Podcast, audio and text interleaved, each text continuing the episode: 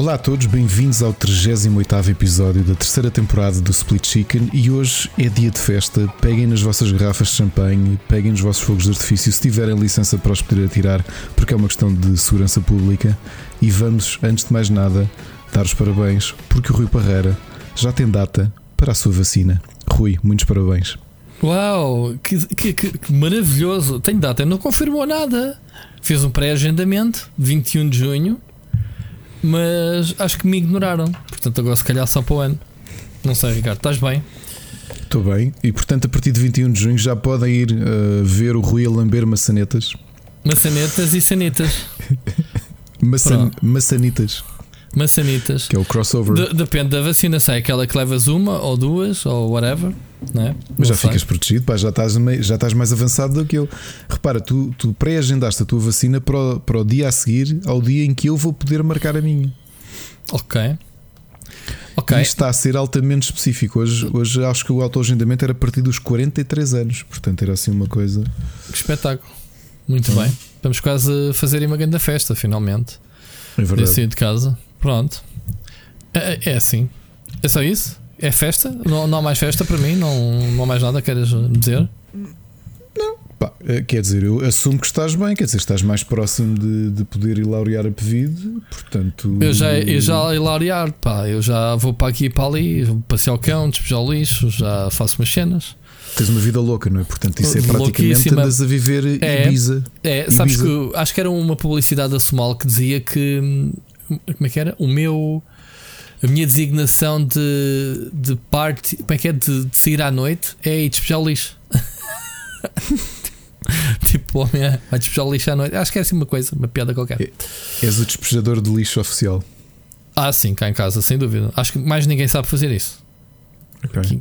Ah, pronto, eu não sei passar a ferro, mas despejar lixo acho em que, não aprenderam. Em que, em que hum, contentor é que colocas o plástico? Qual é a cor? Amarelo, Boa. mais Boa, não era isso, já, já passaste. cartão, passaste no teste. azul, Já passaste, Rui. vidro, Muito, muito bem. verde.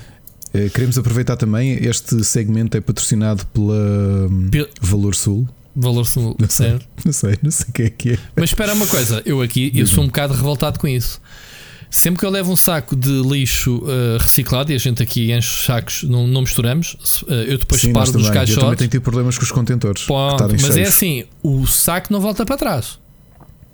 Portanto, sempre que eu vou e está cheio, vai para o outro lado. E eles que se enrascam. Pronto.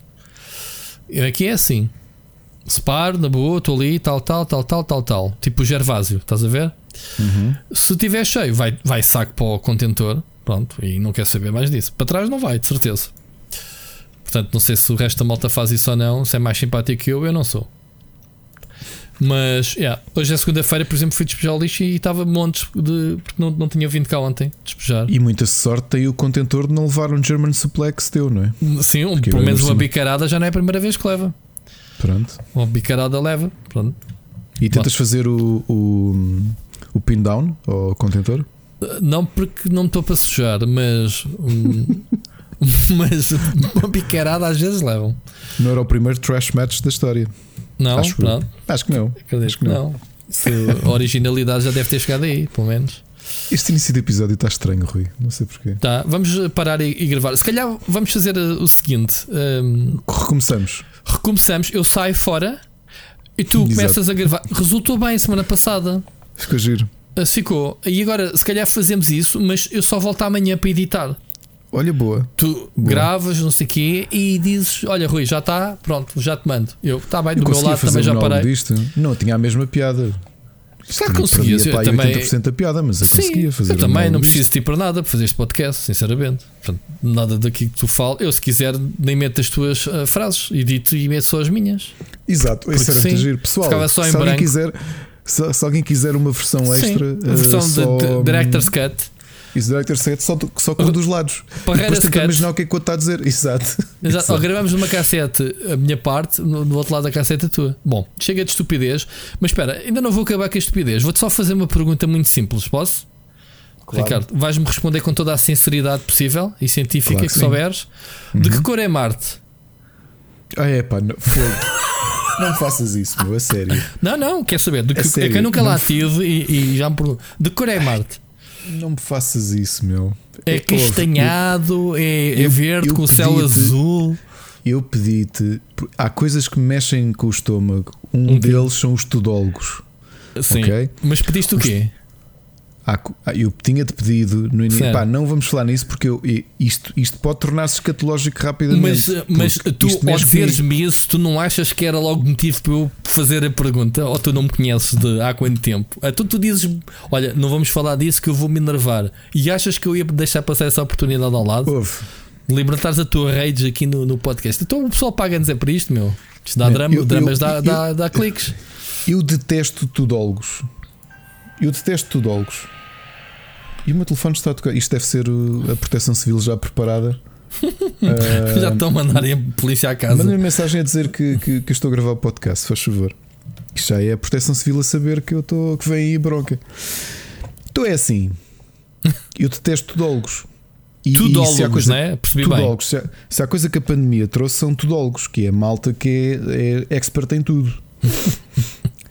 e se há uma pessoa que me irrita há muitos anos, muito, justamente porque criou aqui uma imagem de uma espécie de uh, Marcelo Rebelo de Souza de, da loja dos 300 é o, o mas eu pensei que ele só percebesse mesmo era de economia, não seria que ele, que ele abrangia outras áreas. Pronto, eu que não percebo de economia tenho dúvidas também que ele perceba de economia, mas isto sou eu, porque estás a puxar por mim e pronto, aí vamos nós.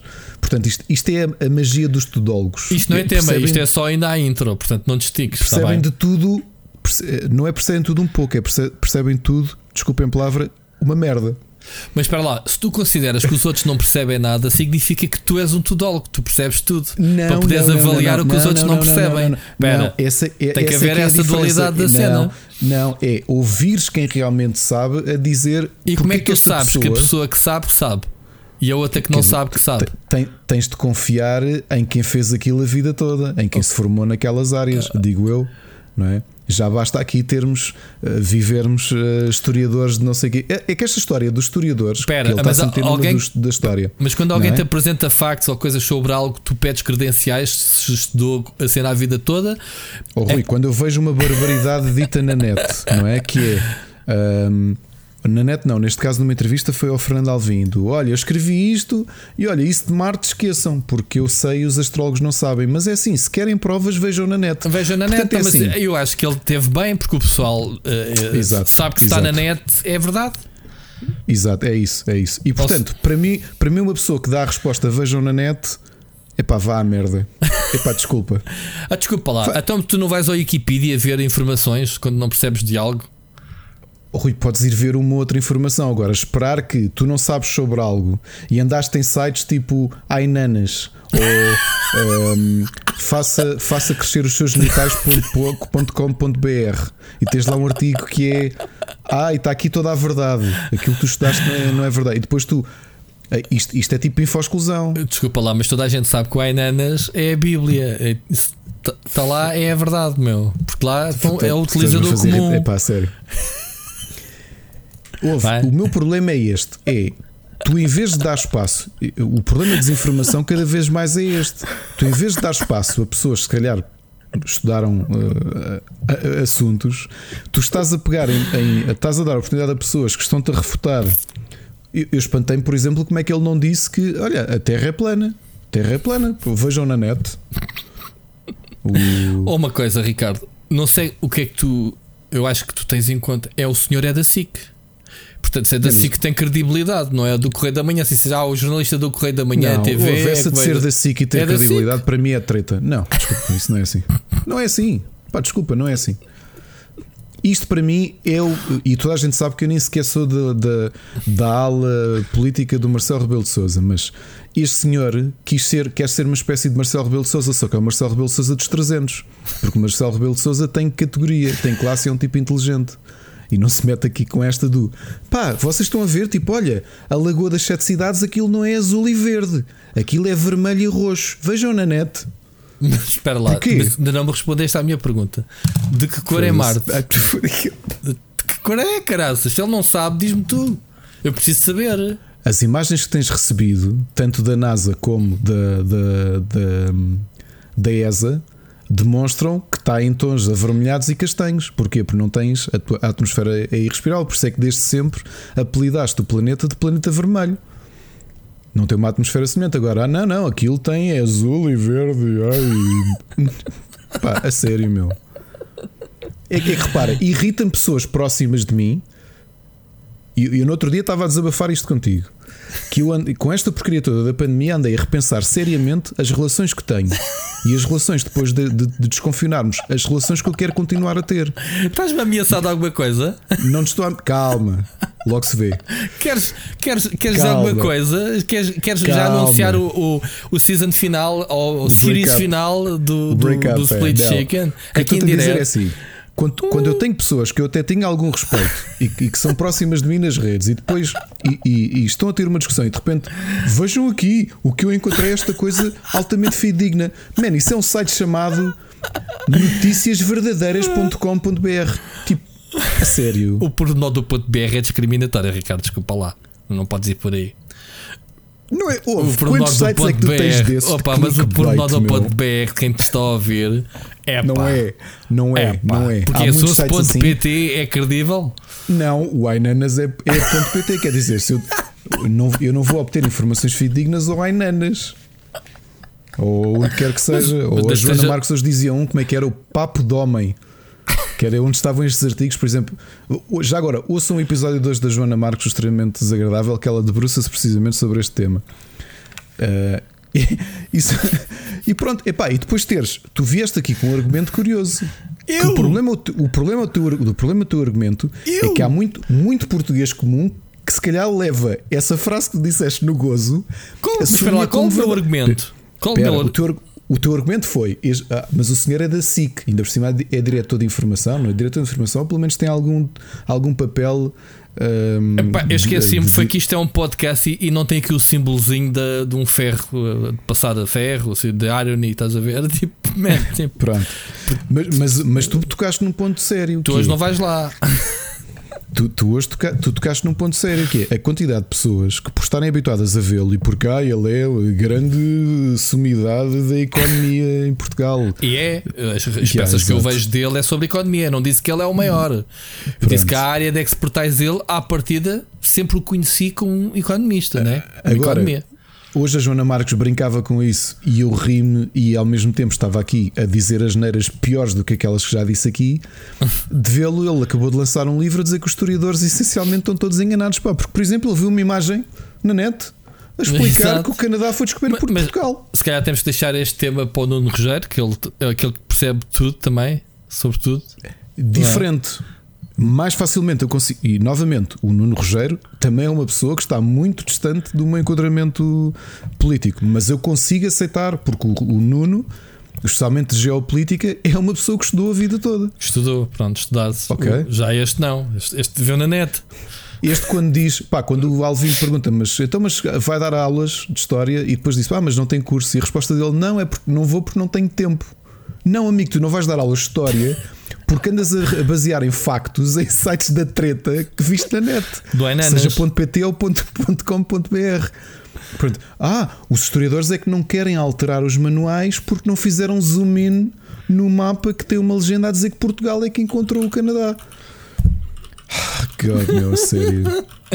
Sabes, o problema é exatamente essa aura de seriedade. Há muita gente que se calhar ouviu e pensa, pá, Espera lá, se ele diz que Marte não é vermelho, ele tem razão. E estas pessoas que estudaram a vida toda e que estão diariamente com, com telescópios na NASA e na ESA e até nas instituições portuguesas, na Faculdade de Ciências e Afins, são todos idiotas. Só pode mas, ser essa a explicação. Mas o Carl Sagan tem aqui uma foto ao lado do Viking 1 que as cores são vivaças, mas foi na Califórnia que ele tirou a foto. Mas é representativo de Marte, porque na Califórnia tem lá aqueles desertos que para simular. Portanto, foi aí que a NASA tirou as fotos. Não viste na net? Está na net, Ricardo. Estou a ver agora. Estou na... A sério? Estou a ver na net tá uma foto. Respeitas o Carl Sagan ou nem por isso?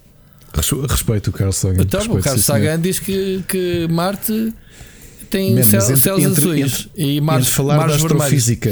A astrofísica tens no prata-balança o Carl Sagan e no outro o José Gomes Ferreira é a mesma coisa que estás a falar sobre uh, cultura e literatura portuguesa e tens a Ana Malhoa e do outro lado, uh, olha, uh, o David Mourão Ferreira. É, estás a perceber? É, pá, ouve, tu já mexeste comigo. Muito Desculpa. bom, lindo, lindo. Era isto que eu queria. É isto que as pessoas querem ouvir, Ricardo. Querem ouvir pessoas divertidas. Mãos, é isso. És muito fácil. Mas isso não é divertido. Eu agora fiquei com azul. Claro que é divertido. Jantava-me é, cair mal. Jantava-me cair mal. A partir do momento em que tu me dizes, man, não vamos tocar nesse assunto que eu vou me enervar, Pff, já foste. Já foste, pronto, era mesmo isso. Mas não tens de te enervar. Eh, as pessoas dizem o que quiserem, porque que eu saiba, Ricardo Miguel, a internet é livre, é de todos. Exato, e podes ir lá ver a net. Podes, podes ir lá ver Se Olha, quiseres, pessoal, eu vou-vos contar uma coisa que se calhar vocês não sabem. O Brasil é na Ásia. Por Já isso é foi. é quando, quando Já da Gama, Já o Vasco da Gama queria chegar à Índia, foi o Vasco da Gama, não, é? foi o, não foi o Pedro Alves Cabral que chegou ao Brasil, foi o Vasco da Gama. Porque nós é que estamos a ver os mapas mal. Porque o Brasil, se vocês virem, é na Ásia. E sabem porque é que eu sei? Porque vi na net. Viste na net? Então, onde é que tu queres ver a informação se não é na net? É na net, claro que sim. Tá, os manuais estão todos errados. Porquê? Porque isto é a verdade e os geógrafos todos têm vergonha de mudar os manuais escolares para mostrar que o Brasil é na realidade na Ásia. Aliás, tu sabes que tu apanhas o Transsiberiano e ali a meio, junto à Mongólia, podes apanhar o Transmongol. E se desceres um bocadinho o Transmongol, o que é que te acontece? Chegas a São Paulo. Porque ali é Tibete, Nepal, Brasil. Mas, mas houve uma coisa, tu não sei se não sei se já viste na net que na, na verdade o pessoal africano estava no, na Antártica. Na Antártida, digo. Porque já foi tudo colado, se só soubesse dessa, não sabes? não acreditas nisso. Que houve alguém claro que, que separou, claro que, que separou os continentes. Claro que acredito na Pangeia, porque é óbvio Acreditas que. Acreditas na Pangeia, sentido. que isto já foi só uma terra de todos. Portanto, claro. aí era tudo livre. Agora não, somos todos tribais, não é? Somos todos cada um do seu continente. Bom, chega de isso, Ricardo. Tens razão. chega de isso. Estou a puxar por ti, porque este episódio. Estás, estás, este episódio, estás as pessoas pagaram para isto, para eu, para eu te chatear.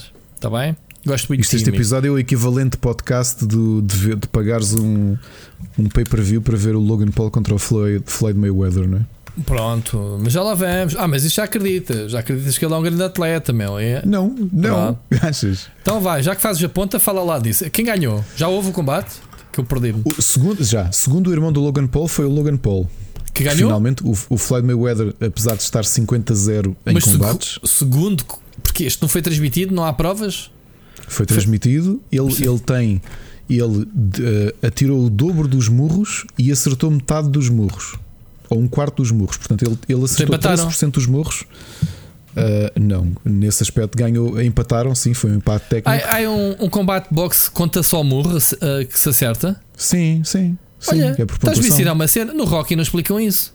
É por pontuação. Aliás, eu há bocado estava a ver o combate ah, com pá, Tenho que ver isso na net, confirmar. Mas sabes porque é que, sabes porque é que eu percebo pugilismo? O meu avô foi pugilista no Parque Meyer e foi pugilista no Sporting. Não, olha, juro, desde... Ricardo, já okay, acabei de, tô... de memória ou não? Eu não sabia. Ah, pá, eu pensei que o pessoal contabilizasse uh, por, por exaustão ou, Não, não, não, não. É por ou... hits. É por hits. Aquilo tem pontuação.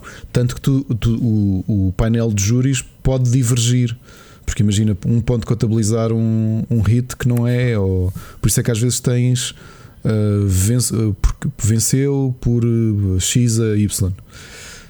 E estas coisas todas eu aprendi. E, e, sabes uma coisa curiosa que estava a comentar com a Ana? E a Ana, então, que não teve o acompanhamento como eu tive, porque eu desde miúdo eu vi muito pugilismo. Por isso é que eu, no, no, eu já tinha aqui contado que o meu avô, que foi pugilista e foi atleta de rugby. Mas qual é a diferença nunca, entre pugilismo e boxe? Nunca, nunca. É a mesma coisa. Boxe é o nome, é o nome americano. É, é a mesma coisa que, é, que soccer é, e, e coisa, e futebol. É, é a terminologia. Claro que, claro que depois normalizou-se muito a ideia de boxe, mas o, o, o, desporto, como é conhecido, é pugilismo, sempre foi pugilismo. Okay. O, o, pugilato. Uh, e então eu aprendi muito de pugilismo e, e digo nunca dei um murro na minha vida, e espero nunca dar, e nunca levei nenhum murro. Mas olha que aprendi muito com o meu avô, porque nós vimos muitos combates e o meu avô estava-me sempre a explicar a parte técnica dos combates. E há bocadinho que estava a ver uh, partes do combate, e, e, e foi um comentário curioso: foi a Ana ver e dizer, pá, isto é um nabo a, a, lutar contra um campeão, porque o Logan Paul não tem técnica nenhuma, aquilo é all-in.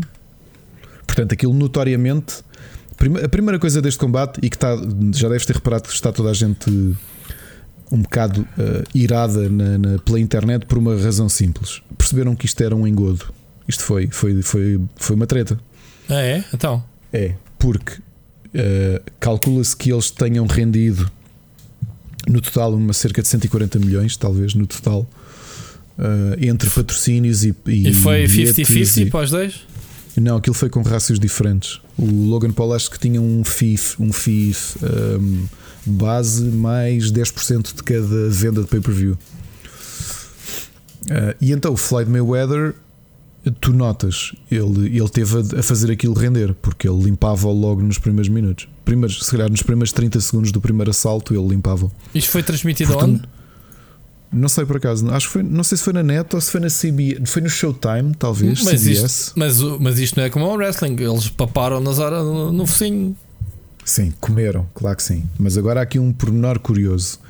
Já foi removido a internet, eu ainda consegui ver, porque isto não sei quem é que fez o takeover disto, mas estava a correr um trecho do combate que eu acho que não está disponível na net, que é quando o Mayweather entusiasma-se e dá-lhe mesmo um murro a sério e o Logan Paul simplesmente cai. E então o Mayweather segura e, e começa a abaná-lo para ver se ele se levanta e depois ele levanta-se. Porque eles deviam ter combinado que aquilo era para levar o assalto até ao fim. Entusiasmou-se. Entusiasmou-se. Aquilo deve ser reflexo muscular. Certo? Ou então disse: Man, estou farto de ti, meu, mais papalas. Aquilo pareceu que era reflexo muscular, sabes? Parece que foi. Mas um... o eh, Logan Paul sabe ao menos bater alguma coisa ou não? Ou estás só, estás só a criticá-lo porque o gajo é da net? Não, não. Não, não, não pá, comparado com o Floyd Mayweather, não. Quer dizer, tu notas até a forma como ele investe no início é daquelas coisas que se fosse um combate, que eu acho que fosse um combate que ele não se estivesse a conter, o Floyd Mayweather estava-se a conter, apesar de ser mais pequeno que o Logan Paul, com muitos centímetros mais baixos. Então faz aquela Mas, foto que se viu dele, o teu gajo era bicho mesmo, o Logan Paul, sim. ao pé do outro. Ok. O outro tem 1,73m, o Floyd Mayweather. Agora, o que é que tu notas, conhecendo um bocadinho de técnica de pugilismo? Logo no primeiro assalto, assalto para aí aos 40 segundos, há uma investida do. Eu estou a ver neste momento, sim.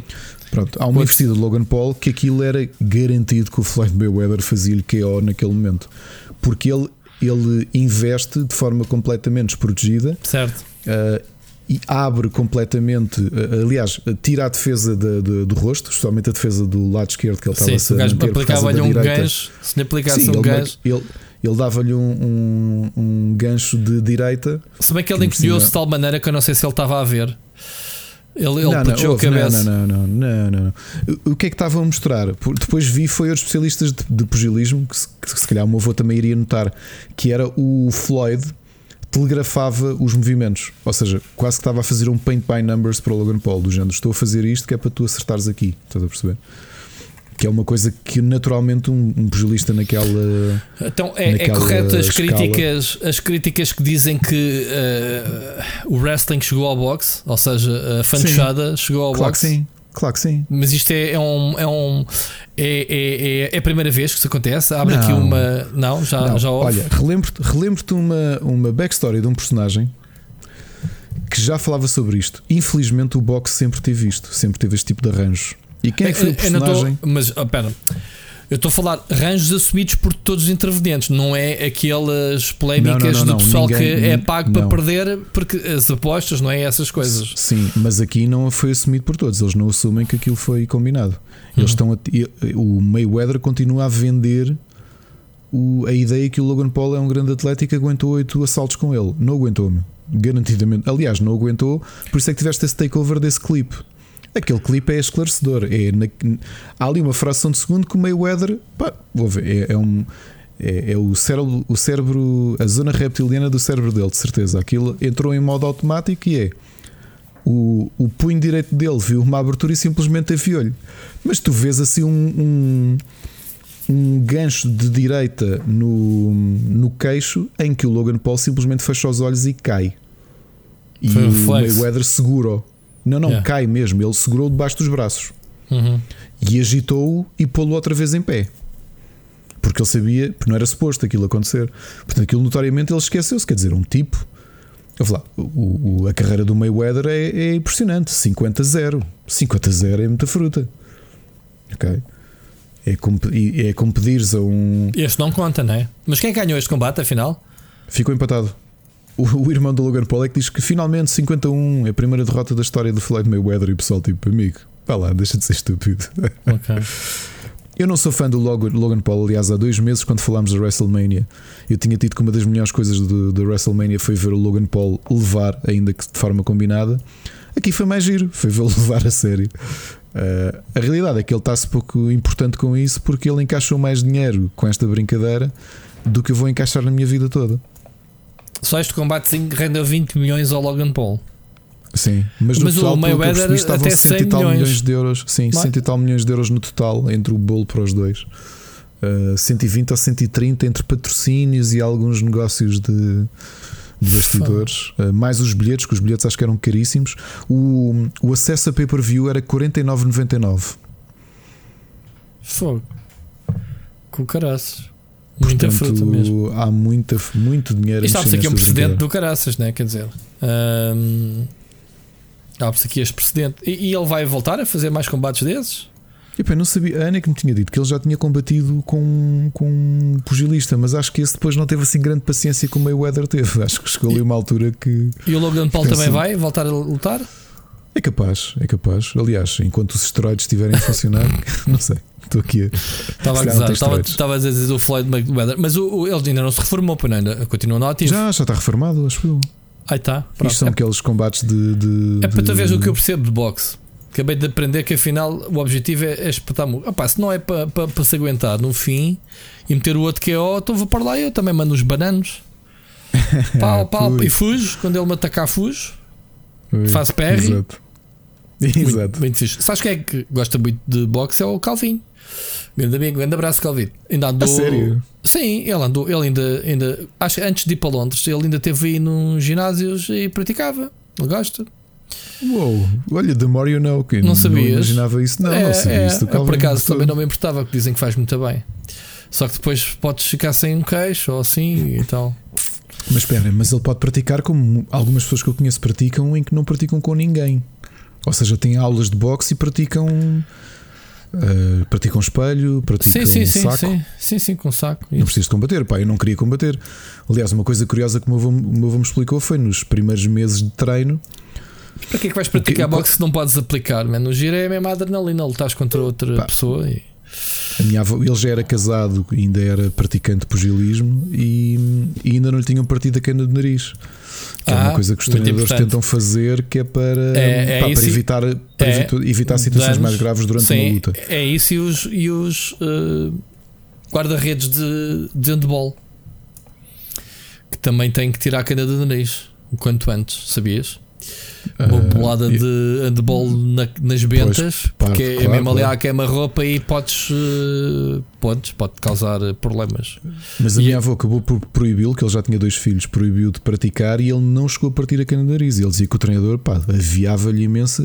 E, pá, e curiosamente, ao longo daqueles meses, ou o ano que ele teve a praticar, não, não lhe chegaram a partir a cana de nariz. E, mas foi engraçado, estás a ver? Eu, eu que nunca tive interesse, era engraçado ver o desporto com ele e sempre tive esta visão do desporto, não uma visão de violência, porque estava a ver boxe com alguém ao meu lado que me estava a fazer um, um play-by-play. -play.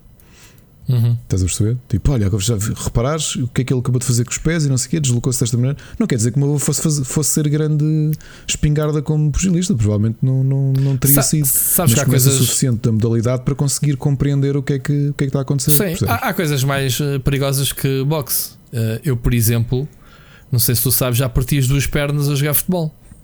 Pois foi. Portanto, uh, e não foi as duas ao mesmo tempo, foi uma de cada vez. Portanto, em anos diferentes com pesos diferentes. Uh, pronto, uh, isto uma pessoa aleixa-se de qualquer forma. Enfim, olha, Ricardo, já estás Sim, mais animadinho, entretanto. Mas é assim, pugilismo, com, com, pugilismo com tu sabes, e tu já viste isso, porque aconteceu com se calhar o maior pugilista de sempre, o, o Muhammad Ali, Mike Tyson. Clay. Mike Tyson comia orelhas no, no, no ringue. Eu não sei se o Mike Tyson. Acho que é debatível se o, se o Muhammad Ali ou, ou o Mike Tyson são, obviamente, dois gigantes do desporto, do, do pugilismo. Uh, mas uma coisa que tu sabes e que é, é, é, triste, mas é uma realidade, é que existe demência de pugilista, não é? Porque é muito violento aquilo. O teu cérebro, o cérebro humano não está feito para levar a quantidade de de, de tareia que um pugilista leva durante, um, durante uma carreira. Por isso é que o Muhammad Ali ficou demente, não é? E acabou por morrer de, de demência. E tu vias no final da vida dele, pá, foi, aquilo era triste ver o quão desgastado ele já estava, a forma como falava e tudo isso. Pá. É assim. Olha, estás mais bem dispostinho, entretanto? Sim, sim. Obrigado, pronto. Não te queria. Agora estava com esse peso da consciência. Sabes eu não tenho iscas em casa. Temos um, para, mas é que temos um programa hoje muito longo. Eu ainda não tinha disto nada. Hoje temos umas seis mensagens do ouvinte. Temos é aqui temas até dizer chega. Epá, este, este episódio promete. Mas uh, já ganhei o dia porque começaste logo assim a, a, bombar. Gostei muito. Olha, temos aí um tema que tu meteste. Podes começar a falar nele sobre Pokémon. Portanto, gostei muito do, do, do é título verdade. que colocaste. Conta é lá verdade. a história. Conta lá, pá, gente, que eu não li. Então, não li. Um, um rapaz nos Estados Unidos chamado Bryson Kleeman, uh, com 8 anos, era um colecionador de Pokémon e ao longo da sua curta vida foi, foi juntando uma coleção de cartas do qual ele se orgulhava. Mas infelizmente o cão que ele, hum, o seu cão, o seu, o seu grande amigo, teve um. Eh, começou a sofrer de parvovirose, e não, isto parece um nome inventado, mas não, parvovirose existe e infelizmente pode ser grave para, para os cães. E o tratamento era, era caro no, no veterinário, custava cerca de 700 dólares. A família não tinha dinheiro. E então o miúdo fez uma coisa que tu vês nos filmes, que é montou uma barraca à porta de casa a vender a coleção dele de cartas de Pokémon. E que tinha algumas até algumas que valiam algum dinheiro. E o puto sabia e... que tinha cartas sabia, valiosas? Sabia, e vendeu, sim, exatamente por isso. Uh, pôs à venda. Agora, a parte curiosa é que esta notícia chegou à, à Pokémon e a Pokémon enviou-lhe um season desist. Não, estou a brincar. Estou a brincar. Estou a brincar. Isto é uma piada velha da Nintendo, não é? Que claro, é, season desist para todos. A season desist para todos. Não, foi exatamente o inverso. Eles ficaram tão, tão emocionados com a história que decidiram enviar-lhe umas cartas raras para substituir a coleção dele e valiosas, eh, que valem mais até do que a coleção que ele, que ele tinha. Muito giro, gostei muito da postura. Gostei muito da história do miúdo, não é? de, se, de se ver livre daquilo que era. E o cão sal, salvou-se? Acho que é o cão salvou-se, felizmente. Pronto. Muito giro. E vi uma série de cartas é uma coisa a filme, não é? Tu fez isto a filme. Praticamente impossíveis de encontrar no mercado. Isto para a Pokémon Company é fácil. Eles vão e imprimem as cartas e dizem: Olha, esta aqui só imprimimos para ti. Já agora, é. por curiosidade, sabes com o que é que o Logan Paul entrou em, em no ringue? Não ao pescoço. Tinha uma carta Charizard de Pokémon que custa 150 mil dólares. A sério? Que tipo yeah. para se exibir? Acho que sim. Que ele tem e que investiu nela, provavelmente. Sim, se já foi que Foi B café e já agora deixa-me gastar. Isso é mesmo nova geração de, de poser, meu. Tipo, call, medalhas, qualquer, man. Tenho aqui uma carta Pokémon 150 mil, euro, mil dólares, muito rara. Altamente. Já viste? É. Eu quando for para o ringue vou, vou levar os meus achievements, assim uma cena impressa a dizer tenho, tenho mais de 100 mil achievements. Tunga. Só a tua pontuação da Xbox Live, né? Tunga, exatamente. Só, só pumba, só, só, só naquela, só para me exibir. Muito bem, olha, uma história há um bonita. tempo vi um episódio. Como é que se chama aquele, aquele, aquele reality show que é em, uh, em pawn, pawn Shop? Como é que ele se chama? Que é em, em Pawn Shop, Casa de Senhores. Sim, sim, é, é, é, espetacular. Não sei, é aquele que eles compram garagens cheias de tralha para depois vender Sim, e ver não, quanto é que faturam. Eh, eh, não, aquele que vai lá mesmo malta ao balcão e depois eles têm especialistas de tudo. Tipo, olha, tenho aqui esta cópia do Mario, tenho aqui esta cópia do, do sim, sim, desenhada, sim, tenho... sim, sim, sim, sim, sim, Então vai lá, um, vai lá uma vez um tipo mais velho, pai com 50 e tal anos, que tinha guardado já desde o final dos anos 90 uma série de cartas Charizard e quando ele tirou aquilo, tudo em mint condition, não é? com aquela avaliação e tudo isso quando lá o, ele chamou o funcionário, o funcionário ficou a olhar para aquilo e acho que ele levou para aí uns 800 mil euros das cartas que tinha levado. Ele ficou a olhar e ele, ai, como é que tem isto? E lá, ah, comprei na altura, guardei, achei que isto ia valer dinheiro. Se uma delas é o que tem aqui o, o Logan Paul, está tá com essa carta ao pescoço. Brutal. E, e compraram-lhe as cartas ao homem no programa? Compraram, compraram, compraram. Mas pelo preço ou enganaram o homem? Pá, deram-lhe, foi o que eu disse, acho que lhe deram 800 mil euros. Ok, muito bem. Espetáculo, mano. Cartas Pokémon é um investimento seguro. Qual ações da Tesla, qualquer, meu. É cartas Pokémon, pode ser que um oh, dia no oh. futuro. Dogecoins. Eu se calhar tenho pali cartas de Pokémon. Comprei na infância e nunca mais liguei. Não sabes? Às tantas. Não sei. Olha, vamos ouvir a, a primeira mensagem do, do ouvinte e vamos, vamos avançar. Vamos ouvir o, o, o Bruno Carvalho, que acho que vai levantar aí questões giras para ti. Olá, Rui. Olá, Ricardo. Espero que vocês se encontrem os dois bem. Um, então, o assunto que eu trago aqui hoje é uh, estes despedimentos que continuam a acontecer na, na WWE. Se podiam tecer um comentário sobre isso. Uh, e desta vez um, com, com surpresas, não estava a contar. Primeiro não estava a contar que, que continuasse esta cena dos despedimentos, agora quando já está à vista uh, o regresso do público às arenas.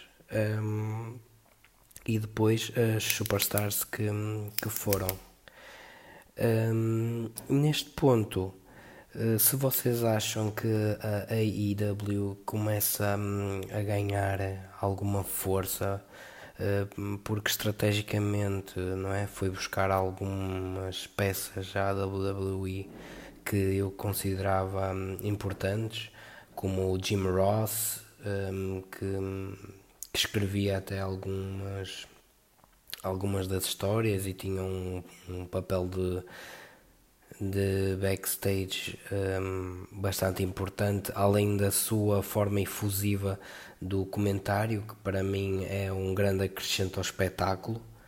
Um, eh, daí também é não estar a gostar tanto de ver o, o WWE no, na Sport TV, porque estar a ver aquilo e depois os comentários em português um, parece-me um bocadinho uh, fora de contexto. Uh, não, pá, a mim, pessoalmente, está-me a tirar parte da experiência. Preferia que, um, que eles passassem o, o live com, um, com o comentário uh, na língua nativa Uh, e depois se calhar as, as repetições com as legendas, não sei, algo assim do género. Opa, mas pronto, também não quero estar aqui.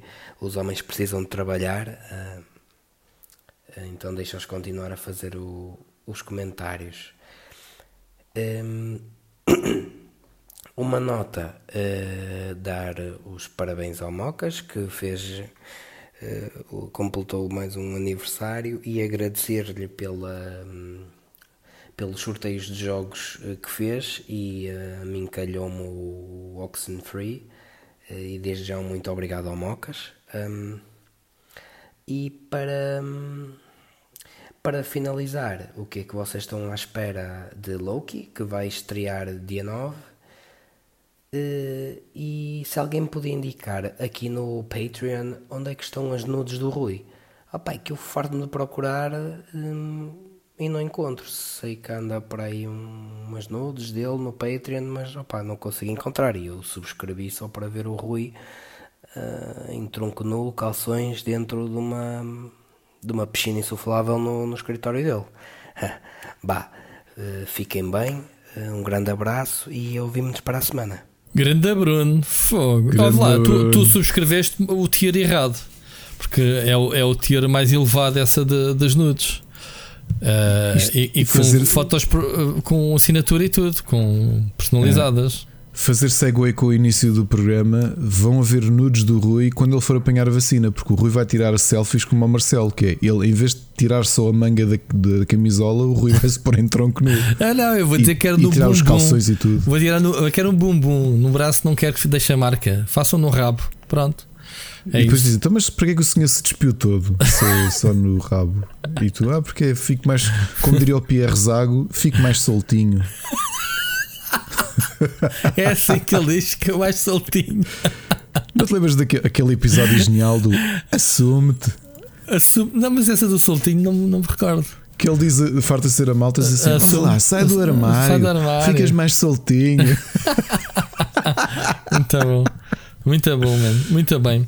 Olha, uh, antes que mais, não sei o que é que te aconteceu, Bruno. Esse tique da caneta Parker, isso já me estava. Oh, oh, parecia uma G3. Era uma caneta Parker, não é, Ricardo? Aquelas tac-tac.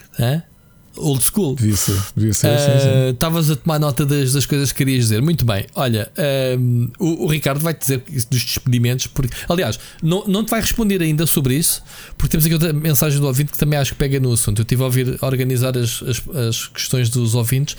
Vamos só falar sobre. Uh, sobre o Loki, não sei se queres comentar as tuas expectativas. Uh, vai estrear agora para a semana, não é? Uma coisa assim. Não me lembrava disso, Bruno, lamento.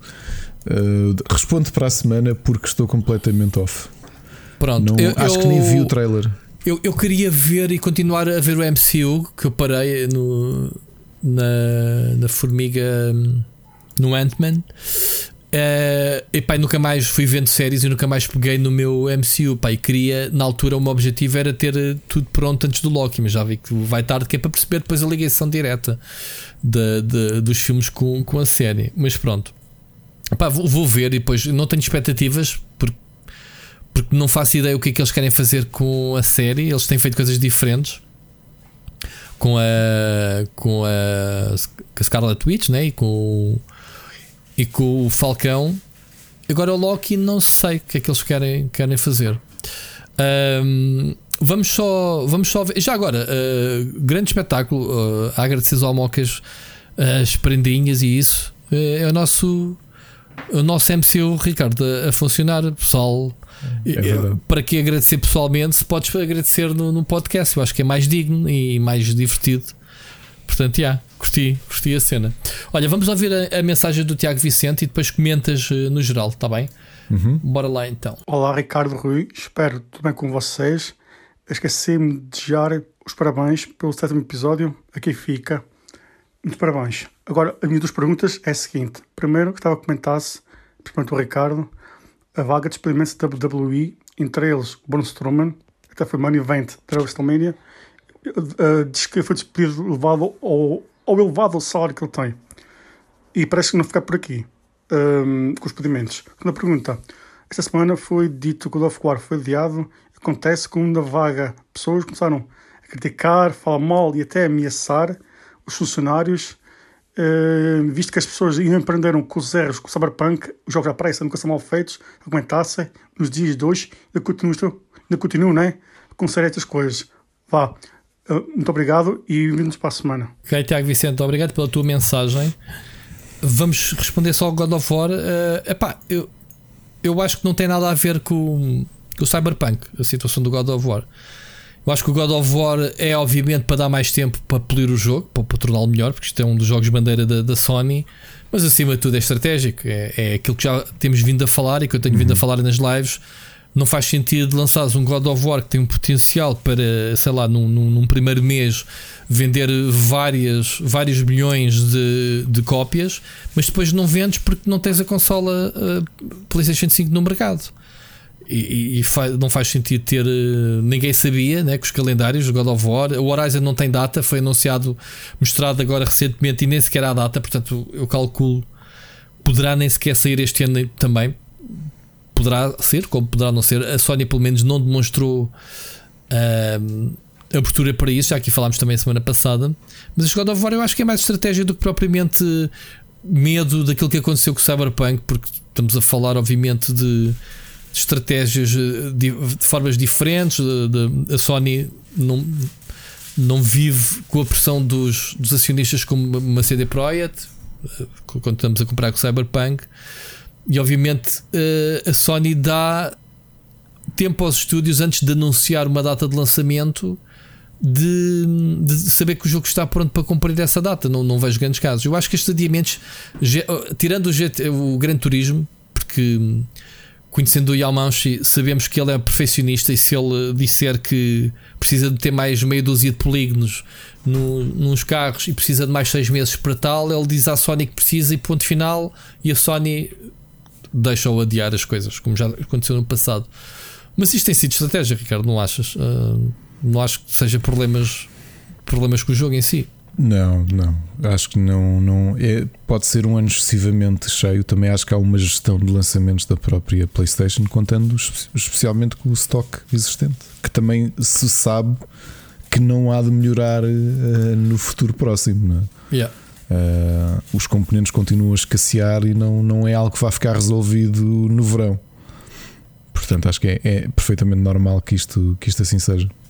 Muito bem. Pronto. Uh, Tiago Vicente, espero que tenha esclarecido. Isto é a minha opinião, Ricardo partilha, portanto, deve estar certo. Se não, já sabes, uh, Tiago Vicente, vai à net e pesquisa qual é a razão. Deve estar lá. Ricardo, na net não está isto dos despedimentos, né? soubeste fontes fidedignas que Está, fidedignas. Sim, e isto agora fazendo, fazendo cross-selling. Oh, fazendo então. cross-selling. No sábado acordei, tinha um SMS do Jorge Botas, do meu amigo Jorge Botas, da RTP e da Sport TV, que é a pessoa que faz os comentários de WWE na Sport TV. Esse é credível para dizer que Coreia é Marte. Porque é da RTP. Não. não, porque acho que ele não diria okay. uma, uma, uma, coisa dessas. Um, convidar-me para ir ao podcast que ele tem na Antena 3 sobre wrestling, o impacto global. É lá, estás a ser. O que é que o nosso. Já, já reparaste o nosso podcast tem lançado para uma série de pessoas, menos já te lançou a ti também. É, caraças. Só a mim é que não, ninguém me lança a mim, caraças. Já viste? Eu, eu contei onde é que estive hoje de manhã, à distância, Epa, mas onde és, é que estive, não foi? Tu és o maior, meu. Fogo. Fogo. Tu Portanto, já malta, o quê? malta que precisa, visto, já viste? Mal, malta que precisa de, pronto, de alguma promoção, de, de qualquer. Pronto, é aqui. É aqui que é são assim, lançados split para. Chicken, split Chicken é a vida e a é carreira. A, vida, a carreira. Muito bem. Então, conta-me coisas. Que é que, uh... que, o Sérgio Botas. Sérgio Botas, não é? Jo, Jorge Botas. Jorge Botas, diz, desculpa. Que é que, qual é a opinião dele? Estavas a dizer?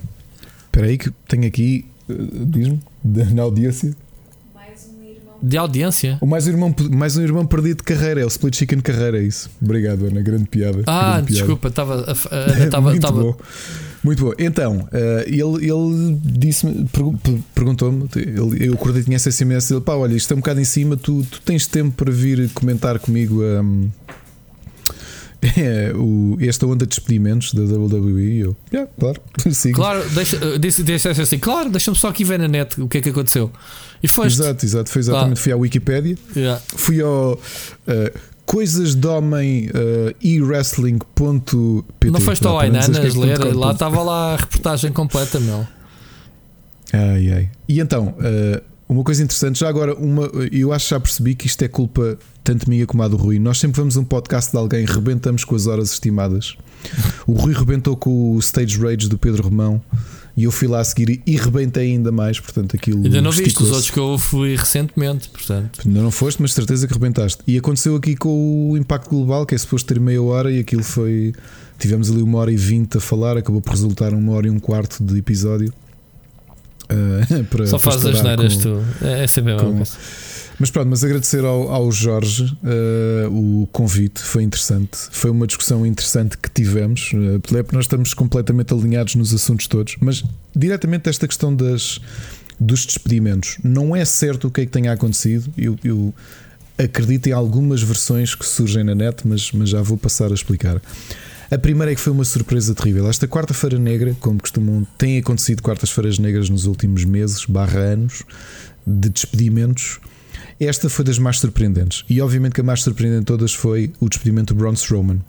De relembrar que vocês ainda há duas semanas ouviram no primeiro episódio do, do Super Finisher, eu e o Rui, como toda a gente no mundo que viu o Backlash, a, a dar laudos e a elogiar o grande combate que houve, aquele Triple Threat Match, que na prática acabou por ser um, um grande combate entre o Drew McIntyre e o Braun Strowman. O Braun Strowman estava quente, estava aqui a receber grande hit da própria WWE. Eh, e há aqui um problema grande. Primeiro, porque era, não era expectável que ele fosse demitido. Já veio a público quanto é que ele ganhava: um milhão. E sim, para nós um milhão é muito dinheiro, mas um milhão não é muito dinheiro. Um milhão por para, ano. Um milhão por ano para o patamar em que ele está. Outro, há, há, um, há um site barra YouTube eh, muito interessante que se debruça apenas na parte económica da WWE e eu já vou, já vou citá-los um bocadinho mais à frente. Ah, estás a aconselhar a malta a ver a cena net. Vejam na net. É, vejam na net. É, a hipocrisia é mesmo isto. Vejam na net, vejam na net. Vejam na net, está bem. Assume-te, assume-te. Fica soltinho, vá. Ficas soltinho. Um, uma curiosidade é que Goldberg na Attitude Era, portanto no início do milénio, uh, quando ele estava realmente na, na, na, fase mais alta da sua carreira, estava a receber cerca de 7 milhões por ano. O que mesmo contando com a inflação, o Braun Strowman, que é infinitamente mais talentoso que o Goldberg, algum dia irá ser. Portanto, o Braun Strowman numa mão tem mais talento e mais habilidade como wrestler do que a besta do Goldberg. E digo besta não só porque ele é gigante, mas também porque ele não é nada cuidadoso, nem sequer é, é um, pelo que toda a gente diz, não é sequer um grande profissional a trabalhar, porque já magoou muita gente. E portanto, à proporção, e contando com a inflação, não, o Braun Strowman não ganhava muito dinheiro. Agora, porque é que me parece que é mais uma daquelas jogadas completamente estranhas de WWE? É que, tu, é que temos dois despedimentos numa fase estranha. Uma é o Braun Strowman, que, que estava ali a, a inserir-se na storyline entre o Drew McIntyre e o Bobby Lashley, porque tu tens um problema neste momento: é que eh, tu, Rui, que estás a chegar agora depois de um hiato de anos a ver WWE, a sensação que tu tens, e corrijo-me se, se eu estiver errado, é que tu olhas para o plantel todo da WWE e o Bobby Lashley e o Drew McIntyre, não só pela forma como são vendidos, mas também pela postura física e pelo corpo que têm, parecem estar num, numa, num patamar diferente de toda a gente. Uhum. Ou seja, eles são credíveis como os dois monstros que estão a combater um com o outro. Sentes isso ou não? Sim, que sim. os outros todos não estão no mesmo patamar. Sentes? Claro que sim, é isso. Pronto. E de repente o Braun Strowman era credível como a única pessoa que era capaz de fazer algum tipo de moça ou de se meter ali no meio da disputa. Agora nesta fase, que sim, que estão a usar o Braun Strowman e que estavam a usá-lo para render o peixe daquilo que já falámos no, no Super Finisher, que é a storyline do Drew McIntyre e do Bobby Lashley não vai ficar resolvida no Hell in a Cell, vai ficar resolvida no SummerSlam. Porque notoriamente a WWE está a esticar e está aqui a ordenhar os, os ubros da, da, da, da, vaca o máximo possível. Estou a tirar uma, o máximo de leite deste, deste desafio e meter o Braun Strowman para, pá, para mudar um bocadinho o sabor do leite, para não ser sempre leite, leite gordo. Uh, e de repente despede-o na quarta-feira passada, completamente uh, de surpresa. Repara que ele faz parte, nota-se que, que, faz parte da, da, da, visão que o Vince McMahon tem de um atleta. Ele é gigante, ainda por cima nos últimos anos, e nós falámos sobre isso. Ele, ele trabalhou muito o corpo dele, portanto ficou, ficou muito mais definido, ficou com, com um ar ainda mais ameaçador e de repente é despedido.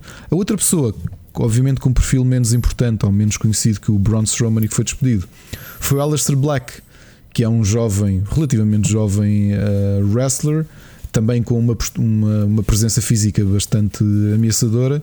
E agora a parte irónica: no episódio da semana passada, colocaram-no. Tu lembras do Biggie e do Apollo Crews? Também tiveram um combate, aqueles dois gigantes uhum. uh, afro-americanos. Eles arranjaram um terceiro personagem que era o Alistair Black, que vinha, que ia aparecer com um personagem novo, assim, uma coisa mais negra, que era o, o Father Black.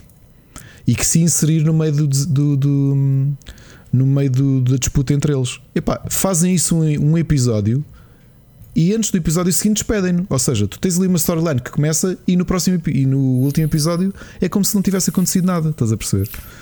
Portanto, despedem aqui dois, mais problemas que aqui surgem. Na divisão feminina, ok, despediram a Santana Garrett, não tinha grande destaque, mas despediram a Ruby Riot, que é uma, uma excelente wrestler e bastante talentosa. E qual é a parte que me irrita nestes despedimentos? Não é tanto. Irrita-me ver o Braun Strowman e o Aleister Black e a Ruby Riot. Os restantes, eu acho que o impacto não é tão grande, são menos conhecidos. O Murphy, uh, menos conhecido, a Santana Garrett também.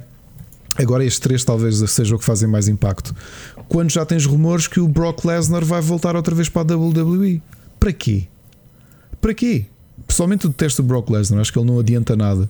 Ainda por cima, como ele olha para, para a WWE como uma espécie de part-time, irrita-me. E é muito menos talentoso a vender o wrestling que um Braun Strowman. E depois outra, para quem segue wrestling, são os últimos teasers que acompanharam o último mês, que é o regresso dessa afronta ao wrestling que é a Eva Marie. A Eva Marie é capaz de ser a pior wrestler que eu já vi lutar. É horrível. É... Até, e quando regressam uns, uh, basam outros, é isso? É porque ali parece-me apostas pessoais. Primeiro, o Brock Lesnar é muito mais caro do que o. Tu conheces o Brock Lesnar, não é? O atleta de UFC que Sim. também é wrestler da WWE, só que leva o wrestling um bocadinho como part-time. Aliás, uma coisa que sempre me irritou no, no Brock Lesnar é ele ser campeão e lutar uma vez por mês. Não faz sentido. Não há investimento com o personagem, estás a perceber? E depois ele é mau no microfone. É um, eu não gosto do personagem, detesto. Para ser sincero, não gosto de ver combates com ele. E depois a Eva Marie é horrível. Mas olha que a Eva Marie com o microfone também não se deve dar mal. Eva Marie é horrível. E agora que fizeram, fizeram este teaser. Estava a beber água porque já estava com a garganta seca. e nem nesse aspecto digo-te também não acho, porque essa ideia. Uh, tu lembras quando fizemos Super Finisher que eu dizia-te que tu tens atletas como a Bailey que representaram ali uma mudança, de, um, um, shift na própria sim, WWE, sim. que é passaste a ter raparigas plásticas que não sabiam lutar, estavam ali só para vender uh, capas de Playboy e afins. Parece que seja a Eva Marie. Pronto, falando a sério. Que é como a Eva Marie. A Eva Marie yeah. é dessa era, é uma uhum. péssima wrestler, não tem talento nenhum. Uh, pá, tu, para quem tenha curiosidade, vão ao YouTube e vejam watches da Eva vão Marie. Vão à net, malta, vão à net ver cenas. Vão à net, mas e vejam com os vossos olhos. Vejam clipes dela a falhar. Da Ainanas deve haver lá, não? Deixa lá ver. Eva Marie Ainanas. As referências do Ricardo. E então estão aqui a vender uh, o regresso da Eva Marie e faz-me confusão como é que tu uh, cortas, o, cortas o investimento de um lado num Braun Strowman, no Alistair Black, que são excelentes wrestlers, e na Ruby Riot. Que sim, Ruby Riot não tem figura. Repara, tu lembras que ela na a na WrestleMania uh, a roupa dela era, era inspirada no Joker. Portanto, hum. é assim uma cena meio punk sempre que ela, que ela se apresenta. Não é a figura como a Eva Marie. Eva Marie está ali, é, é tipo influencer. Aliás, ela saiu da WWE para perseguir os streams de fitness e é altamente conhecida, portanto é por aí também que estão a pegar. Faz-me confusão. Agora, o que é que isto vai levar? Há muitos rumores que está para breve a venda da WWE e que estas jogadas todas que existem é a consolidação económica da empresa. E portanto, repara que no último ano a WWE fez muitos despedimentos e obviamente que os despedimentos que são visíveis são os atletas, porque eles são a cara da, da empresa. Mas houve muitos despedimentos em termos de equipa de produção. Ou seja, em vez de terem duas equipas de produção ou de edição de vídeo, passaram a ter uma, menos cameraman, estás a perceber? Começaram a cortar imensa gente da produção, malta do marketing, malta das relações públicas. E portanto, o, o, que, o, que, o que muita gente espera e, e, e acha que isto é um alarme. Primeiro, porque houve este primeiro teste de venda dos direitos à Peacock. Uhum. Ok? Aqui e o negócio que isso, sim, e o negócio que isso, que isso representou. Outra ironia curiosa é que estes cortes todos ao longo deste ano o que se tem sabido é que, do ponto de vista, de, do ponto de vista empresarial, a WWE aproveitou a pandemia e os cortes que tinham que ter, porque não iam ter público, iam ter menos receitas por causa Mas disso. Mas não achas que isso é tarde demais? Não? Esses cortes não deviam ter sido feitos há um ano atrás? E foram feitos também, e foram feitos, mas aqui, aquilo, que eu te, aquilo que eu te estou a dizer é diferente: é que eles fizeram um streamline muito grande à produção dele. Portanto, dizem que neste momento eles estão altamente lucrativos. Curiosamente, Dizem os analistas uh, económicos da companhia, e vejam na net, como diz o outro senhor, que à proporção, esta fase, este último ano, foi muito mais lucrativo, que foi talvez das fases mais lucrativas da WWE. O que parece uma coisa estranha, tendo em conta que há uma parte da receita brutal que não existiu. E qual é que é essa parte? Os bilhetes. Ao mesmo tempo, temos que pensar que a pandemia veio acelerar uma coisa, que foi a movimentação dos gigantes mediáticos em tentar ter conteúdo. Repara que o negócio com a Peacock acontece precisamente por isso. A pandemia obrigou as grandes marcas, e nós falámos disso há um ano, quando a Warner Brothers é a primeira marca a dizer: Amigos, os nossos filmes estreiam todos em streaming. E de repente toda a gente se começou a mexer. Repara que o Peacock nasce, e nós falámos isso aqui há precisamente um ano. O Peacock avança como plataforma de streaming porque a NBC não queria ficar atrás no, no comboio das outras marcas. E como, to, como a grande parte iam estrear os filmes em streaming, eles tiveram que fazer streaming. Então, porquê que é possível que a WWE seja vendida nos próximos tempos? E obviamente que há nomes que estão na baila para o comprar. Um, obviamente, é a NBC, mas também se fala muito da Disney de querer comprar a WWE. E é um negócio interessante. E realmente, se tu olhares, há quatro razões principais para ser viável a WWE ser vendida neste momento.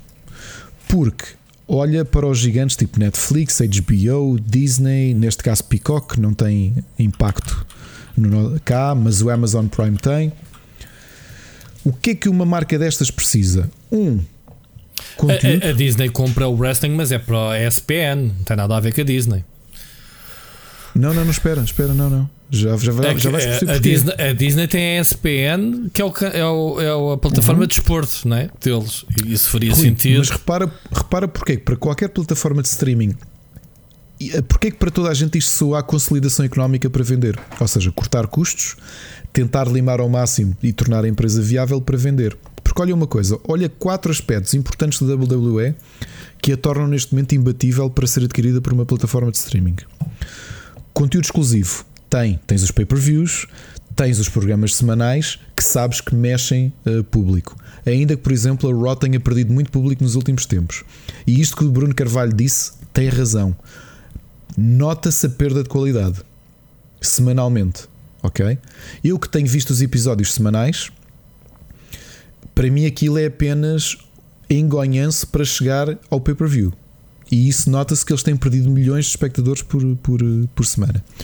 Mas eh, já lá vamos. WWE é muito apelativa por quatro razões, como eu dizia. A primeira é porque tem pay-per-views, tem interesse, tem conteúdo atual e, e tem conteúdo novo, tem uh, eventos que se renovam mensalmente. Isto para uma marca é importante. Tu todos os meses aquele, aquele franchise está-te a dar conteúdo novo. Uhum. Dois, catálogo. A WWE tem um catálogo brutal. E nós sabemos por causa da aplicação da WWE. Tu já viste que é uma Disney, agora mete lá um sexto separador chamado WWE. E tu tens o conteúdo todo passado. Tens os combates históricos todos lá. Porquê? Porque as empresas, nós estamos fartos de falar aqui, não são só as empresas de videojogos que querem catálogo, as empresas de, de streaming de vídeo também querem catálogo, passado, não é só o presente. E a WWE tem isso. Terceiro, marca. Nós falamos aqui, a WrestleMania é o sétimo evento, volto a dizer com aspas, evento esportivo que mais dinheiro mexe no, no, por ano. O sétimo, ok? É uma marca importante, é uma marca que ainda vende. Quarto, o McMahon não está novo. E apesar daquilo ser o negócio da família dele, ele herdou do pai, os filhos fazem parte de, da direção, o cunhado, desculpa, o genro, o Triple H faz parte da direção, mas aquilo é o negócio dele. E que toda a gente, mesmo aqueles, os ex-funcionários dele, o que dizem, como o Jim Ross, é o Vince McMahon é um, um bilionário, como toda a gente sabe, mas é um bilionário que todos os dias vai trabalhar, porque aquilo é a vida dele. Ele não é aquele tipo de, de pessoa que ele já tem 70 e tal anos uhum.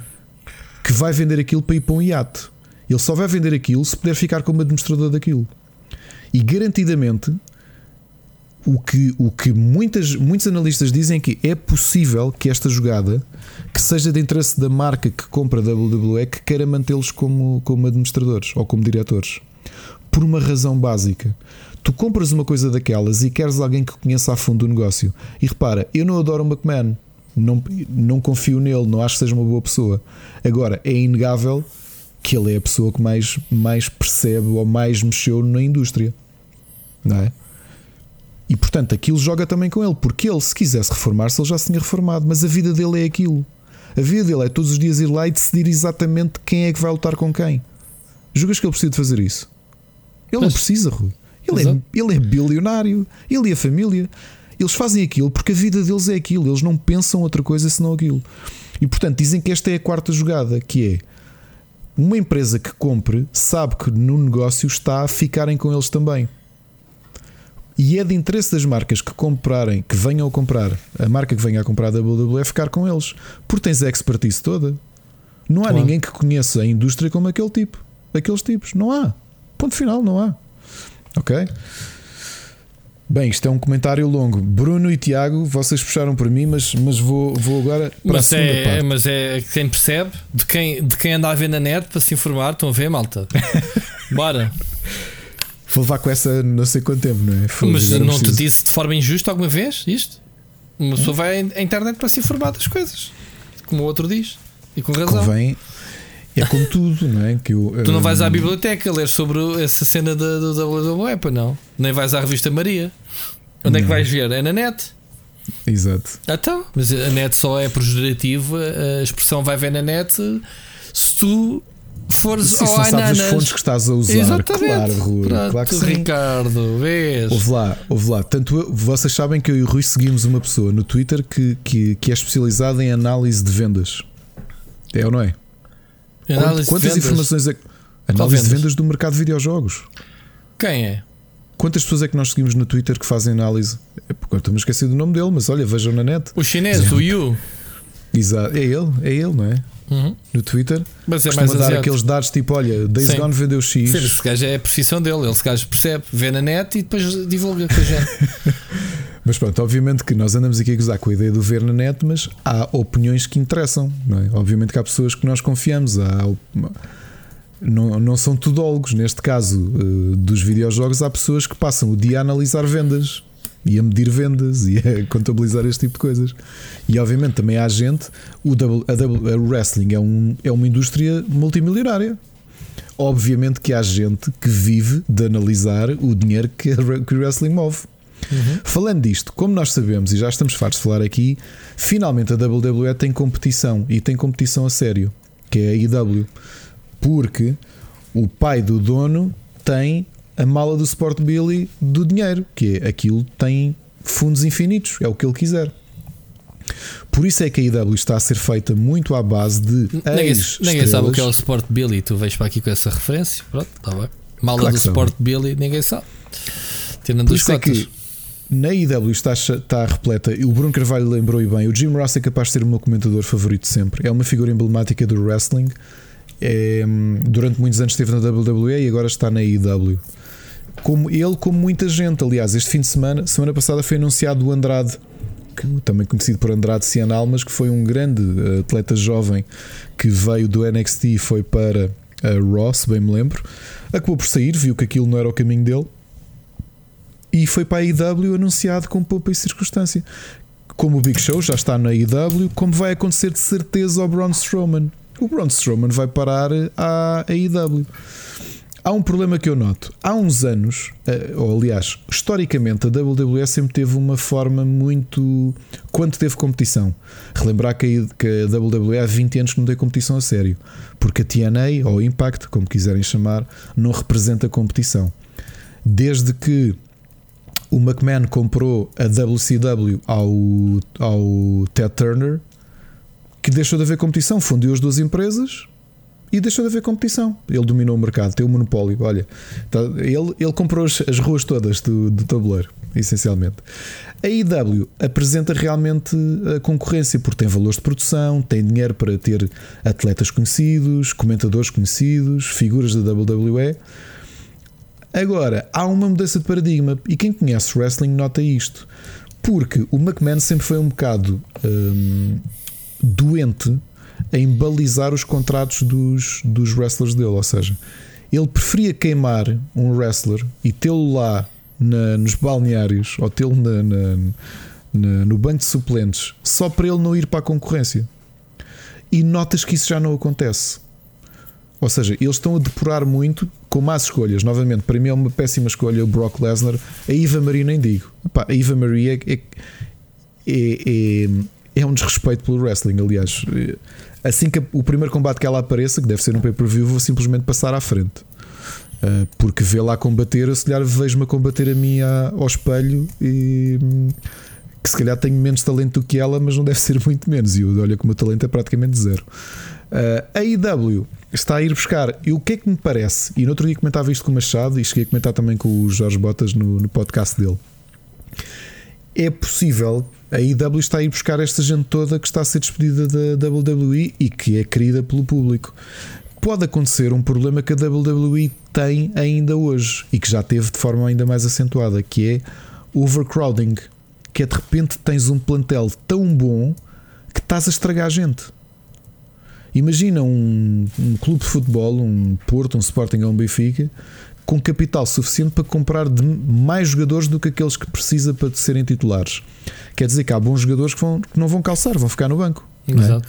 Isto é o que a WWE fez a vida toda e ainda faz um bocado.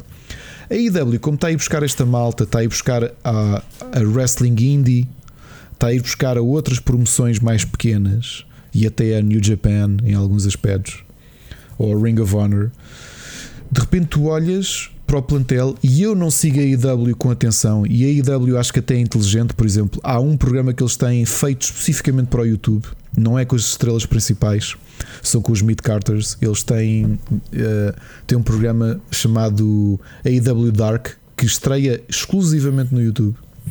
Mas nós olhamos para ali e pensamos: espera lá, que eles já começam a ter demasiados bons atletas. E o que é que fazes agora? Querias mais programas? De repente, aquele franchise, aquilo quase todos os dias da semana há um episódio? Porque eles realmente, como o dinheiro parece inesgotável, eles estão simplesmente a comprar atletas, a contratar atletas, percebes? E portanto, tens este problema neste momento, que é a WWE deve estar a preparar para uma jogada qualquer de venda.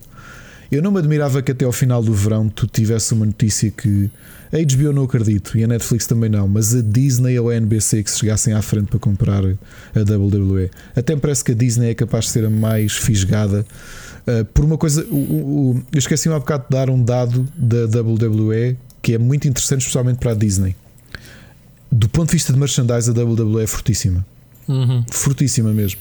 E isso é muito importante como Claro, venda. claro. Portanto, eles respondem ali a quatro aspectos: peso da marca, uh, dinheiro que movem, uh, merchandise, uh, O legado. conteúdo atual Exato. e, Conteúdo e atual o é que- legado. E o Exato. legado, o catálogo para trás que tem. Portanto, eu acho que não há fumo sem fogo. Sinceramente, não há fumo sem fogo. Acho normalíssimo que de repente, mesmo com o contrato com a NBC, que a Disney é grande o suficiente para dizer assim: amigos, acabou, é nosso. A partir de agora é nosso. Claro. Ok? Ouviram aqui primeiro, entretanto. Uh, é possível, portanto, vamos ver o que é que, o que, é que vai dar. Não, do Braun Strowman n- parece-me uma escolha, é daquelas escolhas como fazendo paralelismo com o futebol. Quando tu às vezes vês um bom jogador de futebol a ser eh, dispensado, olha, o exemplo mais flagrante de todos, João Pinto no tempo do Vale Azevedo, que é das maiores alegrias que eu tive como sportinguista, mas que acho que qualquer benfiquista pensa como é que isto aconteceu, não é? São decisões das direções, pá, provavelmente erradas, e tu vais ver isso em, em pouco tempo. Uh, mas o, a WWE perder um, um Braun Strowman, para mim, perdeu uma grande figura uh, do, dos seus espetáculos. Muito bem. Muito bem. Foi bastante esclarecedor. Ahm, vamos avançar. Vejam na net, se não querem, mas vejam na net. Veja, estás, estás tu a dizer agora não, pá, agora eu acho que como fonte, se eu tivesse a escrever sobre o tema, está aqui tudo. Onde é que tu foste buscar ou não? Está aqui, muita informação. Não, isto é especulação, é especulação. Foste muito esclarecedor. Está bem, mas, Mas, especulação, mas, mas mesmo com assim- factos, não é? Tu, tu É- baseias-te, especulas, mas mas, continua a ser tens... especulação. Sim, sim, claro, claro. Muito bem. Olha, vamos a, a uma notícia muito gira que eu nunca na minha vida esperaria falar aqui sobre isto. Não sei se foste apanhado de surpresa como eu. Foste tu, foste sim, foste tu que me, foste tu que me contaste isto. Pá. Foi. Foi o que te contei e é delicioso. Então, uns, um casal de velhinhos que há mais de 20, an- a 20 anos não fazem videojogos estão de regresso, ou vão estar de regresso. E estamos a falar nada mais, nada menos do que Ken, não é o boneco da Barbie, mas o, o Ken Williams e a sua esposa Roberta Williams. Para quem não sabe, foram os grandes fundadores da Sierra. Essa mítica empresa que basicamente inventou aquilo que hoje conhecemos como aventuras point and click. Ou seja, foi a primeira empresa a criar gráficos, as aventuras gráficas, também assim chamados, a partir Exatamente. de aventuras de texto. Na altura, lembras-te das aventuras de texto Vel- que havia? vel- sim, sim, sim. E que a Roberta Williams na altura achava muito feio. E ela era uma boa contadora de histórias e dizia: Não, vamos fazer isto, mas vamos meter bonecos. Pronto, e assim nasceu a Sierra online, como quiserem chamar, com clássicos como o King's Quest, Space Quest, Police Quest, sei lá, podemos estar aqui a falar de tanta aventura point and click da Sierra, mas acho que estes são os mais conhecidos. Eh, o Larry, que não é da. que é do.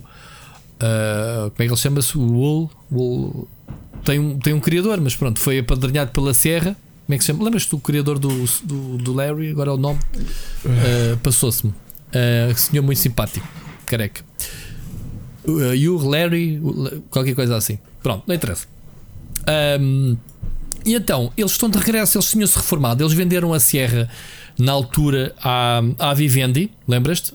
A Vivendi uhum. que depois se juntou com a Activision. Com a Activision, por, por isso, é, é, que, que temos. King's Quest é, é... é por isso é que temos uh, todos os franchisings da Sierra estão na Activision herdados da, da Vivendi. Uh, a Vivendi comprou então a Sierra. A Sierra, para quem não sabe, também tinha uh, a Blizzard, portanto, era, era quem era quem editava os jogos da Blizzard, Sierra, tudo ali do braço da Vivendi, que depois migrou tudo para a Activision. Bom, eles quando venderam a, a empresa simplesmente se reformaram, pegaram na fortuna e meteram só ao, ao Porto Sol e não quiseram saber. Ao ponto de, de, um desapego total da indústria que se recusaram a dar entrevistas. Não se consegue entrevistar estes senhores.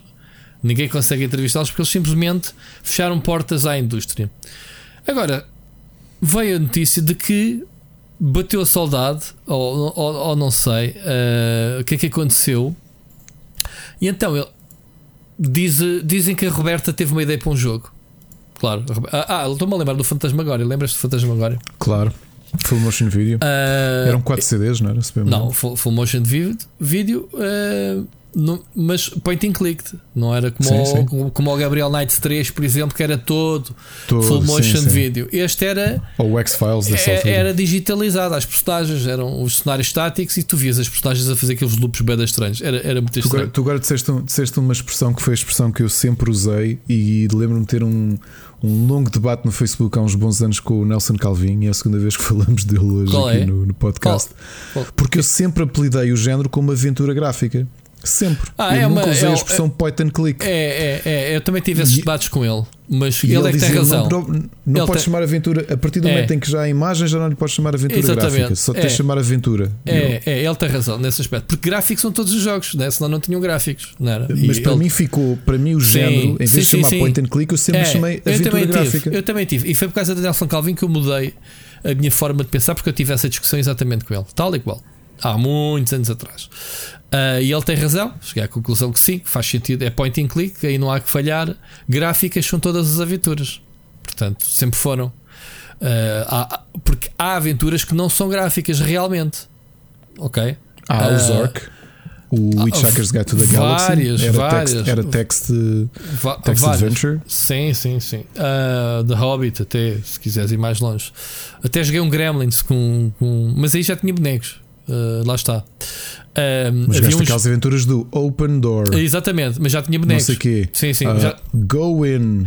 Mas já tinha, já tinha os you bonecos. can't go in. Turn, yeah, turn right. Joguei muito disso no Spectrum. Bom, então eles voltaram uh, e achei piada dizer. Uh,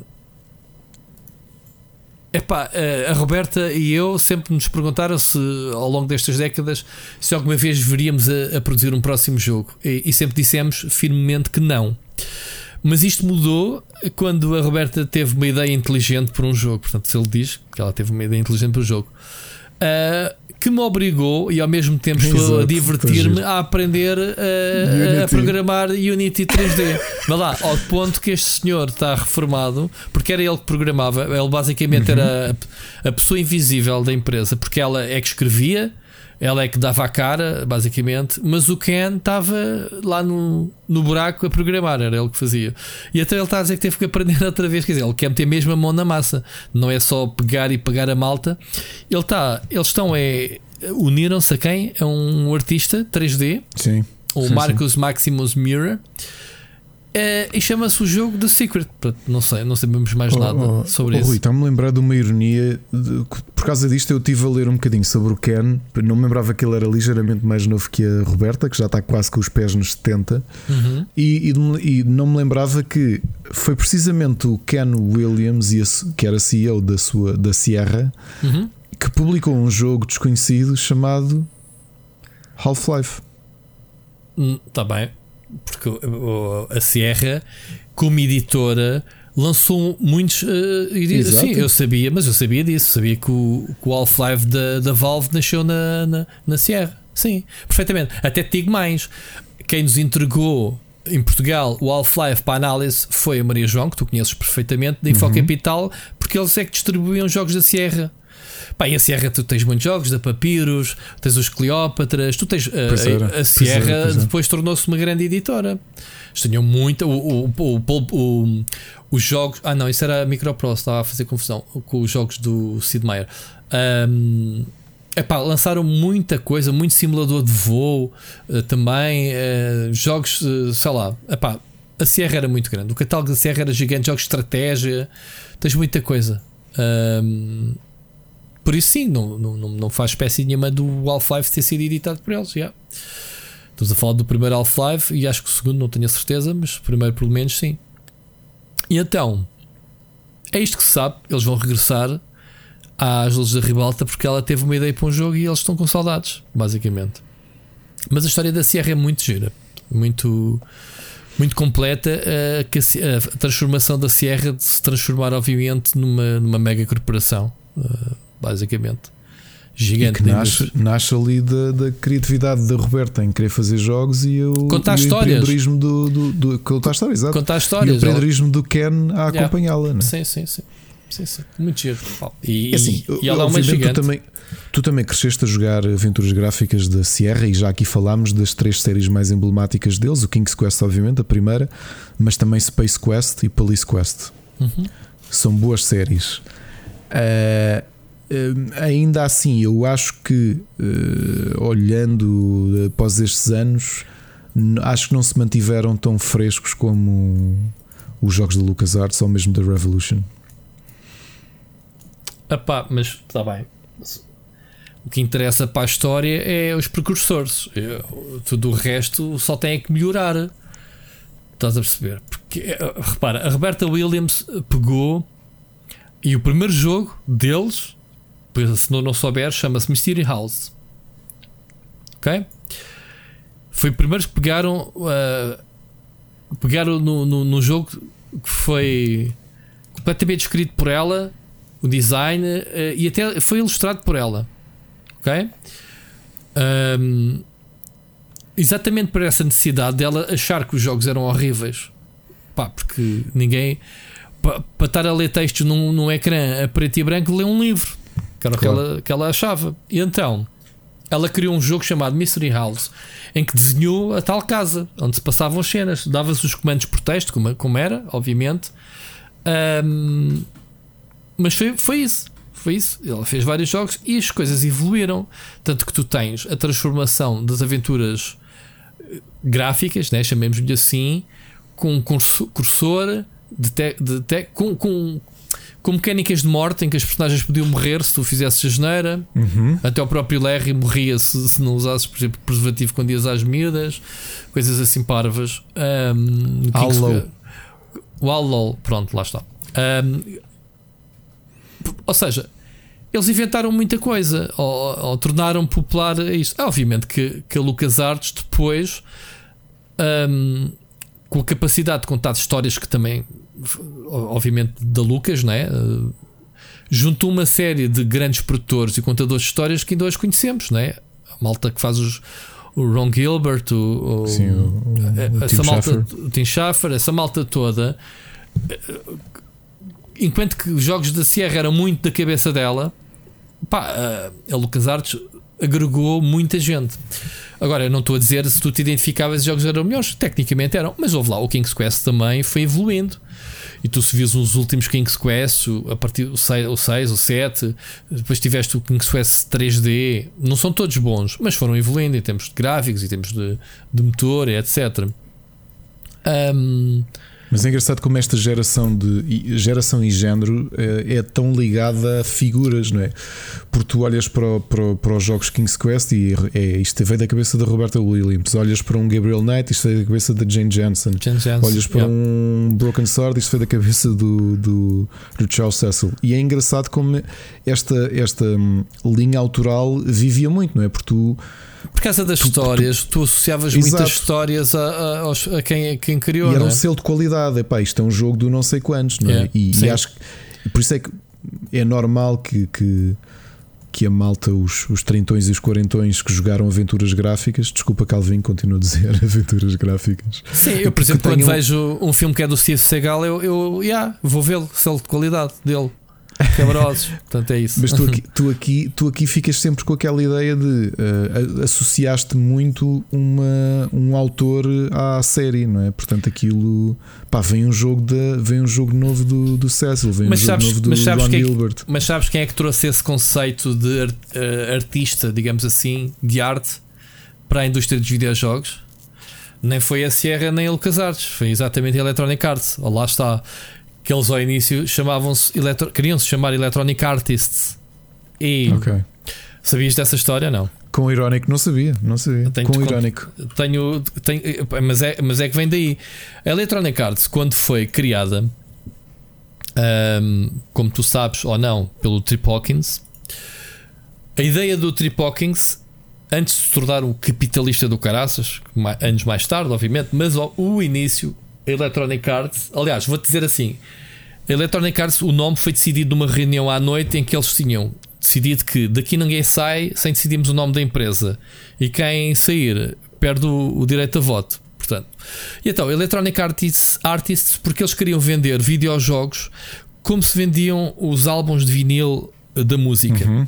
Eles queriam trazer para os videojogos essa cultura, que era as capas eram feitas artisticamente, os videojogos eram vendidos nessas capas de vinil, tal e qual. Se tu procurares jogos, sei lá, como o 3D Pinball 7 ou sei lá, os primeiros jogos de Electronic Arts, agora de cabeça não, não, não me recordo.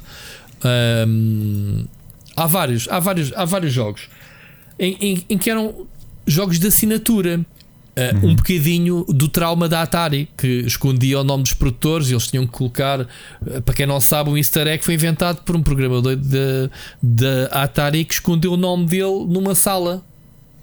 Sabias dessa? Não, não sei. De onde é que nasceu? Vai, duas ou três já chega, Ricardo. Hoje de memória não. Senão, claro. Mas foi a Atari, os programadores, com a necessidade de se exprimirem, de assinarem os jogos, escondiam. escondiam o... Mas pronto, na Electronic Arts, se tivesse jogos como o Mule, estou agora aqui a ver, o Pinball Construction 7, como eu disse ao bocado, uhum. um, em que eram assinados pelos, uh, pela pessoa, que eram na altura também, estamos a falar de uma altura em que o jogo era feito por uma pessoa. Percebes? Mais ou menos. Uhum. E a Electronic Arts, ao contrário da maior parte de, das, das, produtoras, nasceu como editora. Portanto, ele, ele, o negócio dele era agregar artistas. É por isso é que se chama Electronic Arts. É, que era isso, tu tinhas, tu tinhas um jogo, tinhas um pitch de um jogo e eles diziam: Epá, já, fixe, bora. E, sabes qual foi o primeiro jogo já agora? Vou ver se esta ao menos sabes. O primeiro jogo produzido in-house pela Electronic Arts. Estou a dizer estas coisas de cabeça, atenção. Não sei vais-te surpreender. O primeiro jogo de Electronic Arts, atenção, produzido in-house, foi Skate or Die. Hum, okay. Anos mais tarde. Uh, porque eles começaram por eh, dar, destacar estes artistas todos. Electronic Arts vem daí o nome, para quem não, não sabe. Investiga. é engraçado, é, tá, é engraçado olhas para a, carta, para, para, a capa do Mule e do Pinball e aquilo uh, confundia-se muito com, é um o estilo de, com o estilo de capas do início dos anos 80. Pronto. Exato, e foi no início dos anos 80 que eles nasceram, portanto faz, bate, bate bem. Um, bate bem. O Kings é um. é um descendente da, Apple, da é? Apple, exatamente. Exato. Portanto, vem, vem com uma visão bastante à frente de, daquilo que é o mercado dos computadores, portanto, uh, dos computadores, videojogos, etc. Mas história... é irónico veres uma eletrónica.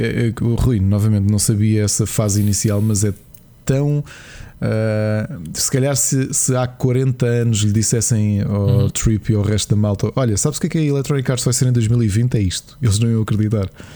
Que é, é diametralmente oposto à ideia que eles tinham de empresa. Pá, uh, a Electronic Arts depois tornou-se, o Trip Hawkins uh, tornou-se obcecado por ser a primeira empresa de videojogos a conseguir o bilhão, digamos assim, e, e valeu tudo. Conseguiram. Um, mas pronto, tornaram-se uns gigantes. Eh, depois ele, ele saiu, entretanto, eh, para fundar a 3DO, meter-se no negócio das consolas e a empresa continuou por aí fora. Ele é um, é um senhor, eh, um grande senhor. Já entrevistei, já agora, que há uns anos atrás. Tempo de PT Gamers, se não me engano. Um, yeah, basicamente é isto. Um, a Sierra pá, está muito associada à família, aos dois, mas também se tornou uma corporação do caraças. corporação. Pá, nem tu sabias, muito provavelmente, que. Uh, sei lá. Oh, Rui, deixa-me só dizer-te uma coisa. Se lembras daquela série da Apple que eu aconselhei aqui, que é um, Mystic Quest? Sim. Que essencialmente é acompanhar a vida de uma empresa que é, obviamente, a Blizzard. Uhum. Não fazendo spoiler, mas há um episódio em que eles mostram a empresa que havia uma empresa que foi dona daquele espaço 25 ou 30 anos antes. E então agora repara, é um casal em que ela quer fazer jogos e ele é programador. E começam os dois a fazer um jogo, uma aventura gráfica que tem sucesso. Então, mas é baseado empresa... na, Blizzard ou na Sierra? Estás enganado? Não, estou a dizer é o presente é a Blizzard, mas há um episódio em que te mostram Ok porque tu vês uma coisa num pilar e não sabes o que é. E depois há um episódio de flashback. E esse episódio de flashback mostra-te a primeira empresa que comprou aquele espaço, que foi uma empresa começada por um casal em que ela queria fazer, uh, ela, ela queria contar histórias. Juntaram-se os dois e fizeram um videojogo. E o videojogo teve mais sucesso do que eles esperavam. E de repente mostram como é que a empresa passa de ser uma coisa criativa deles dois para de repente ser um publisher obviamente que aquilo era um paralelismo com a, com a Sierra Online. Uhum. E portanto é muito engraçado essa série para quem conhece o mercado e novamente. E estás-me aqui a ensinar coisas Electronic Arts que eu não conhecia, mas pelo menos quem reconhece as referências da Sierra é giro ver essa série, porque obviamente a Sierra e a Blizzard acabam por ser um, as duas partes da, da mesma casa bem nos dias de hoje, não é? Sim, a, a, mas a, a Sierra acho que acho que teve duas vezes na falência. Eles, eles tinham um, um campus de luxo também que não sei se chegaram a vender, se, se, se mantiveram aquilo, ou seja, andaram ao tio por. Depois foram comprados pela Vivendi já, já naquela, percebes? Que eles andaram assim, pronto. A história, é, a história é gira da, da série. Eu já agora hum, deixo aqui a referência que há não sei há quanto tempo, o nosso, nosso amigo Pedro Loureiro do Pixel Think fez a história, ele sabe, faz documentários, né? Fez a história da Serra, portanto, procurem. Um, que eles têm coisas, que ele tem, fala de coisas giras. Já vi isso há um tempo, mas vejam, a história da Serra é muito gira também. A de Electronic Arts é mais gira para mim, mas a Serra também. O, o, o canal dele que costuma ter ótimos, ótimos. Sim, ele, escreve e ele, ele, ele, escreve muito bem eh, os documentários. Yeah. Uh, pena não ser em português, estou-lhe farto de dizer, mas pronto, são opções. Muito bem, Ricardo, muito giro. Sierra, uh, não é a Sierra, obviamente. A Sierra vive no outro lado, ainda está viva, obviamente, como uma label da, da Activision, mas a Kenny e a Roberta Williams vão voltar e estou muito curioso para saber o que é que é o The Secret, novo projeto. Uma ideia muito inteligente de Roberta Williams eh, e, e, respeito, ela é, sempre foi muito inteligente. E estamos a falar de uma Roberta Williams numa indústria onde praticamente não havia mulheres, não é? Uhum. Portanto, o, eh, o, respeito que a indústria tem por ela, ainda hoje, os dias de hoje, sim, sim. Uh, não era muito normal. Repara tinhas... que a Jane Jensen surge mais de 10 anos depois da. Mas não teve o impacto que teve a Roberta. Não, porque não. a Jane Aliás, Jensen é uma escritora Jensen... que também quis fazer jogos, ao fim e ao cabo. A, Jane Jen, a série é mais conhecida do que a, do que a autora. Daquela é? própria, sim, sim. Há pouca gente que é capaz de identificar. Ela voltou entretanto, mas não teve grande expressão. Recentemente eh, lançou outros jogos uh, que eu já não me recordo. Ela lançou, um, como escritora, lançou o Moebius Empire Rising. Foi a última coisa que ela fez, se bem me lembro. Mas ela fez outra coisa antes. Um, fez o Moebius, como tu estás a dizer bem. Fez o Grey Matter. É isso, o Grey Matter. Yeah, é o jogo yeah. que mais me recordo. E já foi mesmo assim em 2010, já foi há 11 anos. Yeah. Isso foi das coisas mais recentes que eu me lembro dela.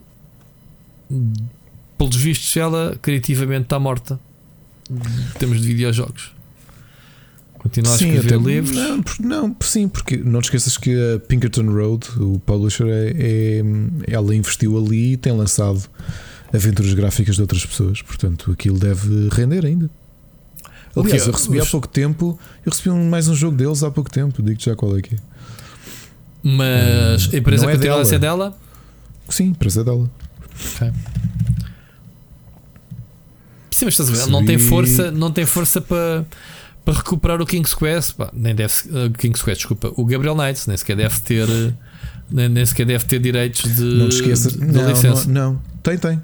Tem porque ela que lançou o remake, foi já com a marca dela. Uh, as vendas é que não resultaram como esperavam, portanto, ela pensou que depois daqueles anos todos que a coisa ia. O 20 Anniversary Edition. Yeah. Já foi como o Phoenix Online Publishing. Ok. E portanto, ela acabou de lançar um, a empresa dela lançou mais um jogo que é o Bleeding, Bleeding Moons. Eu talvez eventualmente hei de ter, quando tiver tempo, vou mergulhar nele, mas admito que está na, na, na lista de espera. Muito bem. Muito bem, vamos avançar. Uh, vamos ouvir a próxima mensagem do ouvinte. Vamos para o Oscar Morgado. Saudações galináceas. Deixem-me só fechar o vidro do carro. Eu estou a conduzir, mas não é de propósito. Uh, estava a ouvir o podcast da última semana, cerca de 1 hora, 25 minutos e 30 segundos, cerca. E estava a ouvir o Ricardo sussurrar ao Parreira em como ele não jogou nenhum dos Last of Us. E quando eu tinha o vidro aberto, desculpem que ainda me estou a refazer do choque, o Ricardo sussurra aquilo subliminarmente. Eu dei um pulo no carro, eu ia tendo um pequeno acidente apesar de estar em mãos livres. Ricardo, não pregues cagaços destes, se faz favor. Se quiserem fazer disto uma cena do podcast de fazerem mensagens subliminares, façam-no. Mas aquele sussurro com o vidro aberto, o não joguei, parecia o meu nome assim um bocado maldito, eu com o vidro aberto não conseguia ouvir e assustei-me bastante. Deixar-vos só uma recomendação de um livro, Ask Iwata, o lendário CEO da Nintendo. Leiam, é muito bom. Ouvimos para a semana. Ricardo. Grande cagaço que pregaste ao, ao Oscar. Eu, eu, eu, continuo a dizer que tu, que tu és um, um assustador, meu. Portanto, não sei. Uh... O que é que tu tens a dizer ao Oscar? Hum, sorry. Só. Só sorry, não te vais dar chibatadas por não jogar o Last of Us 1 e 2. Aliás, hei de jogar porque finalmente Uh, Sinto-me confortável o suficiente para jogar um shooter como deve ser uh, com, com DualShock, ou neste caso DualSense. Portanto, eu no outro dia olhei ali para o Last of Us e pensei: é desta? Não, ainda não é. Sei, não estou não, não para aí, não estou então, não nesse sítio. Ainda, ainda não é desta. Pronto, olha, Oscar, não sei, não sei o que é que eu diga, mas olha que acho que temos outra mensagem. Vamos ouvir, aproveitar para ouvir a mensagem do Jorge Fernandes, logo de seguida a ver. Olá, Ricardo, espero que a vossa semana tenha sido boa. Vamos falar do Legado de Júpiter, parece que a Netflix cancelou para a segunda temporada.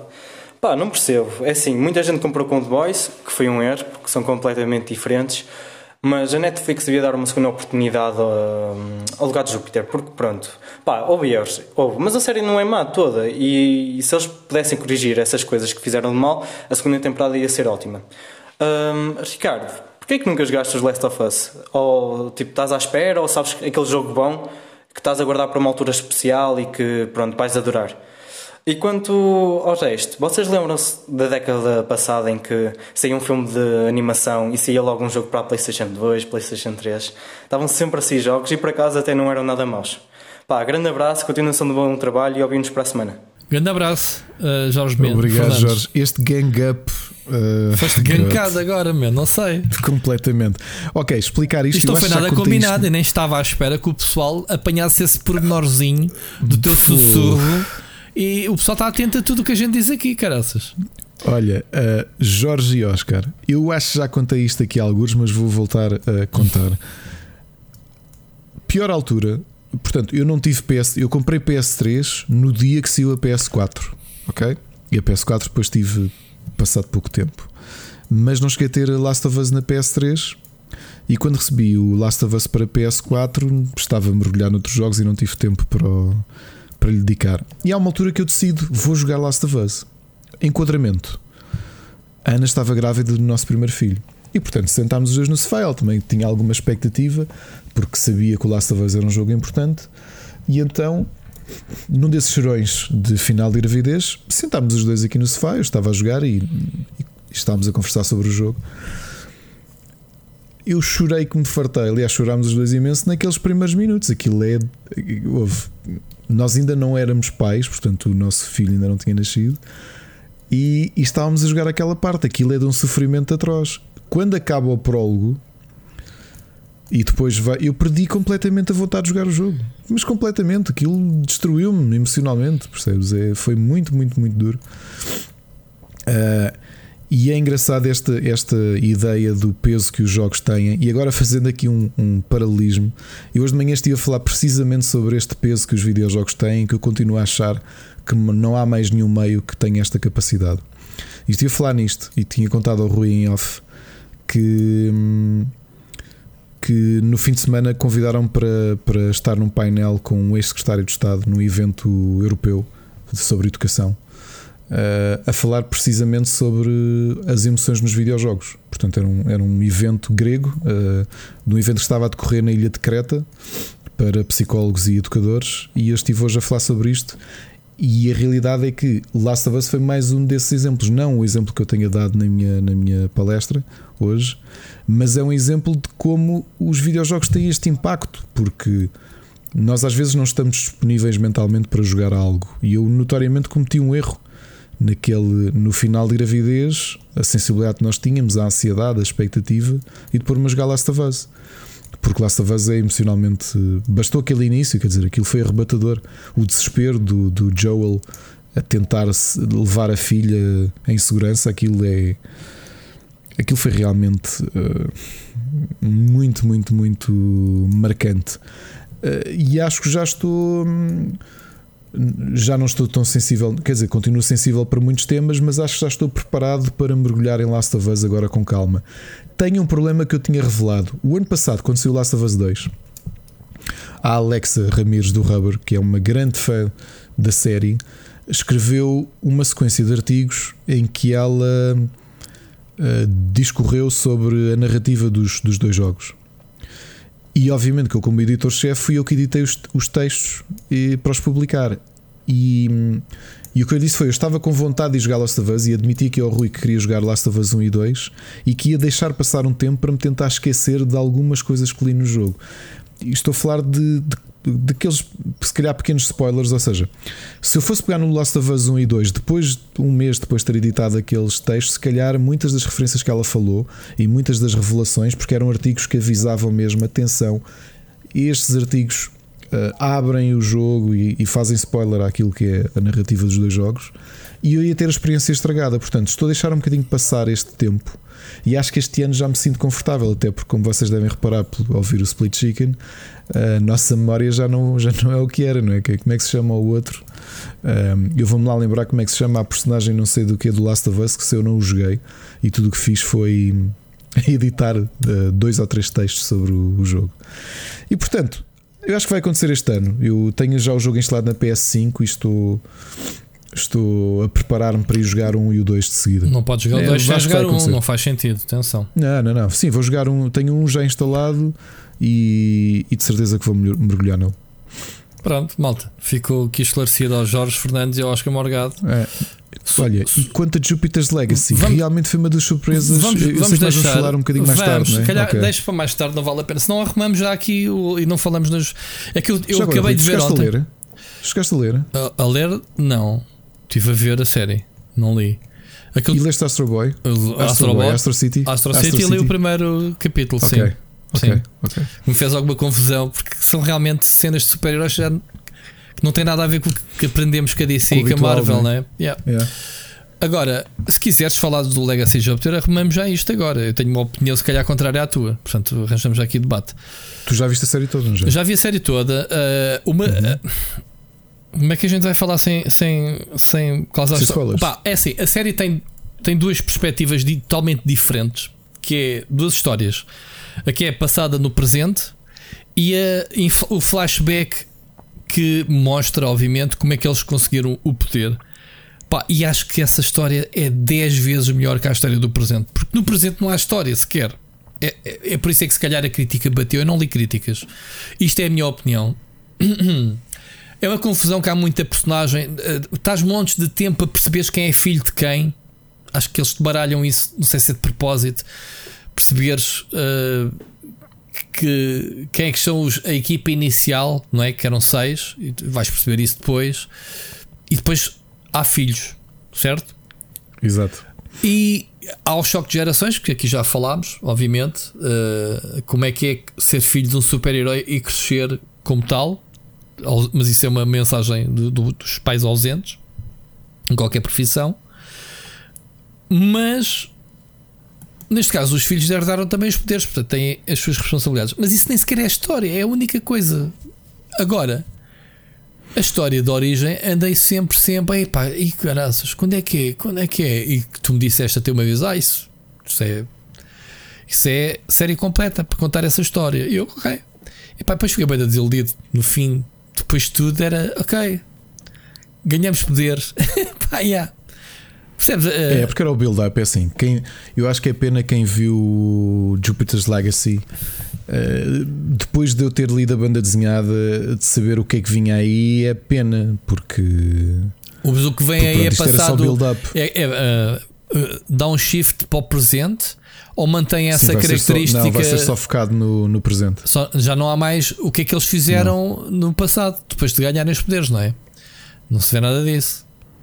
E assim, são capazes de fazer alguns, de mostrar uh, o problema, porque tu está sempre hinted. Agora não lembro do nome dos personagens, o George e o irmão do. Pois, nunca se sabe porque é que eles se zagaram, ele se tornou. Exato, mas isso são de contar. São de contar. Uh, esse tipo de histórias nunca houve. Epá, mas ainda assim acho. Ah, ah, não achei. Não achei, e, já vi aqui muita gente que diz muito bem da série. Não gostei totalmente da série. Podia continuar a ver os próximos capítulos e se calhar a série estava preparada para te continuar a, a contar Sim. a história. Mas não achei propriamente uh, que os filhos vá lá, do, do protagonista e ele passa ao lado da série que supostamente devia ser o protagonista, não era? Porque não é, não. Os filhos são os protagonistas. São? Não da, não da série. É isso que eu estou a dizer. A filha, é isso, a filha é tem muito mais destaque, mas é uma destrambulhada otária que eu testei. O filho passou ao lado, mas é que passou ao lado. Nem sequer posso dizer que é uma personagem fixe ou não. É pá, passa completamente ao lado da série. Uh, pá, eles velhos são os mais fixes. É o irmão dele. Um, pá, nem sequer aparece. É, nem, o, nem sequer há, na minha opinião, algo que digas, epá, a série é centrada nesta nesta personagem, porque o, os flashbacks demoram muito mais tempo que aquilo que a gente esperava. Não sei, Ricardo, 60, 40%. 60% passa-se em flashback. Sim. E uma coisa, uma coisa que o Jorge tem toda a razão naquilo que diz é. Um, repara, quando nós falámos aqui de, de Jupiter's Legacy, o que dissemos é que ele segue esta tendência de séries de super-heróis com um tema diferente. Obviamente que as comparações com The Boys não, não, não, não se aplicam, não, porque o tema nem sequer é o mesmo. Não, não. Estes são super-heróis da velha guarda. São super-heróis que salvam pessoas. É isto e ponto. É isto.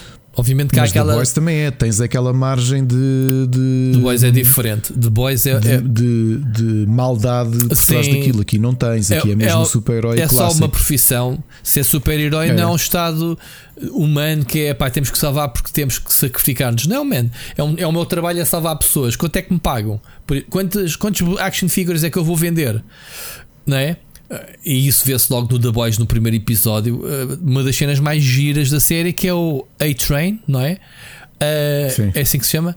Um, é, quando a mandar um speed. A... Yeah, porque vai salvar uma pessoa e manda um speed na rua e está o, o casal um, de mãos dadas a despedir-se e o gajo passa pelo meio deles, desfazia. Uh, e o gajo fica com as mãos dela na mão e, e o gajo volta para trás e diz: ah, Desculpa aí, meu, Tum, e vai-se embora. Eu diria que The Boys e Jupiter's Legacy até são diametralmente opostas, porque The Boys essencialmente é sobre responsabilidade, Exatamente. sobre maldade, maldade, sobre aparências, yeah. porque os super-heróis The Boys são Sim. sobretudo aparências. aparências Aquilo é um negócio altamente lucrativo. Claro, uma mega corporação eles, a explorar a imagem deles. Yeah. Ou seja, eles sentem que são superiores a todos os outros e, e não há consequências de nada para eles. Exato. No caso do Jupiter's Legacy, é exatamente o inverso, ou seja, é mais a ideia de sacrifício. Exatamente. Tens o code, que é, são super-heróis naquela ideia de pura da cena. eh, de selflessness, não Yeah. é? que é vamos fazer isto, vamos fazer o bem pelo bem, Sim, sendo que a segunda, sendo que a segunda geração já não lida já não lida bem, com isso. Eh, Tanto que é- esse é o problema basilar da- da- de toda a série no presente. Exato, Pronto, exatamente. ahm, que é ah, pá, um super vilão entre sacrificar-te e, e, e salvares o super vilão é salvares o super vilão porque é uma, é uma pessoa que não pode morrer, ah, percebes? Não, não se mata ninguém, não se pode matar.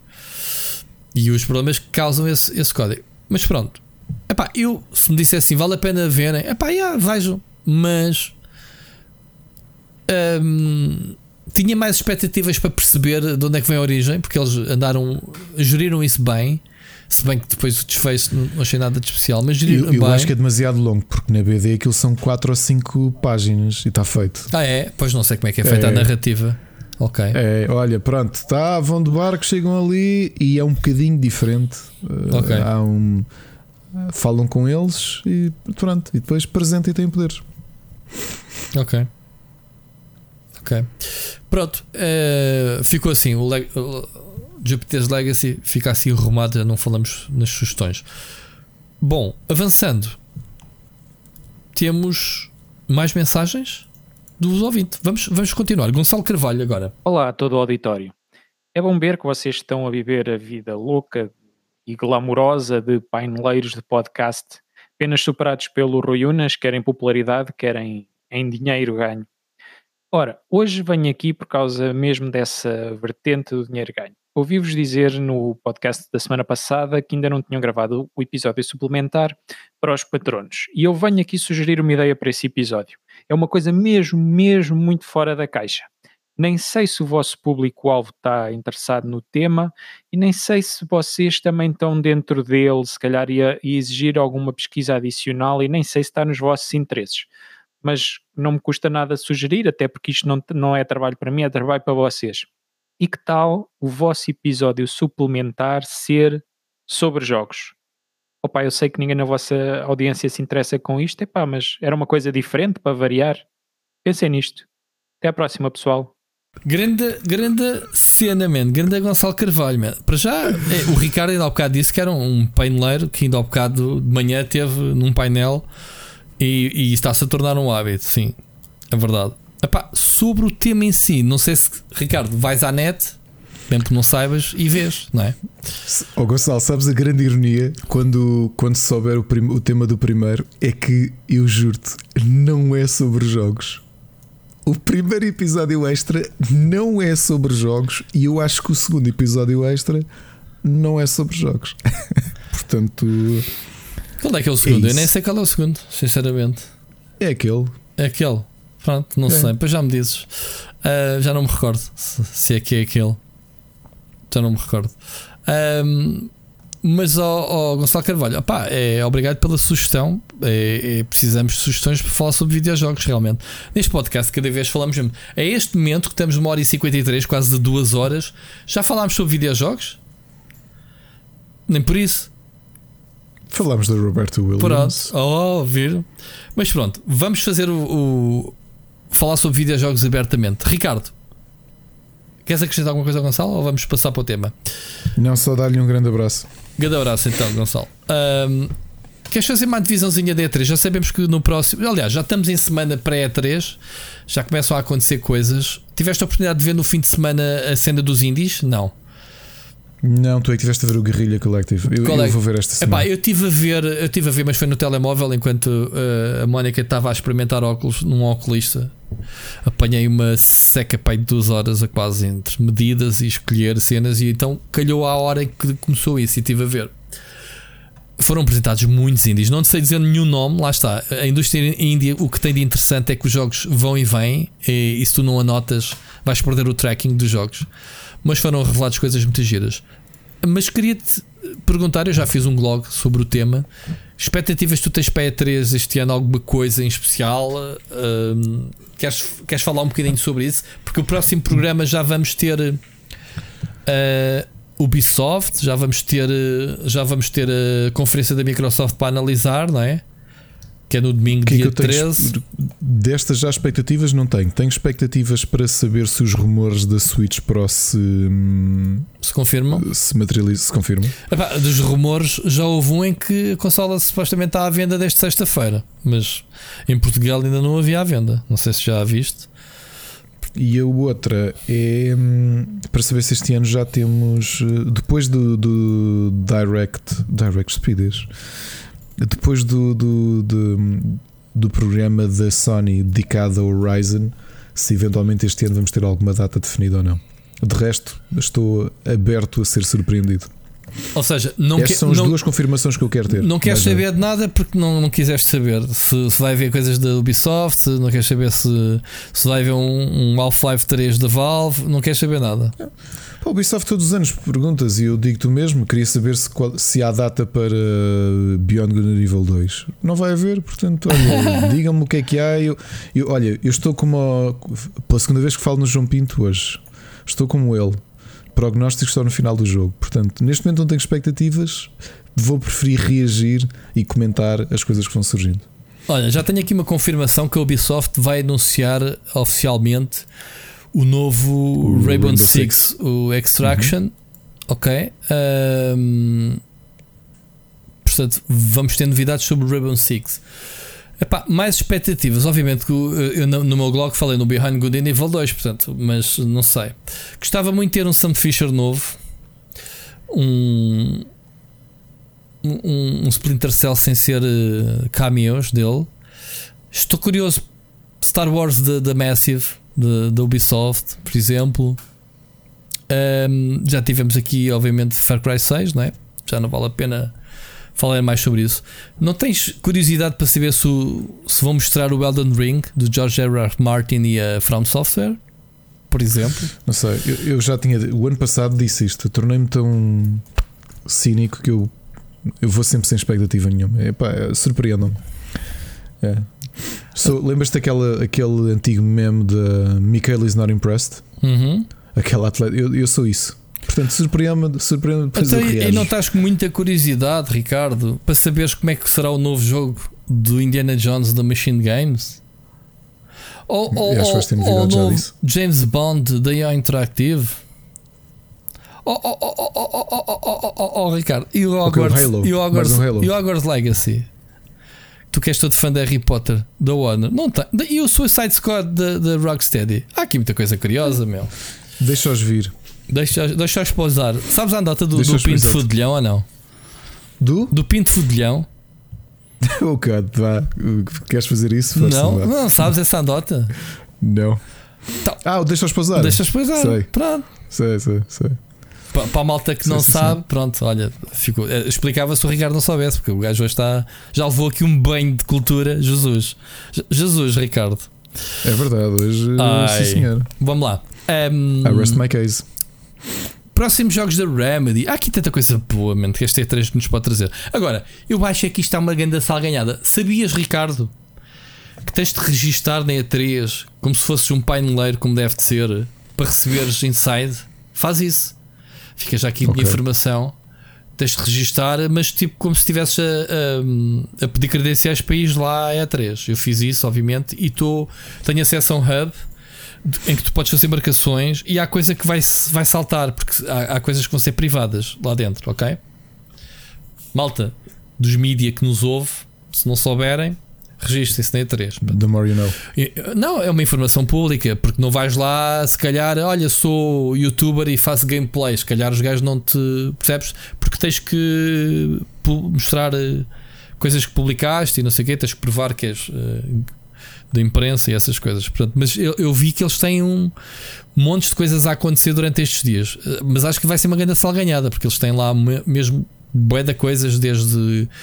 Desde hum, palestras, hum, previews de jogos, sei lá, coisas. Pronto. E então, mas vai acontecer. Pá, eh, eh, estou muito curioso, obviamente. A Xbox no dia 13 vai ser grande.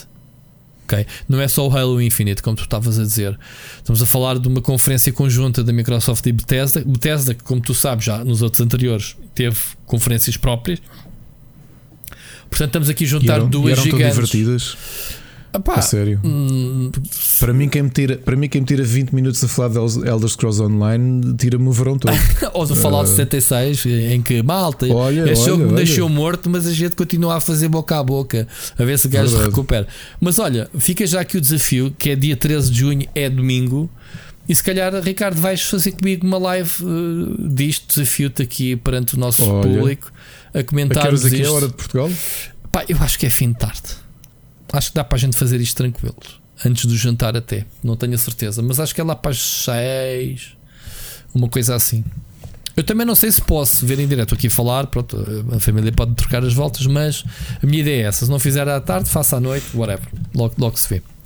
Mas houve, eles têm muito jogo para apresentar e têm que apresentar jogos. Portanto, eles vão estar a, a apresentar jogos tanto da Bethesda como da Microsoft. Portanto, há muita fruta hum, para vir aí, ok? Psychonauts 2, Everwild, da Rare, Perfect Dark, o novo Fable, Ricardo Miguel, há aqui muita coisa. Pá. O Starfield da Bethesda, estás a ver? Enfim, vamos ver. Sobre a Nintendo, a revelação da Switch Pro, que já devia ter acontecido, para libertar a malta para falar sobre eventuais jogos que aproveitem, mas não estou a visto a acontecer. Os rumores ainda não bateram. Pode acontecer, mas não se sabe. A Nintendo já revelou já revelou um, um direct de 40 minutos só para jogos. Portanto, não sabemos se vamos ter Metroid Prime 4, se vamos ter novidades sobre Breath of the Wild 2, Mais lutadores do Super Smash. mais lutadores do Super Smash novos, Bayonetta 3, Splatoon 3, Splatoon 3, que eu estou ansioso por ver vídeos do Splatoon 3. Splatoon 2.1, que é o 3. Pronto, Sony. Não, estamos aqui a brincar, mas sim, mas eu por acaso queria ver. Sabes que eu, eu Se há- tinha o comentado novo no- Pokémon, no, Twitter. como tu sabes, que anda aí já. Eu tenho, eu tenho curiosidade em saber uma coisa: com a Capcom uh, a lançar, sai para o mês que vem, o Daigeko Tensai Ban em inglês, se eventualmente eles vão decidir lançar uma coletânea de comemoração de Phoenix Wright com. Mas o Dayaka Sabaitan Switch. 3 é, é da, vai ser pela Nintendo, Não vai ser pela Capcom. Vai ser pela Capcom. mas para a Switch. Mas se exclusivo para a Switch, sim. Ah, sim. Ah pá, pronto, é, é basicamente isso. Basicamente isso. Ah, ah, pá, fala-se que poderá Insomniac falar sobre um Spider-Man 2. Agora que o, Clank, o Ratchet Clank está arrumado na prateleira. Não sei. Final Fantasy Remake, parte 2. Final Fantasy XVI. Estão a ver? É muita coisa. Há muita coisa que podes eh, listar aí na tua wishful thinking se quiseres.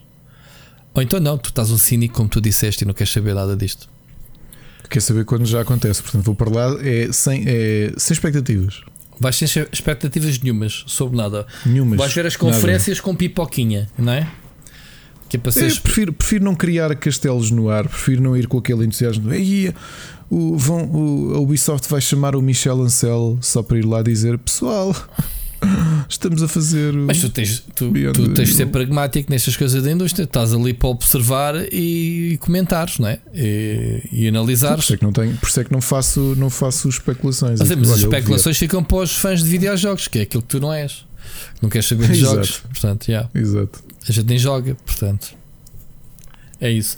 Eu não, eu não alimento a hype machine, pá. Pronto, então, malta, ficou. Eu tentei fazer uma divisão da E3, vocês viram que não deu com o Ricardo. E não dá, não dá. Ah, Comigo não dá, tens de convidar outra pessoa. Não dá porque.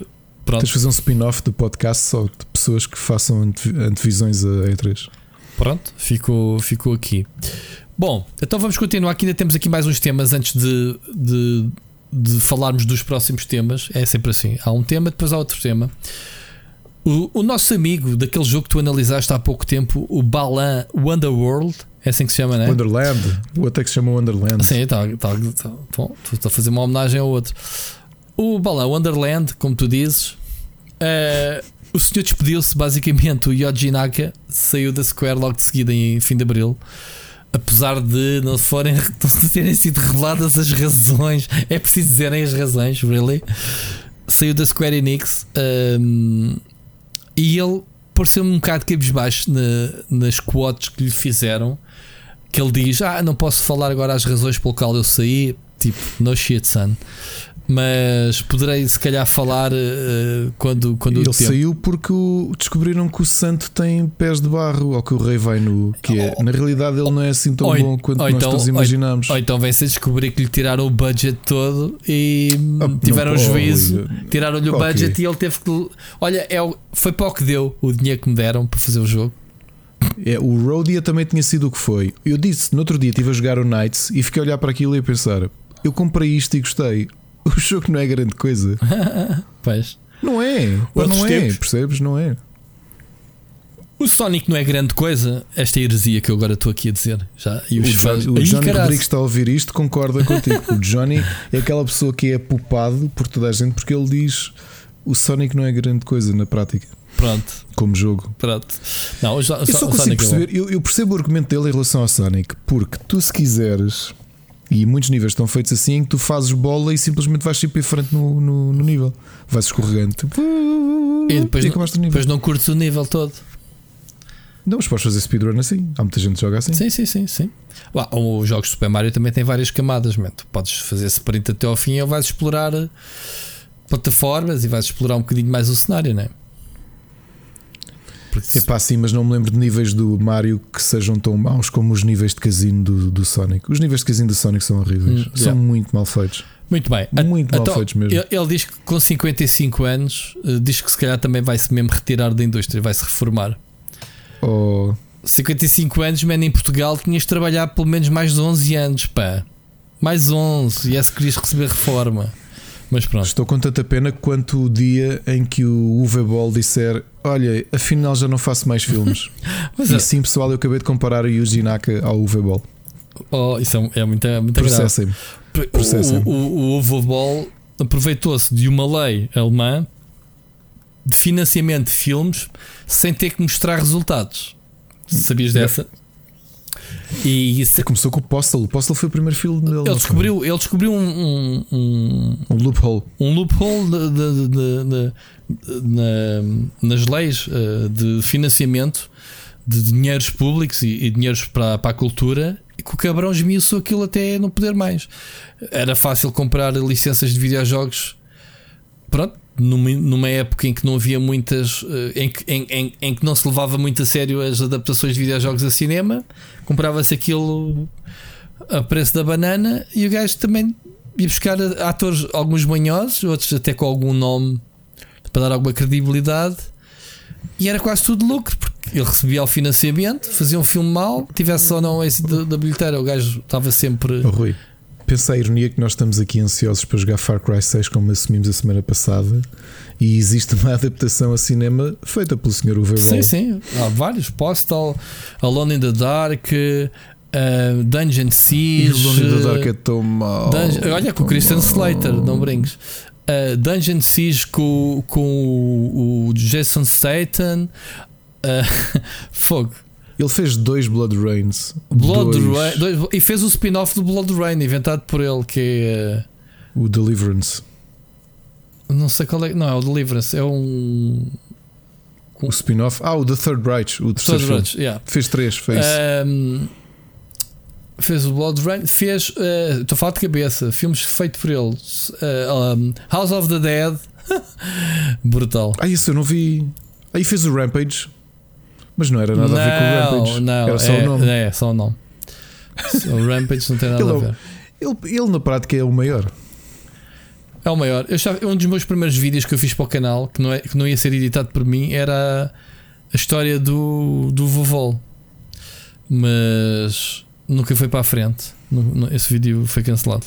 Dos poucos Epá, vídeos o que eu cancelei. Dark é tão mau. É, são todos maus. Não há nenhum. Não há nenhum bom. O- o- imagina o, o Senhor dos Anéis no Dungeon Siege, mas dos 300, mesmo, mesmo uma coisa muito má. É assim, eu Dungeon Siege não vi também. Feitos mais recentes, se não me engano. O Jason chamava Statham aquele. a fazer de NPC, fazer do herói. O Dungeon Siege, sério? Uhum. O Dungeon Siege, não, sim, é com o Jason Statham, caraças. Vai ver então. Vai ver. Ele tem, ele tem um grande. Mas está ao nível de um Dungeons and Dragons? De um filme? Do Dungeons and Dragons? Não, está pior. Mas é, mas é, é, é talvez dos filmes dele com, com, os, com os melhores valores de produção, nem que seja para, para o guarda-roupa. Eu vi os dois primeiros Blade Rains com o meu avô e acabámos de ver efeito. Porquê que vimos isto? Devolvam umas horas. É, exato. Era bom que ele pudesse devolver. Aliás, eu nem sabia, quer dizer, já sabia, mas nunca vi. Ele fez dois filmes chamados In the Name of the King. O primeiro chamava-se In the Name of the King um, Dungeon Siege. o segundo era o Two Worlds. Lembras do Two Worlds do RPG? Sim, que era da. da dos alemães também. A Calypso. Era da, da Calypso. Calypso. Pronto. Portanto, ele fez, ele fez dois filmes. In the Name of the King. Espera, e era com o, o Dolph Lundgren. O segundo era Dolph yeah, Ele ia buscar sempre alguém manhoso. então o primeiro tem o Roll Parman, man. O, o John Rice Davis, uh, Jason Statham. É, é, o filme que tinha mais. que tinha mais uh, produção. Tinha um budget. para tu veres, budget para o filme 60 milhões. Ok? Box office 13 milhões. Man, isto não é gozar. Claro, 60 milhões a pagar estes atores Uh, mais, mais o resto. Uh, foi o filme mais caro de que ele fez.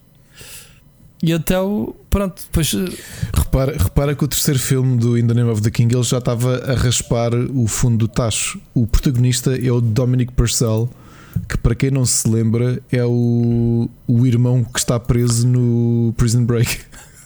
Não! Esse é o 3. Esse, já nem sei. Esse é o 3, foi o que eu te acabei de dizer. Ah, acabaste de Last o terceiro, Mission. O terceiro já foi escavar o. Sim, sim, sim. sim. Vê, lá, vê lá tu. Gajo, foi três filmes In the Name of the King. Baseado, Last Mission, nem sei que, que videojogo é que é isto baseado. Provavelmente não tem nada a ver com videojogos este. Entretanto. Portanto, yeah. Que filme. Não sei porque Epa, é que a gente está a falar em Overball, mas. Eu, eu que não conhecia o Dungeon Siege, isto ver o Jason Statham num, num, num filme de fantasia, uh, não sei. Então, mas agora vais vê-lo. Agora tens que ir vê-lo. Se eu vi, também tens que ir vê-lo. Porque tens, uh, tens outros atores conhecidos.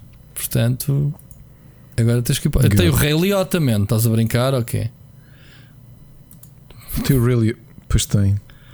Vários atores conhecidíssimos, man. Tanto o gajo gastou estourou Tem o Burt Reynolds. Tem o Burt Reynolds, é o rei. Tem. Acho que foi por causa deste filme que ele morreu depois.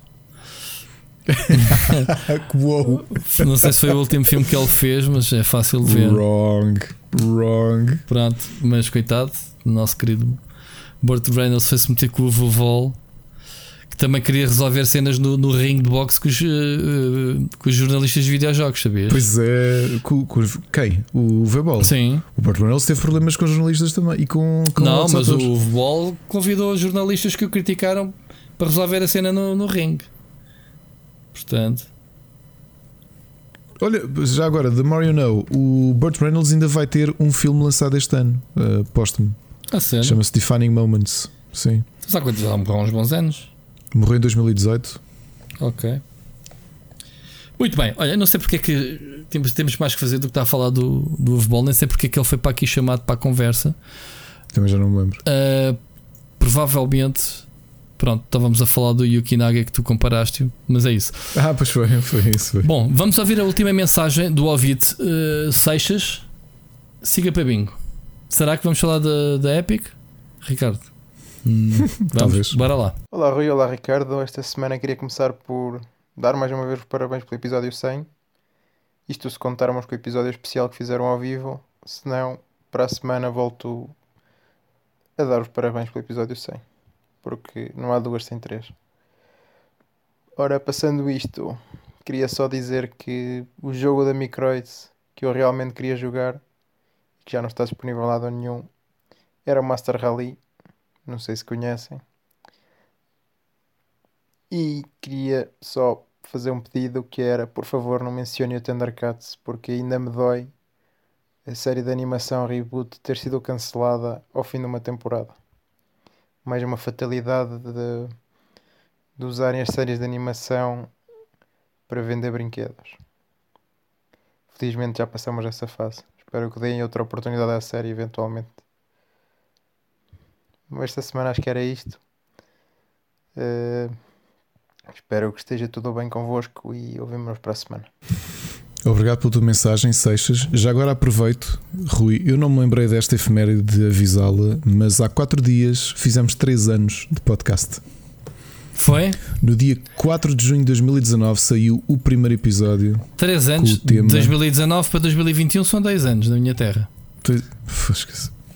Mas vê na net se é dois ou três anos, não sei certeza. Sabes que isto é o ano 2020 contado dobrado. Ah, vês. Repara, nós também fizemos 100, 100 episódios antes do tempo, fazemos 3 anos no ano em que fazemos Sim, antes de 2019 portanto, foram 100 episódios, na boa. Nem eu nem tu tínhamos feito episódios. Portanto, tens razão, bate tudo certo. Dois anos, fazemos dois anos. É, que fiz. Até aí não há bolo. Podemos fazer um bolinho do, do Split Chicken. Posso pedir aqui à Mónica. Eu como Foi aqui e depois mando entregado uma, de uma marmita uma fatia. Olha. vou, vou pedir, vou ver, malta, vou pedir. E depois a gente coloca fotos. Vou encomendar. E então, e, e, já chegamos aos 100 nas contas reais ou ainda andamos a entrojar já, o pessoal? Já, já, já chegamos. Então, já chegamos. Então, e o marketing não podemos reaproveitar para além daquilo que o Seixas referiu para, para podermos. Agora sim o episódio 100. É hoje? Hoje é episódio 100? Não, não, acho que já foi. Não, já foi. Acho que este eu, eu senti um. Ei, caralho, já estamos bem muito avançados. Pronto, está bem. Muito bem. Seixas, Master Rally da Microids. Isso é velho para caraças. Eu lembro-me do jogo na altura, mas não me perguntes. Se estás a, não sei se estava a ser irónico ou não com a Microids, porque razão é que queria jogar o Master Rally. Mas epá, eu lembro-me do jogo. Aliás, estava aqui a fazer uma pesquisa. Lembro perfeitamente da capa do uma capa com um Renault azul. Lembro perfeitamente. Acho que este jogo até foi em Portugal. Ricardo, não sei se não te lembras. Este jogo era da Play Games, se não me engano, na altura. Mas pronto, não me recordo. Nem sei porque razão é que é jogar o Master Rally, meu. Mas ok. Eu não joguei isto. Não, isso é muito antigo. Não Já tem 20 mesmo. anos esse jogo. Uh, ainda por cima da Microids. O sobre o Thundercats. Vamos ter aí o regresso. Eu não gostei. Né? Já tivemos, já foi cancelado, mas também as figuras eram mais ao estilo de ah, Steven Universe. Uh, assim, as figuras mais atarracadas, era uma coisa mais humorística, não tem nada a ver com Thundercats. Uh, e não esquecer que esta é a segunda tentativa de regresso de Thundercats em 2000 e Mas não tem mesmo sucesso ou é porque a bonecada não vende? Pá, primeiro porque teve um grande backlash. Repara que na altura, só quando saiu o teaser da série nova, uh, uh, eles foram completamente fustigados. Porque os fãs todos, que é a malta mais velha, a dizer o que é que vocês fizeram a Thundercats. Porque. Epá, porque é estranho. Quer dizer, num, a série chama-se Thundercats Roar uh, e é. Pronto, é aquela coisa mais fofa. Os personagens são todos assim baixinhos, mais gordinhos. É uma coisa humorística. Não, não tem mesmo nada, nada a ver com a série, com a série antiga. E já agora chegou a passar em Portugal uh, o remake que existiu em 2011 era muito bom. Adorei a série. Se pelo menos foram duas temporadas e estava mesmo a agir. Os personagens estavam muito bem repensados. Portanto, eu diria que esqueçam este novo de 2020 e vejam só o, o 2009. É isso, acho que é 2009. Muito bem, pronto. Fica aqui a informação. Vamos passar à próxima. Ao próximo tema que eu queria ver aqui contigo. E outro dia teve-vos a dar uma série de tangas, mas vocês não, não, não pescaram. Que é as séries que foram renovadas e canceladas. Obviamente que não vamos passar aqui a ferro tudo, porque, obviamente, pegando no Jupiter's Legacy, foi uma das que mais chamou a atenção por ter sido cancelada, ainda por cima, logo à primeira, à primeira season. Mas houve aqui outras séries que foram canceladas e outras renovadas, obviamente, que se calhar mereciam alguma, algum comentário. Um, há uma série, já agora, que está a ser anunciada em, em em todo lado, que é o All Rise. Conhece essa série? Sim, que é baseada na juiz. A, a, atriz é que, é que entrou na, na série do. Ela fazia de polícia na série da, da Marvel na, da Netflix, qual delas? Um, não tenho a certeza se era o Luke Cage. Era o Luke Cage, era. Era que ela fazia de Misty Knight. Exatamente, Misty Knight, que era, que era uhum. a, a, polícia. ela é, é ela é basicamente juiz. Então foi uh, cancelada logo, a segunda season foi cancelada. Portanto, estamos, estão-nos a vender uma série que foi cancelada, basicamente. Só agora é que reparei, reparei nisso. Mais... Eu sabia, eu todos os dias passo pelos mupis do All Rise não e é? pensei, bem, isto deve estar a ter um grande Mas eu já vi o trailer e parece-me ser daquelas séries de tribunal da perspectiva do juiz. Porque tu normalmente vês os, uh, vês os advogados de defesa, vês os, advogados, os, procuradores. os procuradores, o Bully, por exemplo, que nem sequer é uhum. procurador, é simplesmente um tipo que investiga. Que tem, que tem um, advogado que trabalha com ele, né? não sei se já viste o Bully. A minha mulher é fã uh, do Bull. Não. Bull não é Bully, é Bull.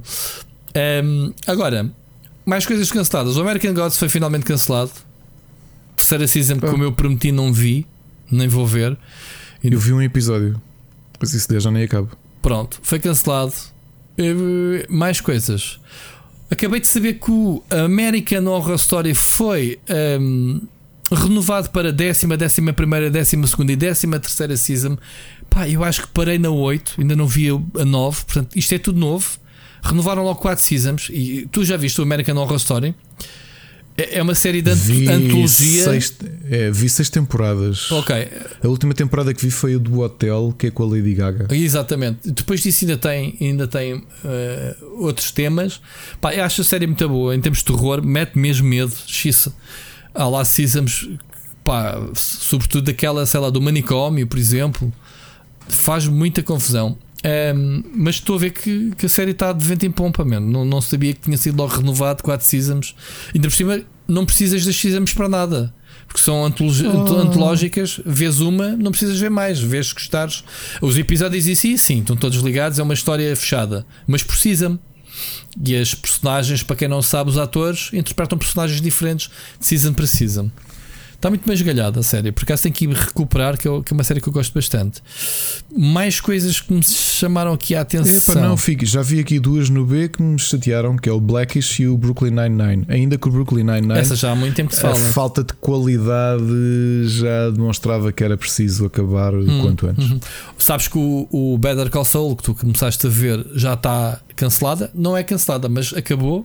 Vai chegar ao fim. Sim, Chegou sim. ao fim da sexta Vai. season, que é a próxima. Portanto, pronto. Um, mais coisas, o Black Lightning, ainda vi as duas primeiras seasons, mas não tive paciência, porque entretanto entrou no Arrowverse.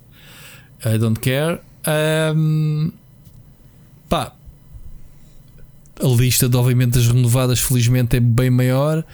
Não há aqui nada. Lá está o Bull, estávamos aqui a falar um bocado, foi renovado na sexta season. Olha, mas curiosamente o His Dark Materials da HBO foi uh, cancelado. termina a história na terceira temporada, portanto a próxima é a última. Foi cancelada, sim senhora. Há aqui muitos dos nossos, uh, das nossas sugestões que foram, foram cancelados. Olha, Killing Eve também vai ter a última temporada, é a quarta, portanto vão acabar a história. O que se percebe, porque especialmente. Eu nunca vi Killing Eve. Killing Eve vale muito a pena. É aquela chinesa, não é? tudo uma vez. É com, sim, com a. Um, Sandra Who? Não. não. Sandra Oh. Sandra, Sandra oh. Yeah. É detetive e acompanha uma serial killer e apaixona-se por ela e tudo isso. Okay. É, é, uma boa série. Aproveitas e vês tudo de uma vez. Ok. Hum, mais coisas. Já agora. Hum, já agora. Epá, estamos aqui a picar uma mas nunca mais sai daqui. Mas deixa-me só ver uma coisa. O, no M, o manifesto, que já vamos falar daqui a um bocadinho foi, foi, foi renovado, renovado para quanto? Não sei, não dizem, foi simplesmente renovado. Eles devem estar naquele sistema de renovam. Season 3, não, mas a Season 3 já existe, portanto foi renovada para a quarta, ok. Para a quarta, exato. Uh, ok. Obviamente o Mandalorian eu fiz um copy-paste e enganei-vos, meti cancel e vocês não caíram nela. Não, não reagiram. Eu ia dizer que o Mandalorian tinha sido cancelado. Mas pronto. Vocês são maus para mim. O MacGyver para quem não sabe. Eu nem sabia que isso ainda estava na quinta temporada. Quinta temporada. Mas já agora Sexta... o, o, o Superstore que eu aconselhei aqui várias vezes, esta vai ser a última temporada. Não estranho porque eles perderam a protagonista, a America Ferrara, uh, partiu no. Era suposto ela ter acabado o contrato no último episódio da Season 5, mas como a pandemia estalou e eles não acabaram a Season 5, a, a, a Season ficou no 19 episódio, uhum. ela entrou em dois episódios da sexta e portanto já avisaram que a série vai ser cancelada. É pena. Finalmente, This Is Us, uh, que é uma excelente série Sim. que também já foi aqui um aconselhado por nós, vai ser cancelado finalmente esta é a última temporada, ainda bem. Acho que não dava, não dava para esticar mais. É porque vive muito à conta dos flashbacks. Essa série sempre fez É confusão isso. para e caralho. agora já é flash forward. Ah, era? A última temporada já é flash forward, sim. Ok. Sim, sim, sim, sim. Foi. eh, E, e acho que é isso. Foi, foi, Uhum. foi renovado o, o, o Narcos, México, neste caso. Ahm, o que me faz confusão é o NCC, NCIS. Season 19 renovado, Los Angeles Exato. 13 renovado, cancelado Nova Orleans depois de sétimo, vá lá. E Ah, não esquecer aqui que Simpsons foi renovado para a 33 e 34 temporada. qual, qual, qual? Simpsons. Ah, o Simpson continua, né? Pois isto já faz parte das nossas vidas, meu. Faz parte. The Orville foi renovada, Sírio, olha, este é para ti. Boa. Ahm, o, Az- o Azar, que para quem cega não, não seguia, foi cancelada. Eu vi, eu gostei muito da primeira temporada e perdi-me na segunda. Eh, o que tenho pena porque eu, eu senti que aquilo era quase um Breaking Bad. Quase. Uhum. A segunda temporada acho que eles se espalham ao comprido, que é aquilo que o Better Call Saul não faz, mas já falamos mais daqui a pouco sobre isso. Uhum. Uh, Peaky Blinders foi cancelada. Sexta será a última season. Nunca vi, portanto.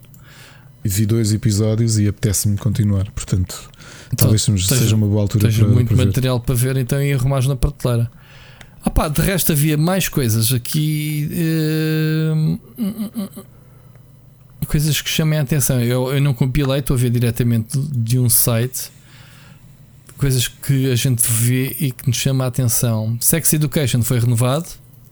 Depois da terceira. Ainda. Ainda, não vi. É uma, é uma série com tanto sucesso, é normal que tenha sido renovado. Uh, Snowpiercer foi renovado. Yes. Westworld eu não compreendo que tenha sido renovado, porque Westworld A foi. Ainda não vi. ninguém Ainda não avisou. vi a segunda Já. season, man. A partir daí. a série morreu na terceira e ninguém o avisou. Foi. Pronto. Não há mais uh, onde há. Os Star Treks foram todos renovados. Estamos a falar de Discovery e Packard. O Lower Decks já vai para a terceira season. Eu ainda não vi esta série, mano. Aonde é que, onde é que está a, a série? Esta é a tal que segue. Ou não? Ah, não, isto é de animação. Ok, estou a fazer confusão. Nunca estreou aquela série da, da Brigada Especial. Pá, o Space Force foi renovado. Estás a brincar, meu. Ixi, Como é que é possível o Space Force, para mim, a pior série? Que eu, nem vou olhar para isto, nem quer saber. Pá, quando tu vês um For All Mankind e passas para o Space Force, é, é estar a brincar, né? Que. É brincar com a cena. Muito bem, fico aqui então os principais destaques. O This Is Us já falaste. Pá, poderia haver aqui mais coisas que me chamassem a atenção, mas não estou aqui a ver. Não vou. O Jack Ryan foi renovado, ainda não consegui ver. Pá, espero que seja boa, porque gosto muito dos filmes. Hum, os filmes, uh, cinco filmes, né? Já falámos aqui sobre eles. Uhum. Alguns com Harrison Ford e não sei o quê. Por falar em Harrison Ford, ontem estive a ver dois Indiana Jones de rajadamente. Mortinho que sai ao próximo para o ano. Uh, é um espetáculo. Bem, a Umbrella Academy Season 3 foi renovada, entretanto, também. Ainda bem. O Van Helsing, não sei se alguém vê, foi, foi cancelada, fim da quinta. Ahm, foi cancelado também, já se sabia. Olha, agora que estou aqui a ver, Walking Dead foi cancelado. Olha, Sim, ouviram? já tinhas reparado. Depois da 11 foi cancelada a Final Season. Ok. Não sabia. Pensei que iam continuar. pois Já estavam assim bem de atores conhecidos da série. Ah, ah, ok, pronto. Esta apanhou-me agora de surpresa. O Witcher 2 foi renovada. Season 2 provavelmente para a 3, não é? Estou aqui a falar. Porque para a 2 já sabemos que ia haver. Portanto faz sentido dizerem aqui que foi renovada. Muito bem. Estamos conversados sobre séries. Ouviram aqui algumas primeiro. E agora vamos falar de, de- do tema mais longo. O tema mais, fosse- mais badalado, mais longo. Vamos falar já a fazer. Antes disso, antes disso, Ricardo, vamos fazer aqui o agradecimento semanal aos nossos Patreons. É isso, é ok? Eh, obviamente, eh, o pessoal continua a interagir, continua ahm, a fazer o registro com o Patreon. Eh, na sexta-feira ou no, no sábado eu fiz na live hum, para quem viu, eu fiz o, o, sorteio e gravei o clipe e já meti lá no, no, no Patreon. Portanto, o nosso amigo Game Chest, Mike, ganhou. Ainda não lhe entreguei a chave. Portanto, Mike, se estás a ouvir isto, desculpa. Foi falta de esquecimento, como diz o outro. Uh, tenho que te mandar um mail com a, com a chave do Resident Evil 8 ou Village para Stadia. Já sabemos qual é o jogo do, do deste mês, Ricardo, ou, ou não? Ainda não, mas nos próximos dias anunciamos. Vamos anunciar o, o, próximo jogo. O próximo jogo é sério, né? não quer dizer que não haja um ou outro bónus. Um, epá, e agradecer, obviamente, a todos os que continuam a apoiar, até em modo de piada, o Gonçalo ao bocado falou nos temas e essas coisas todas. Uh, agradecer, obviamente, e sobretudo ao, ao, pessoal que manteve a confiança, portanto, não foi só aquele boostzinho uh, inicial, mas como a grande maioria manteve neste mês as, as, o seu apoio, digamos assim, monetário, portanto, isso vale, obviamente, o nosso grande agradecimento.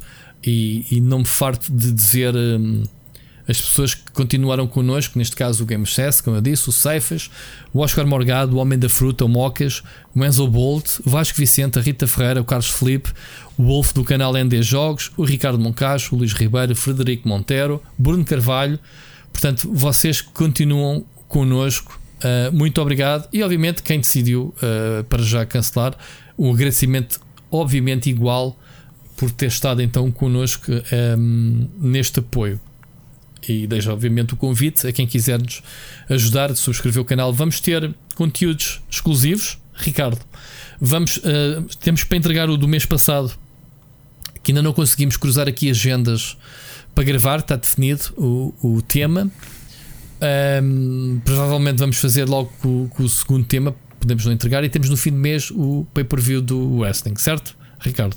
Exatamente. Muito bem, então pronto, fica aqui então. Um, fica aqui então o agradecimento. Vamos avançar para, então, para o tema que faz a ponte já para as recomendações, mas vamos mantê-lo como tema principal, que é Ratchet Clank Rift Apart. Ricardo, temos andado a jogar este jogo nos últimos 15 dias. Hoje, segunda-feira, que estamos a gravar, estamos autorizados em dizer, em meter a fotografia da praxe nas redes sociais, a dizer: Olha, está aqui a, o ecrã de loading, estamos a jogar isto. Review, eu não fiz isso. Review eu não fiz, também não fiz. Uh, e, não mas fiz. uma brincadeira que foi pegar no post do André e dizer: Olha, uh, rouba aí a IGN uh, o post, está aqui, é isto, basicamente retuitei. Não fiz, fiz já, já não joga há uma semana. Uh, porque já agora para vos avisar, antes é, isto é, a questão dos embargos é engraçada porque uh, já tínhamos aqui revelado que a PlayStation trabalha sempre, sempre assumimos isso, trabalha com uma, uma, uma, uma data de, de antecipada bastante grande yeah. e portanto nós já temos o jogo há mais de 15 dias, Rui. Yeah. Yeah. Porque uh, não podemos era falar, gravarmos, não podemos era falar nele. Não podemos era falar porque exatamente um, uns minutos antes de, de gravarmos o episódio da semana passada, na segunda-feira, eu tinha acabado de fazer 100% ao jogo.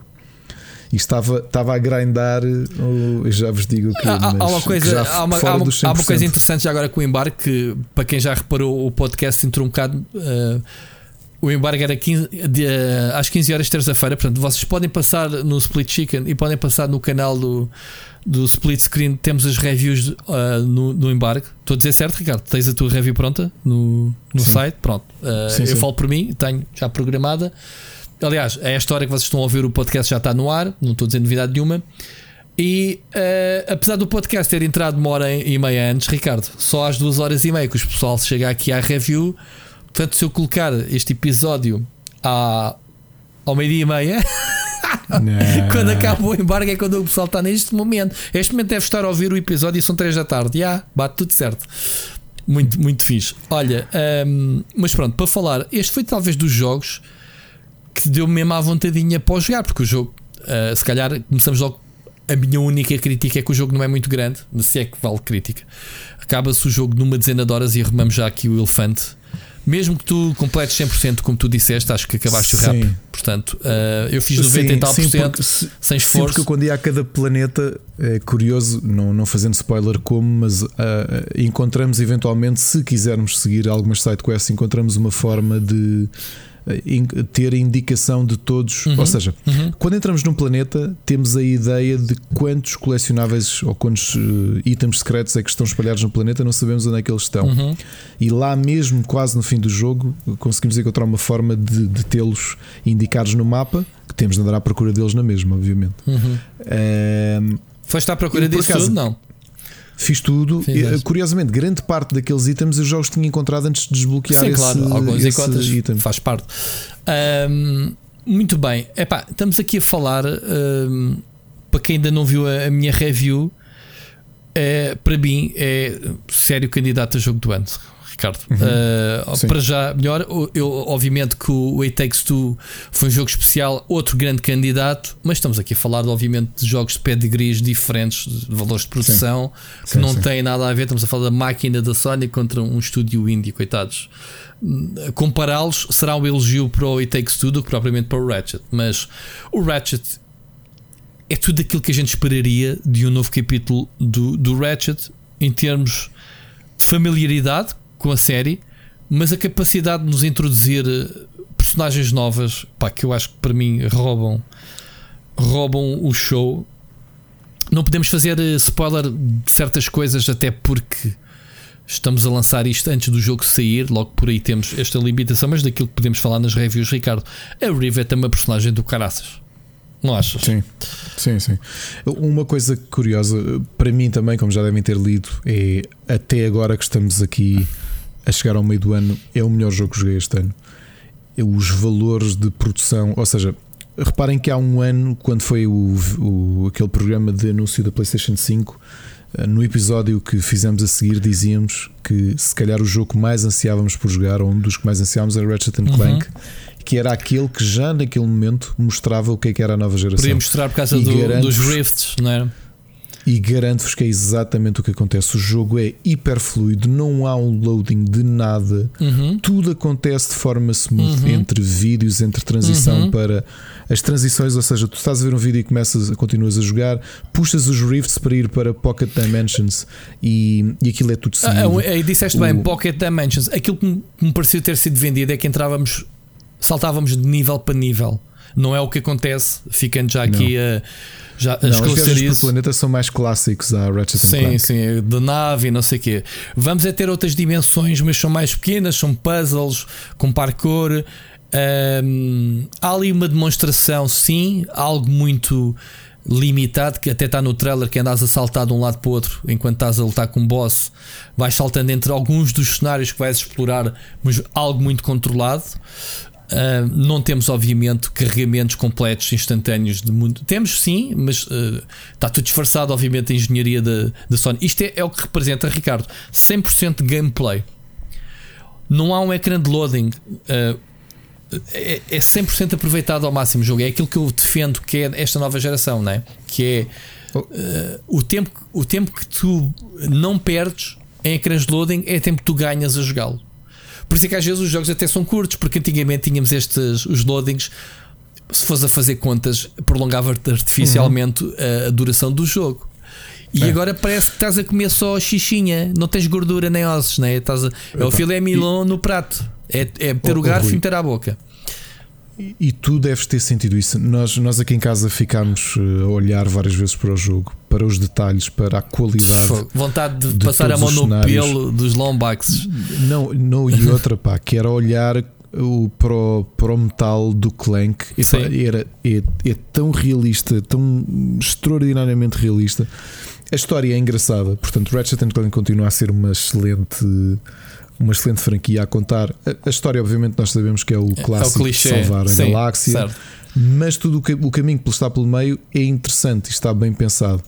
A jogabilidade é divinal, Uhum. tudo está hiper aprimorado, os movimentos são altamente orgânicos. As sequências de shooting são muito boas, a diversidade de armas. As armas sempre foi a panagem da série, não vai desiludir ninguém. Yeah. Eu, eu há pouco estava a dizer que já tinha feito 100% e pensava que necessitava de fazer max level a todas as armas. Eu não tinha reparado que já Ah, tinha 100%. isso, vais fazer isso, muitas dessas coisas para os troféus, se calhar. E, e acabei por. Só me falta uma das armas. As armas estão todas muito bem pensadas.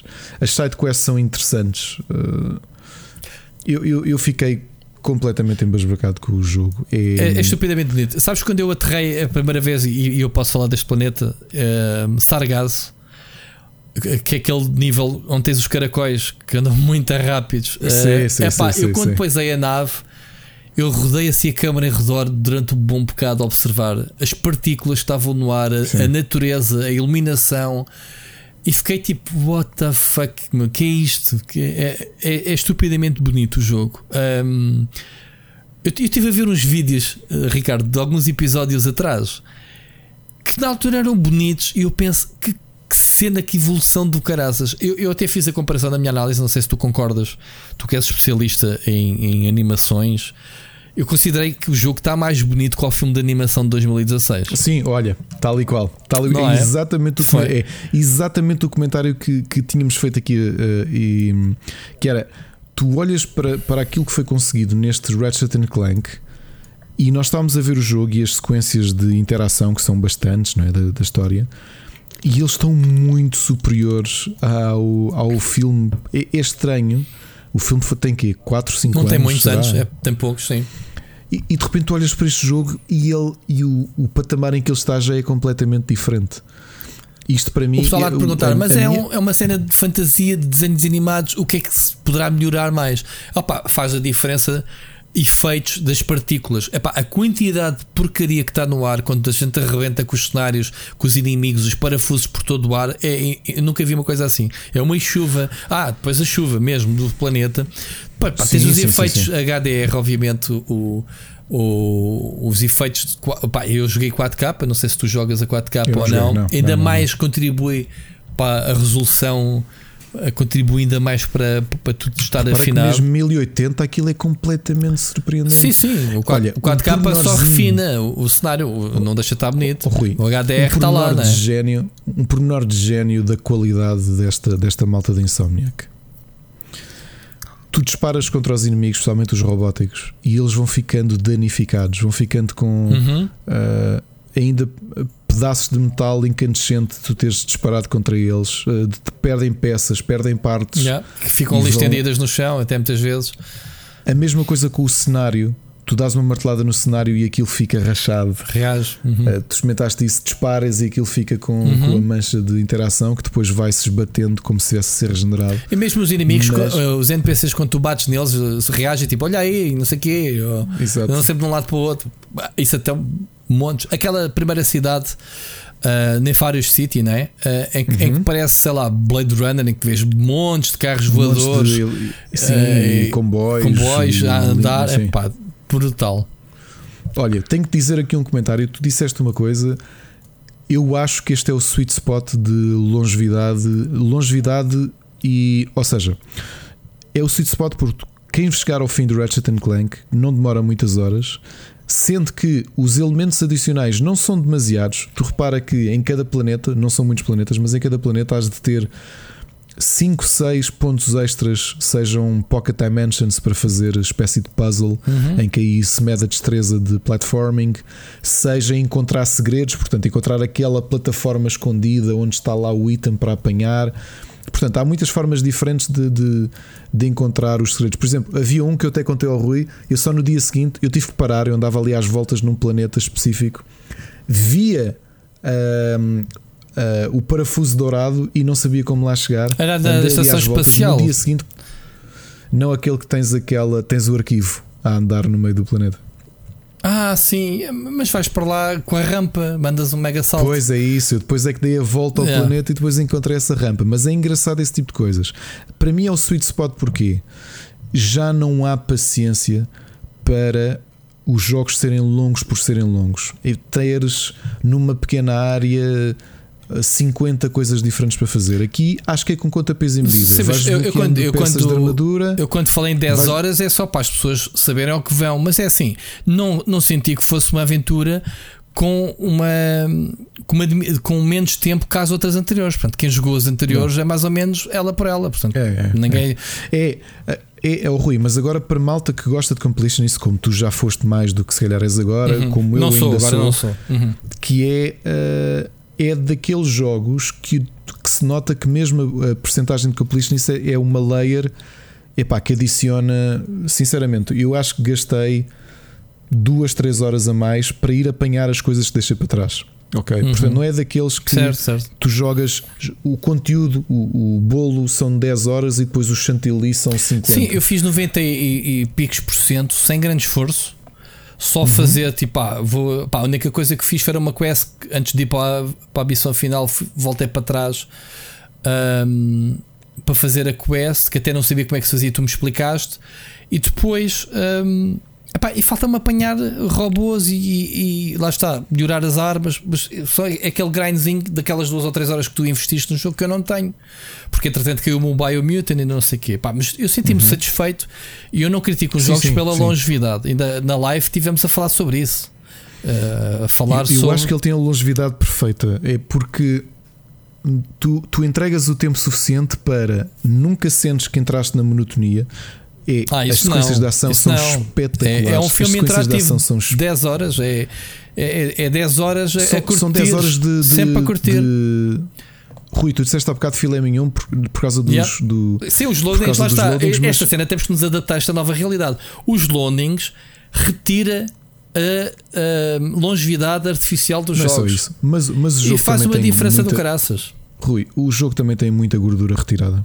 Ah, sim, está afinado, sim. Tem. Não, não, não tem lá. Não, não, encheu, não encheu os chouriços. Em Insomnia. Nada, nunca. Não tu encheu. nunca sentes isso. Ou seja, Sim. a, história avança num bom ritmo, as sequências de ação continuam espetaculares como sempre. Entre um bom desafio, ou seja, se tu quiser jogar aquilo na dificuldade De máximo, standard, ainda tens mais tens algum dificuldades. des- sim, tens mais dificuldade, mas no standard continuas a ter algum desafio. Uhum, uhum. ok? Continuas a ter estratégia e acho que é um bom jogo daqueles, é um bom jogo familiar porque eh, as crianças podem, podem usufruir e, e divertir-se com o jogo eh, numa dificuldade mais baixa, se for necessário, ou jogar numa dificuldade normal. Em qualquer delas, o jogo é, é, é interessante. É, mesmo o grind é curioso porque. Primeiro, aquilo que nós vamos apanhando são armaduras, são peças de armadura que dão, Dão bónus. dão E bónus. estética, os bonecos são muitas giras as armaduras. As armaduras são giras, são, dão, não é só questão estética, mas também o bónus, Uhum. que é interessante e podemos ir mudando, fazendo quase builds, dependendo do planeta em que estamos e Uhum. o tipo de inimigos que estamos a, Sim, a há, enfrentar. para dar exemplos, há, há armaduras que dão mais resistência, mas outras também dão mais XP ah, Exato. pelas, pelas armas. Ah, ou então mais Raritarian, que é o grind dos cristais para, para melhorar a- as armas. Pronto. Ah, Por exemplo, aqueles mapas habituais de, de, de power-up das armas, eu, eu completei todos. Portanto, fui fazer, andei a fazer eh, grind, mas isso depois de acabar o jogo. Fui só fazer grind de duas coisas. Eh, Como tens aqueles challenges na arena, o que eu andei a fazer foi a tentar evoluir, porque as armas sobem à medida que vão sendo usadas, e enquanto as usava, fazia fazia grind de Rarinium para, para depois subir os mapas. Mas isso foi uma coisa, foi uma layer que eu próprio pensava que necessitava e quando cheguei à save vi, ah, ok, já tenho 100%. uhum. Portanto, as armas são, claro, o habitual. Qual é que mais Ah, usaste? Qual é que mais gostaste já agora? Olha, se calhar na primeira hora de jogo usei muito a. Como é que ela se chama? A caçadeira. Uhum. Como é que ela se chama? Porque elas mudam de nome quando chegam ao max level. Ah, depois, qual é que foi Aquela que eu do mais? Aquela do, do primeiro círculo em baixo. O- é o Void, Void Nullifier, lá o que é. Essa por acaso não usei muito. Essa daí Usa- manda um raio tipo um caminhado do Usa- Dragon Ball e mata vários inimigos em fila. Usei a do Drill, que tu disparas Uhum. e aquilo é tipo homing um, e vai atrás do inimigo. Usei muito a Lightning Road, que é elétrica. Essa é muito boa, sim. A partir do momento em que a apanhei, como aquilo fazia chain link entre Yeah. os inimigos, E- e- usei imenso. Em confusão, o Mr. Fungi, que são cogumelos que funcionam como canhões estacionários. Era gira e depois chegaste a apanhar os, os Zarkons, os habituais, que era a Glove of Doom. Sim, sim, sim, tudo, sim, sim, sim. Sim, pronto. eu, eu utilizava muito aquele repuxo que transformava o pessoal em verduras, paralisava-os e Sim, que os agarrava, exato. Está muito giro, também foi, foi muito Foram estra- essa- estratégias essa ideia. muito giras. Tu vais mudando de arma. experi- obviamente, depois temos a bazuca, no fim, com, com aqueles mísseis brutais. Eh, o que é que estava interessante? Os boss fights estavam interessantes, eh, estavam criativas. Gostei muito da, da luta final. a luta Acho final está muito, gira. Aliás, Tanta gira com. Sim, não vamos entrar em pormenores. Muita gira porque tem várias eh, fases e transformações. Está muito cinematográfico. Muito, o jogo yeah. é, não, não sentiste isso? O Sim, jogo sim. é muito cinematográfico. Senti, senti. Na forma como tens a ação, na forma como uh, mesmo muito, aquelas muito, sequências muito em que não estás a coreografado também. Muito. Sim, sim, sim, sim, sim. Uh, mesmo aquele, aquele robô.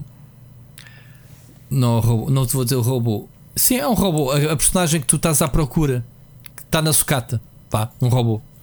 Uhum. Uh, muita gira a sequência em volta dele. Mas, epá, eu queria, queria te perguntar o que é que achaste da Rivet, da personagem que faz capa, né? Acho que ela, funciona, ela, ela e a Kit acho que, que, que são, vão continuar, obviamente, porque são muito interessantes. Aqui, até porque aqui não tem são uma, é um apenas... mistério. Estamos aqui a falar da Kit, mas nem sequer está na capa. Foi uma surpresa brutal. A Kit. Foi, Ah, um, foi, foi. É Há ali um twist que eu por acaso não estava à espera. yeah. Sabes qual é? Ah, pá, eu- eu- o twist da transformação. Não, delas as duas. Ah, sim, claro, tem a ver. É, isso não Não, podemos não falar. estava à espera. Não podemos falar. Gostei, Ah, ou seja, nesta ideia, eu acho que a Insomniac teve muito bem, porque podiam fazer uma coisa básica que era só fazer uma versão Alternativa. swap yeah. dos personagens e não foi isso. Eles criaram, Os personagens criaram, é, criaram isso e- encontraste- e, criaram contraparte de todas as personagens conhecidas do universo Exato, que ganham. exato. E alguns com ideias até surpreendentes, Sim. como por acaso a história do, do, do Pierre, Do- quando tu vês o Pierre, O Pierre. quem é que ele é, não é? É, Vê-se logo E- quem é, mas é giro ver uh, uh, o rumo. Depois tens o Captain Quark, que é um O clássico. Quark, claro. Um, E o, esse mundo onde tu conheces o Quark, a sequência toda é muito boa. o Quark, não, o Muito, Quantum. muito boa. Ele é o Quantum no O novo. Uhum. Quantum, sim, o Quantum, exato. A versão daquele planeta é o Quantum. Quando, a- aquela sequência toda desse planeta com, com Tens o vou também, que é, o- é- como é que é? É McTarvish, é assim que se chama-se? O, Ah, não, desculpa, o Skid McMarks, sim é que é, que, que aparece no primeiro jogo e neste é o agente.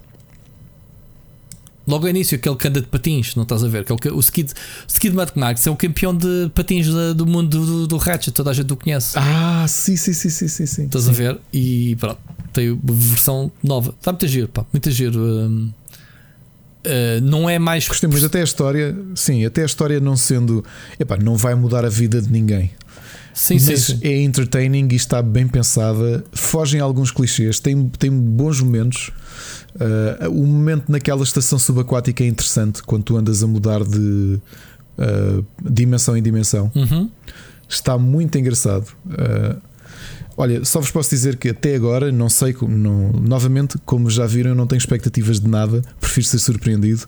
Neste caso, fechando estes primeiros seis meses do ano, de longe, o melhor jogo que joguei é o Ratchet Clank, a Rift Apart. Hum, Sem, sem dúvida nenhuma. E eu, Acho que é obrigatório para quem tem uma PS5. Se tiverem ideia que 10 horas ou 12 horas para fazer completion isso é pouco, não é, é honesto. Uhum. É a duração que o jogo tem que ter. Uhum. Vocês acabam-no com aquela sensação de isto é bom. Não houve nenhuma altura em que a Insomnia que me teve a enganhar. Pá, esteve eu, a- eu infelizmente uh, tenho que concordar com o Ricardo. Portanto, não há aqui uh, esgrima de argumentos diferentes, porque acho Não. que é. Que é. Deixa-me só concluir. Não sei se tens mais uma coisa para acrescentar, mas Não. O DualSense neste jogo, chaval. Ah, houve. Opa, Sim, eu passei do. Ratchet and Clank para o Biomutant e eu pensei assim, malta, não sei o que é que está a passar, o jogo está. Rui, Rui, Tá tudo os marado. passos no metal, os sons. Eu já não uh, consigo jogar um jogo, mas isto agora é culpa nossa. Eu não consigo jogar um jogo de PlayStation 4 porque eu estou a jogar o Biomutant, obviamente, na PlayStation uh, 4, na PlayStation 5 com o DualSense. O DualSense está morto. Sabes uma coisa que me acontece no Biomutant? Eu estou sempre a disparar estou com o dedo no gatilho e é muito sensível. Estou sempre a É. mandar disparos do nada. Tu no Sim, Ratchet aqui, Clank, lá, tu tens aqui- o, o Force, o, o, Sim, o. Como é que se chama? O, o, o Adaptative uh, Trigger sim. que não me deixa. Tenho o dedo no. Se eu carregar a fundo é que ele dispara. Pá, isso faz uma diferença. Um, Não, até porque, o- até porque as armas algumas têm comportamento diferente mediante o. sim, mas isso também já o Returnal tinha dual. Agora eles dão Exato. duas funcionalidades aos, aos gatilhos. o- Exatamente. Epá, mas a cena que. A informação adicional que o comando te dá, em termos de feedback áptico, eh, este não utiliza muito o altifalante em relação ao, ao, ao Returnal que fazia bem da barulho, eh, montes de informação sonora. Este, este acho eu que é mais. Que é mais eh, contido.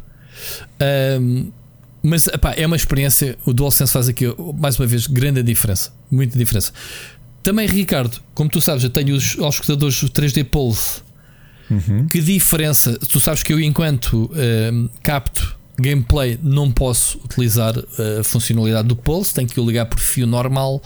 Mas como eu só podia um, capturar vídeo até certa parte do jogo, para mim foi fixe. A partir deste momento vou jogá-lo as meant to be played. É pá, o som espacial do jogo é do caraças. Eu por acaso nem falei nisso na minha review, eu não, não é um ponto, pá, tirando coisas extraordinárias que me centro a, a falar, olha, a componente sonora é muito boa, a banda sonora, pá, não, é, é, muito relativo, vai de experiência para experiência. Mas o facto de poderes entrar em sítios como a discoteca, cheio de pessoal, e tu no meio daquela barulheira toda conseguires ouvir sussurros das pessoas a tentarem falar no meio daquele barulho, como se fosse na real, tu consegues uhum. captar isso com, com os pulse. Ok? Estamos a falar, obviamente, de isto não é para toda a gente, nem toda a gente vai ter essa possibilidade, mas vão perceber que o jogo tem eh, para aos computadores que suportem isto, neste caso o, o Pulse, tem, tem detalhes a nível sonoro que se calhar vão passar despercebidos ao, ao, aos restantes. Lá está, mais uma vez estamos a falar de nova geração, neste caso som. Uh, epá, mas quando eu mudei o jogo, Ricardo, quando eu comecei a jogar o Biomutant no, no sábado, estava fresquinho do Ratchet. Epá, que, que diferença!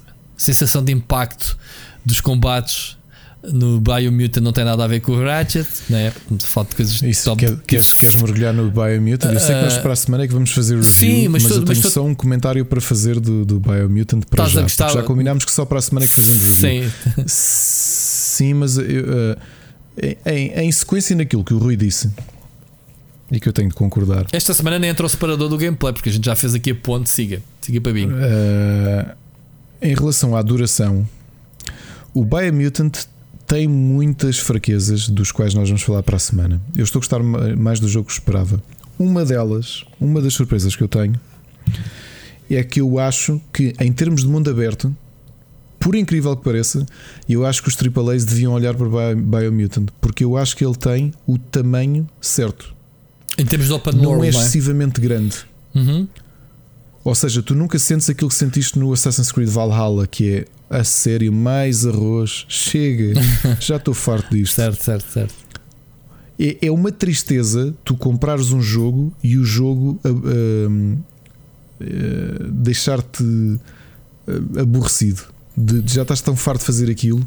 E eu acho que o Biomutant tem muitas fraquezas. Para mim, depois de ter jogado, depois de ver cada vez mais os mundos abertos com esta loucura de Final, temos o maior mundo aberto de sempre, agora ainda é maior, como a Ubisoft tem feito, não é?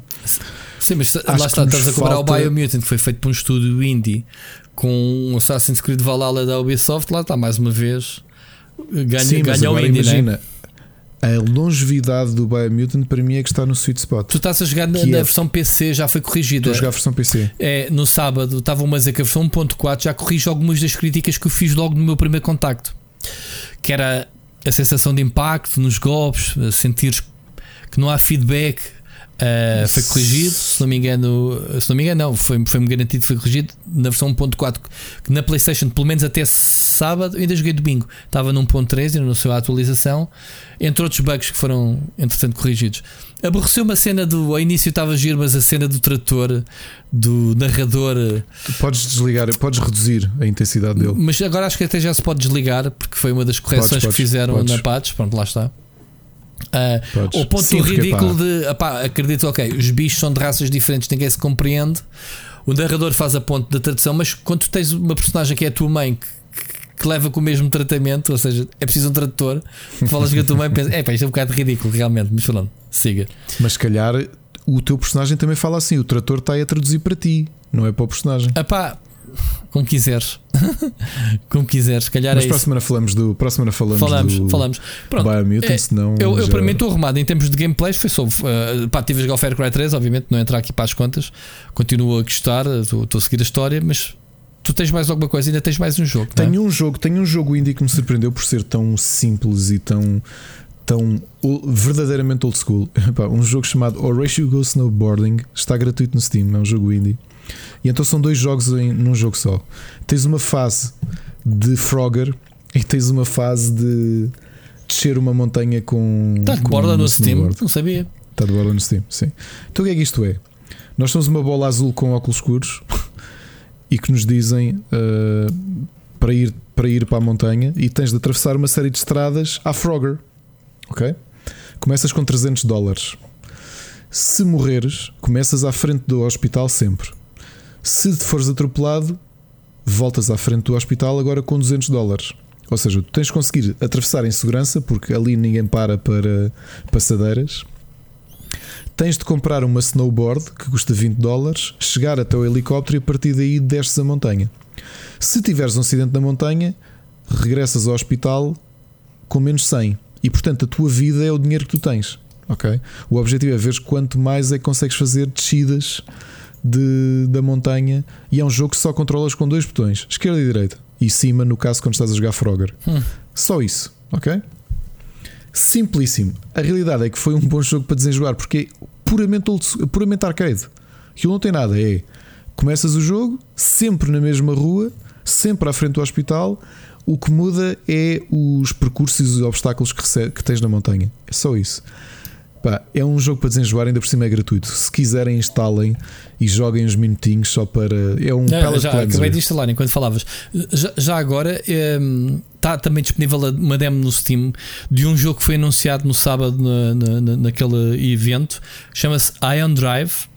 É é um jogo de plataformas 2D um, old school, muito, com uma jogabilidade muito frenética. Encontramos uma, uma personagem. Uh, Faz-me lembrar um bocado de, de Pathless ou assim dentro dessa onda em, em que nós Uh, pá, eu não percebi. A demo é baseada em time trials, que tens que chegar até à meta no menor curto espaço possível, superando os obstáculos, em que tu mandas uma adaga e depois teleportas-te para ela. É um bocado, um bocado nessa, nessa onda. Ok. Disparas, pa- pa- por exemplo, por, por um buraco em que tu não podes passar fisicamente, mas arremessas a adaga pelo buraco, depois carregas do botão teleporte e vais ter ao sítio. Portanto, é, um- é por aí esse tipo de frenético. Portanto, Ion Drive, a personagem até é muito gira. uh, parece, parece hum, a personagem do Perfect Dark, a Joana Dark, ruiva, uh, muito engraçado. Vejam, está de borla, portanto não perdem nada em, em vê-lo. Um, e, e agora não sei se o produto final vai ser só baseado nesta mecânica. uh, ela tem uma katana, existem inimigos, atenção, mas muito obstáculos remessando o, o, o- a adaga e é um jogo de rapidez e de reflexos, portanto. Uh, não sei se será só isto ou não o jogo, mas para já a demo foi o que me mostrou. Uh, pronto, é isto. Basicamente o, o que eu joguei, Ricardo. Tu também com esse Frog. Eu já instalei, entretanto, depois vou dar uma, uma vista de olhos no, no jogo. Parece o, o Cool Spot, a personagem, com os óculos, É. bola, não é? Epá, é, que eu tenho, é o que eu te disse, eu tenho passado muito mais tempo no Biomutant do que eu próprio esperava. Portanto, o meu tempo livre tem sido. Vou jogar um bocado de Biomutant, vou avançar um bocadinho no, no mapa, porque mesmo os- o- as regiões são muito próximas umas das outras, percebes? Muito bem. Ah, e pronto. Muito bem. Então vamos passar às recomendações da semana. Recomendações.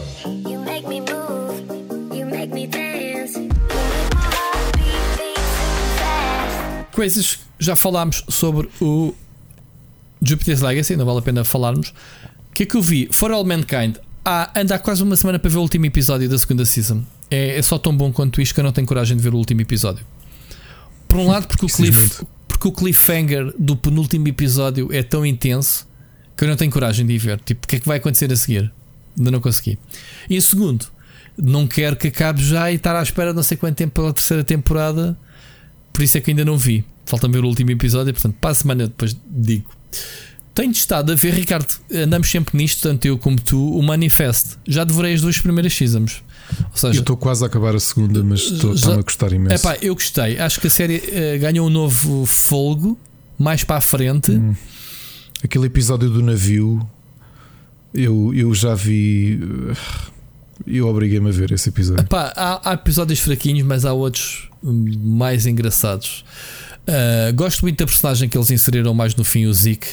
Um, e tu no fim da segunda season vais ver o que é que lhe vai acontecer e tu ficas, ei pá, fogo, caraças. Um, agora, eu estou curioso, mas isto é uma série que me parece tão aberta que eles podem fazer o que quiserem disto. 10 seasons a continuarem Sim, sim. a introduzir eh, personagens e, e cenas. Portanto, não sei qual é que é a direção. Li um comentário que era a sabes que a série vai entrar eh, esta semana.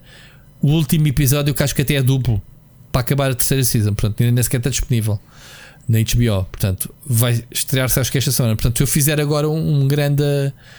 ah, se eu devorar a terceira season, vou a tempo de apanhar o último episódio, digamos assim. Ahm, eles dizem, ouvi, pá, não vi spoiler, mas tropecei numa cena que diz: fim da terceira season de Manifesto altera tudo.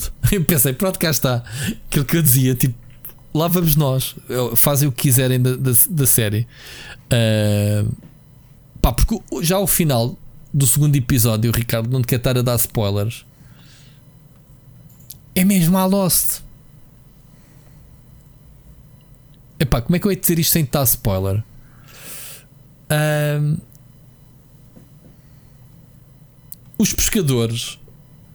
Não vou dizer, não, não vou dizer. Descobre, descubram, malta. Não, não, não vou dizer. não, epá, é- não- era só para te explicar porque é que a série me está a parecer Lost neste momento.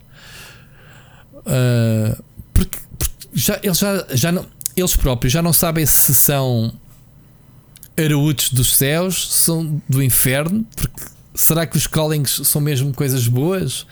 Sim, isso também já Estás a ver? Ou se, ou se estás a alimentar algo que afinal é mau ah, e andamos por aí. Pronto. Mas pronto. Já, já absorvi as personagens, gosto dos personagens, algumas delas, outras, pá, aquela protagonista da polícia é sem sal completamente nenhum, mas tens a Zavani que é uma personagem muito gira. Ah, o Zeke, como eu te disse, gosto bastante dele. Mas pronto, o puto é muito fixe também.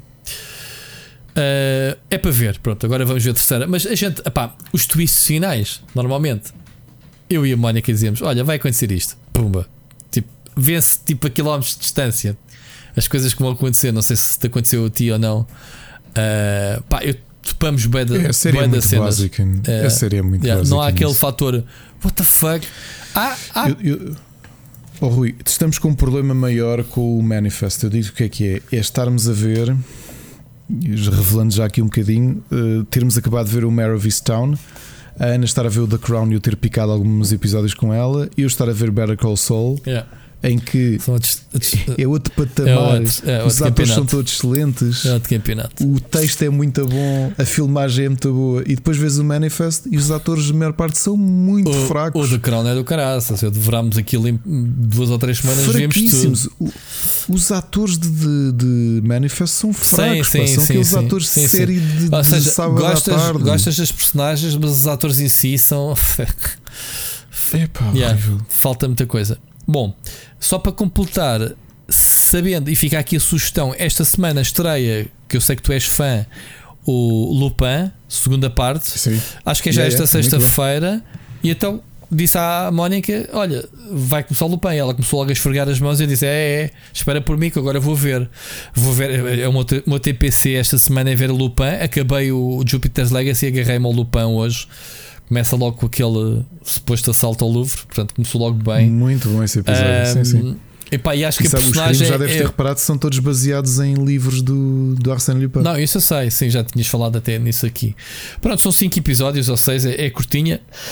Vou ver se devoro isso nestes dias e vejo depois a segunda parte com, com a Mónica.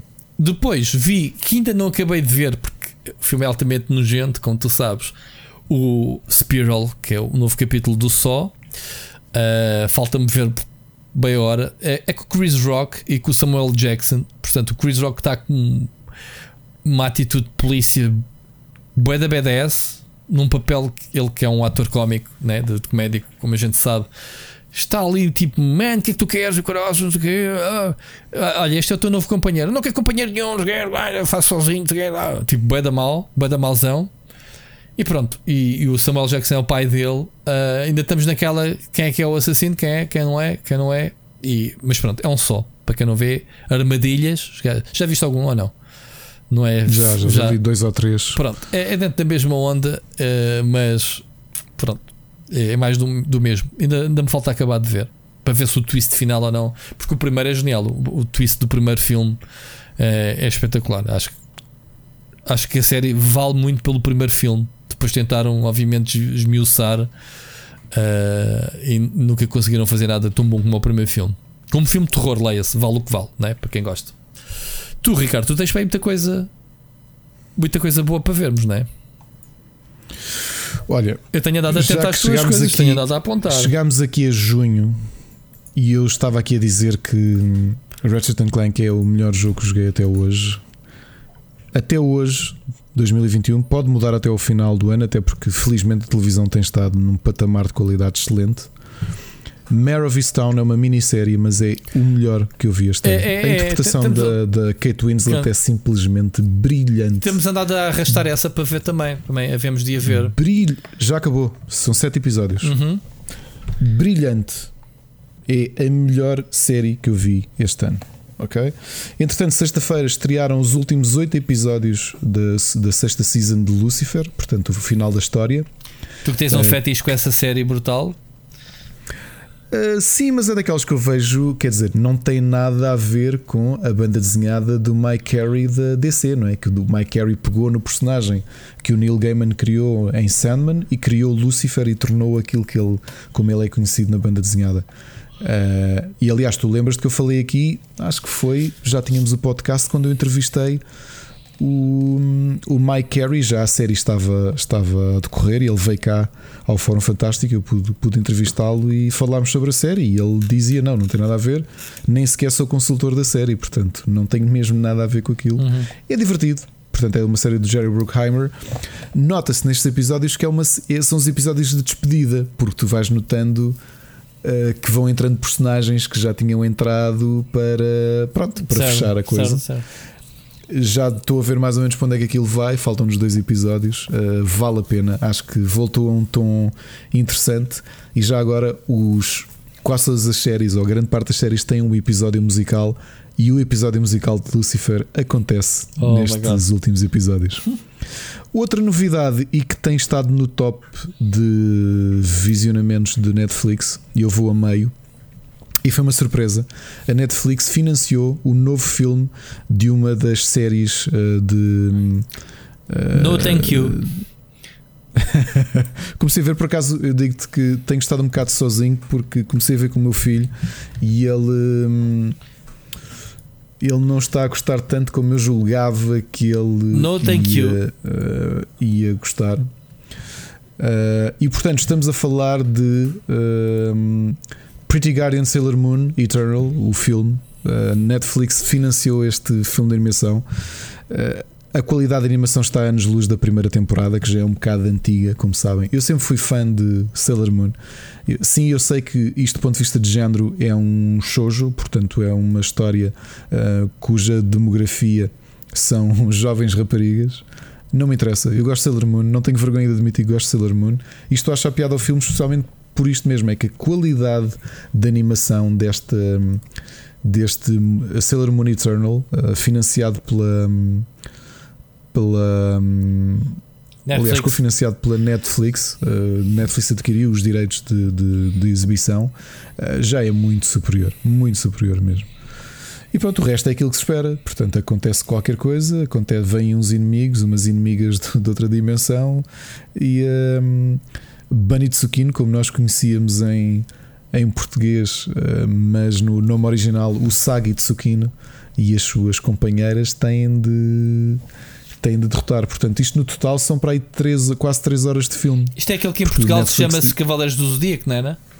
Não, Ah, não é isso era esse? Santo Ceia. Isso Ah, era ok, Santo sei, Ceia. sei. ok. Chamava-se mesmo uh, Navegante da Lua, Ou isso, ok. era como se chamava em português. E o filme, como é longo, a Netflix dividiu em duas partes. Aliás, eu não sei, não, eh, por acaso agora que estou a confirmar, tem mesmo dois realizadores diferentes. Mas é engraçado como a Netflix tem apostado tanto em, em anime, porque repara, a Toei fez a distribuição no cinema, na, especialmente no Japão, e a Netflix mundialmente é que fez o- a distribuição de a distribuição em, em, em streaming. Curiosamente, o filme estreou em, em dois meses diferentes no cinema. A primeira parte estreou a 8 de janeiro, a segunda a 11 de fevereiro. E estou a gostar, portanto, é assim: quem não gosta de Sailor Moon não vai gostar, não, vai, não é por isto que vai começar a gostar. Quem já gosta tem aqui o novo filme. Better Call Saul, eu disse, Rui, tu és um influencer, obviamente. Uh, já vou quase a meio da terceira temporada. Estou a devorar Better Call Saul. É tão bom. E pronto, estou aqui. O Jimmy! o Jimmy, Jimmy! O Jimmy está, está anda nos polhos hermanos e pronto, e não digo mais nada para não estragar. Ok. Ah, Tá o almoçar. Hermanos toda a gente sabe que é- de Sim. quem é. Quem, Claro, quem, quem vê claro. o Breaking é. Bad. Essa parte engraçada do- da série é quando vês um personagem, vês uma silhueta e de repente, ah, é este. Que é o que acontece com o Hector, Certo? é? Sim, o, sim. senhor do o senhor da cadeira de rodas, que não é o senhor de cadeira de rodas no Better Call Saul. Muito boa a série. Eu, eu sabes que durante muito tempo eu tinha medo que o Better Call Saul não estivesse, não, não tivesse pés para hum, calçar os sapatos do Breaking Bad. E de todo, é uma excelente série, Rui. Tu tens mesmo razão. Mesmo, mesmo, mesmo razão. Estreou e já está a ser um sucesso. E eu não comecei a ver, vi apenas hum, E até perguntou a opinião, afinal não viste. Uh, Sweet Tooth, minutos. A é? Ana, Ana é que está a ver. Eu conheço a banda desenhada, uh, não muito a fundo, li um, acho que são um, du- uma ou duas revistas. Uh, Mas uh, Sweet Tooth estreou, está com um ótimo aspecto, está a ter ótima crítica e, e está já a ser um sucesso da Netflix. Portanto, para a semana, muito provavelmente, eu já fiz catch-up à série e já estou a acompanhar a Ana para a ver. E portanto, mas fica já aqui a indicação se quiserem Mas o, já o puto é um fauno mesmo. Sim, há- há- tu percebes no início que há ali uma, um evento qualquer, há um evento pandémico, acho eu, e que os bebés começam começam a nascer híbridos de humanos e animais. Ah, então não é um fauno, é um puto com cornos, é isso. É um miúdo que também é um viado. Certo? Pronto, mas, não- mas só tem cornos, não tem as patas do- dos faunos. Não, não, não, não. Ok. E depois, como é que a humanidade passou a se, se aceitou ou não? Uh, pessoas estranhas. Mas é, é Mas é fantasia sub- para não, não é miúdos nada- ou, ou é uma cena mais dark? Não, não, não. É uma cena mais dramática, não é nada de super-heróis. né? Apesar de ser da DC, não é de todo uh, de super-heróis. É mais um. É mais dramático. Mas o ambiente está muito bem pensado. Sim, mas é, é Eu- isto é para um public teen ou adulto? Não, não, não, não. Para adultos. Para adultos. É? Para adultos. É, é. Ok. Então, como te disse, não acompanhei a fundo, mas fui- fui-me sentando ali no sofá e vendo uns episódios. The Crown é realmente uma ótima série. Um, a Ana acho que já acabou a quarta temporada, portanto agora está à espera que chegue a quinta e a sexta. Uh, os atores vão mudar, não é? já sabia. A Olivia Colman vai deixar de fazer de rainha e vai ser uma atriz que eu não me lembro o nome, mas que a gente conhece como a Dolores Umbridge do Harry Potter, a Senhora dos Gatos, a vilã. Vai ser ela a rainha. Não sabia que iam mudar de outra vez. de quem eu, quem eu gostei muito de ver nesta fase, eu acho que eh, eh, a Ana ia-me chamando a atenção e olhando e com toda a razão, a atriz escolheram para fazer Diana é Roubou. impressionante. Ela foi nomeada até. E acho que ganhou. Impressionante. Impressionante. Ela é igualzinha de- e, e- É. faz uma atuação do caraças. O, o ator que faz de Carlos está parecidíssimo com o Carlos, com a atitude e tudo Uhum. isso. Eh, Talvez eh, das representações que eu gostei mais na- nos episódios que fui vendo foi a Helena Bonham Carter a fazer de Princess Margaret. Uhum. Acho que ela está muito bem e, e do que vi é difícil não ter pena dela no meio daquilo tudo. Porque a vida dela Ah não foi a vida, a vida dela é uma lição. É uma lição para o Carlos, é, um- é é uma lição para, para o que se está a passar agora com o R, com o R eh, na Exatamente. realidade, É um bocado, é. que é um bocado é, isso. a merda da, da, influência que não é a monarquia, rainha, mas eh, o aparelho à volta da, da monarquia. Sim, sim. sim, sim. Pá, eh, coisas- Ah, estou a ser injusto. Estou a ser injusto. Gillian Anderson como Margaret Thatcher. ah, sim, essa está igual. Uou. Uou. Está do caraças, não está? Uou, uou, a sério. A sério. E não nos vamos esquecer, nós já tínhamos visto. De- Depois de hum, veres no, no sexo, no. Não, Rui, Depois de a veres Nós no- não na vamos- série ao contrário, como é que é? Na hum, no Sex Education. Sex Education, so- é, as personagens são extremas. Quer dizer, uma Oh, ela Rui, faz espera. de mãe solteira sexy, não é? Sim, mas Na Rui, outra é uma velha. Vou-te lembrar uma coisa. Ela na Sex Education faz de britânica. Ela é americana.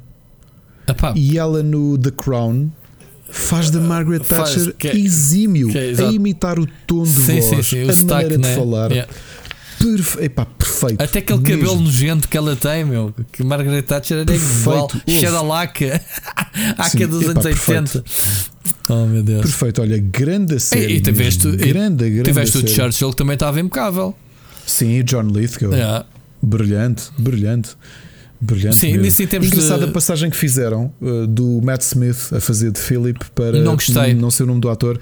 O ator que faz de Sim, sim, é uh, conhecido Edmund também. Tully no Game of Thrones. Sim, Um, a passagem é brusca. Ou seja, tu começas a fazer contas às, à idade, aos anos que se passaram entre a Season 2 e 3 e pensas assim: epá, era impossível eles mudarem para um aspecto tão envelhecido. é, mas aquilo é a ideia deles de duas em duas temporadas mudam. Repara, vai acontecer agora. Vais passar da Olivia Colman para esta atriz. Sim, sim, eu E sei. Daí, daí, quê? daí a diferença. Ah, a diferença de anos não é muito grande, percebes? Para, para, para, para, para o envelhecimento que, que, que dão à personagem. Isso, Sim, é, sim, isso sim, é, uma- é um problema nas séries. Olha, tens no, no Manifest a versão da chavala que tem agora 15 anos e a que tinha 10. Pá, tiveram que mudar a atriz, mas 5 anos não sei se faria aquela diferença. Não, Estás a ver? Não, é isso, é isso. Sim, Até sim. porque nos flashbacks, passado dois anos, ainda é a miúda pequenina. E ok, em três anos dás este pulo. É, ali É. sempre aquelas. Tu já viste quem é que vai fazer de Prince Philip na quinta e sexta temporada? Não, não é vi. o Jonathan Price. A sério, meu. Sim, Que por é? acaso, vamos ver como é que o vão caracterizar, porque até agora parece-me um choque grande uh, vê-lo assim. É pá. Se o já gajo não tem nada a ver, meu. Não tem nada a ver. West. Se uma pessoa vê no Game of Thrones, West- não é? Ah, Sim, sim, sim, sim, sim. Olha, há rumores que o Dominic West, que é uh, o McNulty do The Wire, eh, vai fazer de Charles nesta quinta e sexta temporada. ok. E quem vai fazer de Camila? Tu já viste o Nevers? The Nevers? Entretanto, acabamos. Não. não. Uh, aquilo é metade de uma temporada. A atriz Olivia Williams é quem dizem que vai fazer de Camila Parker Bowles. ok. Ok, mas olha que E quem é que vai fazer Pá. a Diana? Diana acho que não está completamente fechada. Acho que é o cast que está ainda. hum, A Diana já morreu, Aliás, não, burro. Elizabeth Debicki. A Diana Não, já não, morreu. Já morreu. Qual Na Diana? quinta temporada. Então ela já, então ela já morreu, caraças. The Crown cast uh, Tenet star Elizabeth Debicki as Oh, Princess Ricardo, Diana for season 5 and 6. Acabei de trollar, man. A Diana está morta no fim da, da, da quarta season. O quê? A quarta, a quarta season acaba com ela a morrer? Até pergunta lá, Ana. Sim. Ah, vocês ainda não viram? Ana, já, pera lá, Ana, já viste o final da The Crown? Da quarta temporada? O que é que acontece? Já O Rui morreu. está-me a dizer que a Diana morre. Não? Então, pá, Rui, a sério. Então, Ana está-me a dizer que não. oh, mal, deves estar a brincar comigo, man. Ela já morreu, mano, na série. Ou não? Até como é que acaba a quarta season? Sabes porquê que eu posso estar a fazer confusão? Porque quando acabámos de ver a quarta season do, do Crown, fomos ver os documentários feitos pela mesma equipa que eles, antes de fazerem a série fictícia, foram fazer documentários com imagens reais. Estás a ver? Estás a perceber o que eu estou a dizer, Ricardo? Sim, sim, sim. sim Da sim. mesma equipa que fez a série The Crown, fizeram um documentário que também podes ver no Netflix. E acho que tivemos a ver isso. Agora estou a fazer confusão. Se já chegou à parte em que. Pois não, não, não chegou nada, pá. Porque esta atriz do The Night Manager do Tenet é que vai fazer de Diana, pá.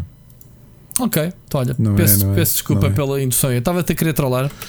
Ah, Olha, mas- e agora, para finalizar, anda a ver com o meu filho, por sugestão do Machado, e estamos a adorar a série de animação Star Wars Bad Batch no Disney Plus. sim, sim. E é uma grande série. É mesmo uma grande série. Mas tens que ver. E pai, não precisas de enquadramento. Não, não, nós estamos a ver aquilo assim de, de chapa e, e a série disto o suficiente. Epá, começas logo. os- o primeiro minuto eles estão com uma Jedi Knight e depois é quando é ativada a ordem. Percebes? Uhum. Muito boa a série, pá. Muita, muito boa. Pá, estas séries de animação da da Disney, de, de Star Wars, esquece. Tenho que ver. Esquece, pá, muito, muito boa.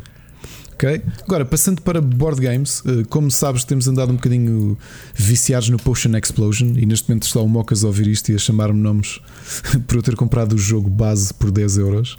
Eu também. Mas já jogámos parte do, das, da- de uma das expansões, o Fifth Ingredient, e, e traz ali uma camada de, de complexidade ao jogo. Uh, não acho que seja necessário para, para gostar do jogo. Aliás, continuamos a fazer mais playthrough só com o jogo base, que continua a ser divertidíssimo. Pá. Continua a ser um, daqueles jogos em que tu fazes uma playthrough de 20 minutos e pá, ok, quem a ganhou foste tu, então next vá que era desforra. Muito bom, continuo. Não é um jogo deste ano, mas continua a ser o jogo que, eu, que eu- a grande descoberta do ano. Música.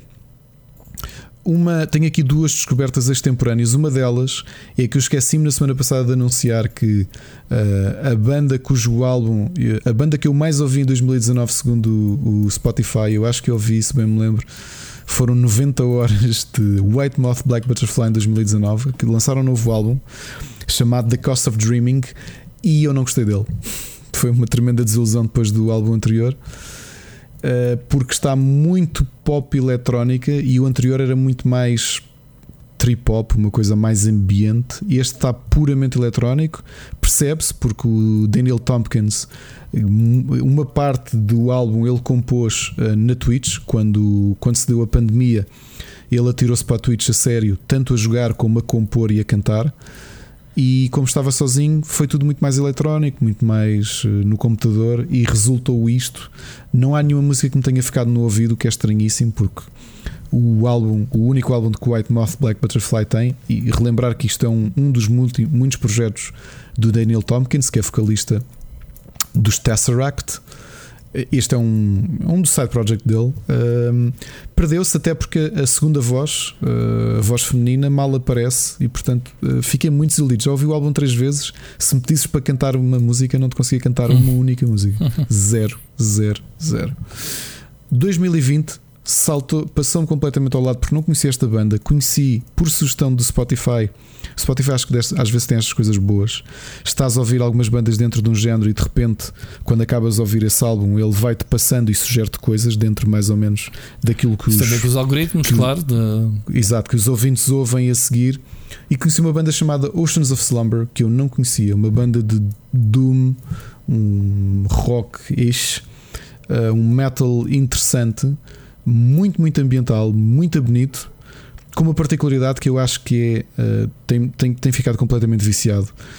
Ao contrário do habitual, e infelizmente sabemos que o metal, tirando alguns casos uh, muito específicos, como os, os Living Color, que era uma banda uh, toda constituída por afro-americanos, não tens muitos afro-americanos no metal.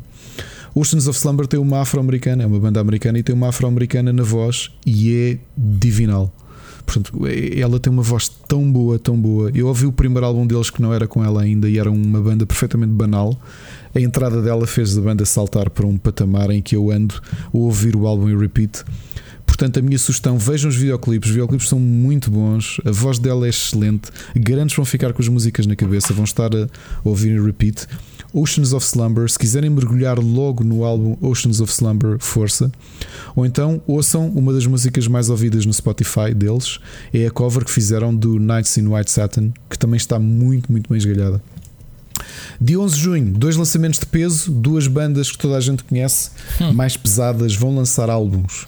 Um deles é Garbage. Oh. Garbage volta esta sexta-feira com um novo álbum chamado No Gods, No Masters, dia 11 de junho, mesmo dia que uma banda, uh, aliás, uma banda paralela, uma super banda, se quiserem chamar, os Mr. Bungle do Mike Patton e do Dave Lombardo de Suicidal Tendencies lançam uh, um álbum barra DVD The Night They Came Home.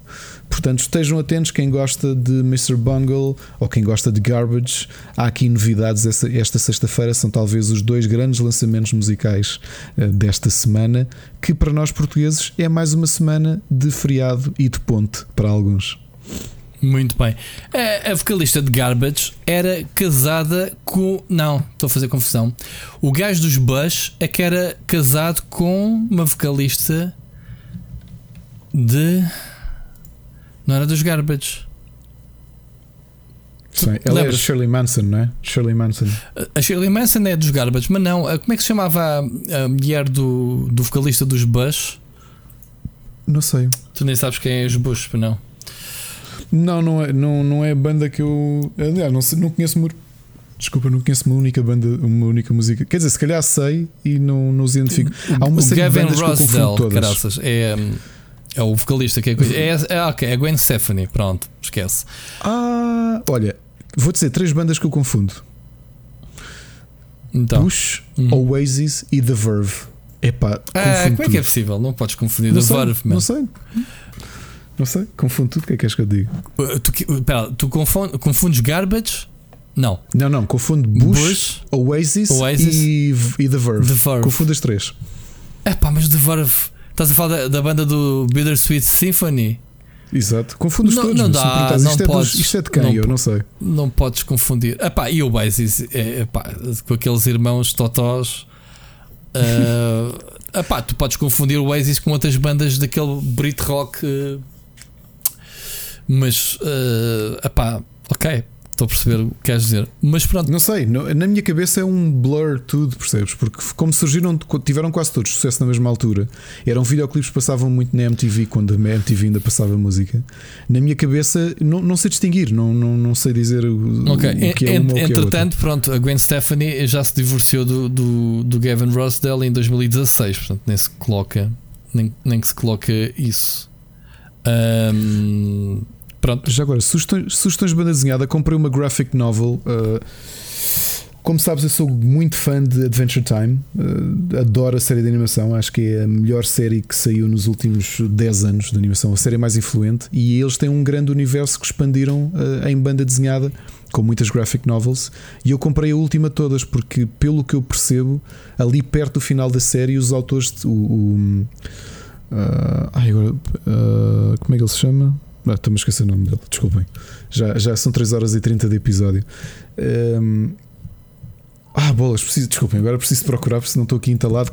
Qualquer coisa Dragon. uh, Pen, qualquer coisa Word, Adventure Time. Desculpem, preciso mesmo de confirmar. Pendleton Ward, é isso. Ia dizer Pendragon Ward, ainda era um nome mais, mais épico do que Pendleton Ward, mas pronto. Um, comprei a última graphic novel que foi feita porque a banda desenhada terminou pela Boom Studios, já não vão lançar mais. Há pelo menos dois anos já não sai banda desenhada. Comprei Adventure Time with Fiona and Cake Party Bash Blues. E, e- e- pronto, para mim foi um bocadinho mais uma espécie de canto do cisne de comprar a última, o último livro de banda desenhada do, do Adventure Time, que eu acho que não vai continuar tão cedo. E, e gostei bastante da história. Uma, uma história, já agora que falamos do Ratchet and Clank A Rift Apart, o, para quem conhece Adventure Time, a Fiona e Cake são do universo imaginado, dentro do, do universo de Adventure Time, em que os personagens todos são gender swap. Portanto, a Fiona e a Cake não são mais do que a versão Uhum. imaginada e feminina do Finn e do Jake, que são os protagonistas. E é uma história sobre o aniversário da Fiona, muita gira, muito bem escrita. E pronto, assim, um- uma banda desenhada ao estilo da série de animação, com o mesmo traço, mas gostei bastante. Portanto, assim, uma nota do que li esta semana, que li muito pouco. Uh, é isto. E acho que de sugestões é tudo. achas pouca coisa? Não sei. Eu, tô- eu sei que estou com a garganta seca porque este episódio foi uma tareia. Foi uma tarefa. Nada que não se prevesse desde o início, não era? Porque a gente viu logo pelo, Yeah. pelo nosso guião que hoje prometia muitas mensagens dos ouvintes, obviamente que agradecemos, e acho que o programa cada vez mais hum, enriquece muito com, com os jogos. Eu sei que vocês às vezes é dado como adquirido do género, ah, esta semana não mando porque já mandei a semana passada e, e- e estão à espera que se calhar uns mandem, outros não mandem. Mandem sempre. É, quer dizer, eu estou a dizer isto e de repente temos vindo. Mas eh, o nosso podcast é, é- é cada vez mais enriquecido com as mensagens dos ouvintes. Portanto, mandem-nos, É. que é, é sempre fixe, nem que seja como o Oscar que diz: tipo, olha, pregaste-me um susto. E aquelas coincidências, essa foi espetacular. Duas pessoas enviarem mensagem com uma coisinha que foi literalmente sussurrada no episódio anterior. Nem sequer foi algo de destaque, Yeah. foi mesmo um sussurro que. Yeah. que- pensas que as pessoas não, não estão atentas, mas olha, ah, és um influencer, man. Uh, pouco dar, pouco, pa- para a estupidez e para não. Agora vamos ter para a semana pessoal a mandar-te ir à net coisas que tu não saibas. Oh, oh, Rui, Rui, desculpa. Relembra-me, eu, eu talvez possa ter falado disto. Eu semana passada falei de um, de um simulador que andei a jogar chamado The Invisible Hand. Ah, acho que não. Não? Então, última sugestão da semana. Bónus. Joguei dois simuladores diferentes. Ou, uh, bónus de. Epá, às vezes tenho receio de já ter falado nos jogos porque o- o- as semanas são um blur também, não é? Isto, isto tudo mesclou-se numa só. Em que semana é que tu estás? Estou em março de 2020. Quantos anos é que faz o Split Chicken? Faz três, faz sei lá. Uh, então, joguei dois simuladores bem diferentes. O primeiro chama-se Invisible Hand. E o que é que eu achei curioso? Eu percebo zero de bolsa de valores. Não, não consigo perceber. Para mim aquilo é. Aquilo é, aquilo é magia, é, é bruxaria. Ok? O Invisible Hand é um simulador em que tu és um corretor da bolsa, tens quatro ecrãs à tua frente e tens de comprar e vender ações. E depois tens a parte narrativa em que tu tens um contacto que começa a dar dicas e tu não devias ter aquelas dicas do género. Pá, toma atenção que às três vai ser anunciado uma notícia do, de um golpe militar num país da África e o café vai subir, portanto compra antes das, das três para depois vender. Estás a perceber? Uhum.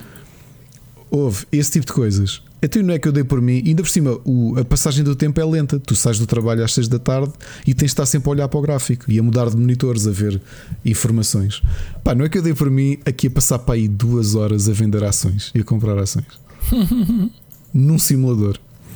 Outro simulador diferente, Open Country, que é um simulador de caça. E é isso. não tenho muito mais a dizer sobre ele. É Ok. um simulador de caça. Ok, ok. Preparado para a semana, vou-vos já fazer aqui. Isto é uma espécie de teaser. Vou falar de um jogo que é capaz de ser dos jogos com o maior espaço de disco que me ocupou. What? Um indie, um indie que eu recebi, que pedi por causa do nome, chamado Kung Fu Jesus and the Search for Celestial Gold. É um side-scrolling beat 'em up com 40 gigas. Porquê? Porque sim. Porque Jesus ocupa muito espaço, se calhar. Mas justifica, olhando para o jogo 40 GB? Não estou a perceber. Não, não, não justifica. Eu até perguntei logo, mano, por que raio? E disseram não, mas atenção, esses 40 GB não é tudo, isso é só para instalar, que isso depois é mais curto. E eu perguntei exatamente isso: porquê que eu tenho de ter 40 GB de, de jogo? Muito bom. Muito Kung bom. Fu Jesus, meu caro, Kung Fu Jesus, é tudo o que eu tenho para te dizer. Ficamos a aguardar todos pelo Ah, análise do Kung a Fu Jesus. explicação que me deram foi: é que o jogo tem, tem realmente 60 horas de duração. Se tu fizeres os, os finais todos, são três arcos narrativos tu tens, e os mini-jogos todos. E então, supostamente, aquilo tem um conteúdo para 60 horas e daí os quase 40 gigas do jogo. Exato. Kung Fu Jesus. Tudo, se calhar vou chegar para a semana e dizer: pessoal, esqueçam.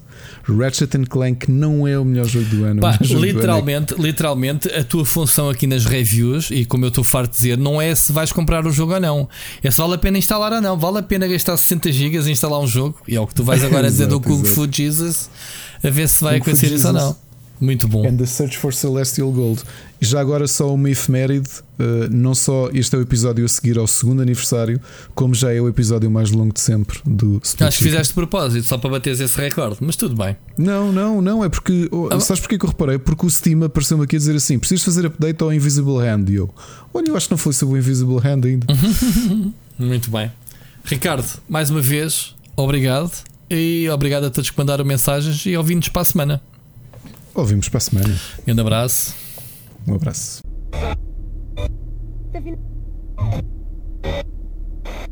Tá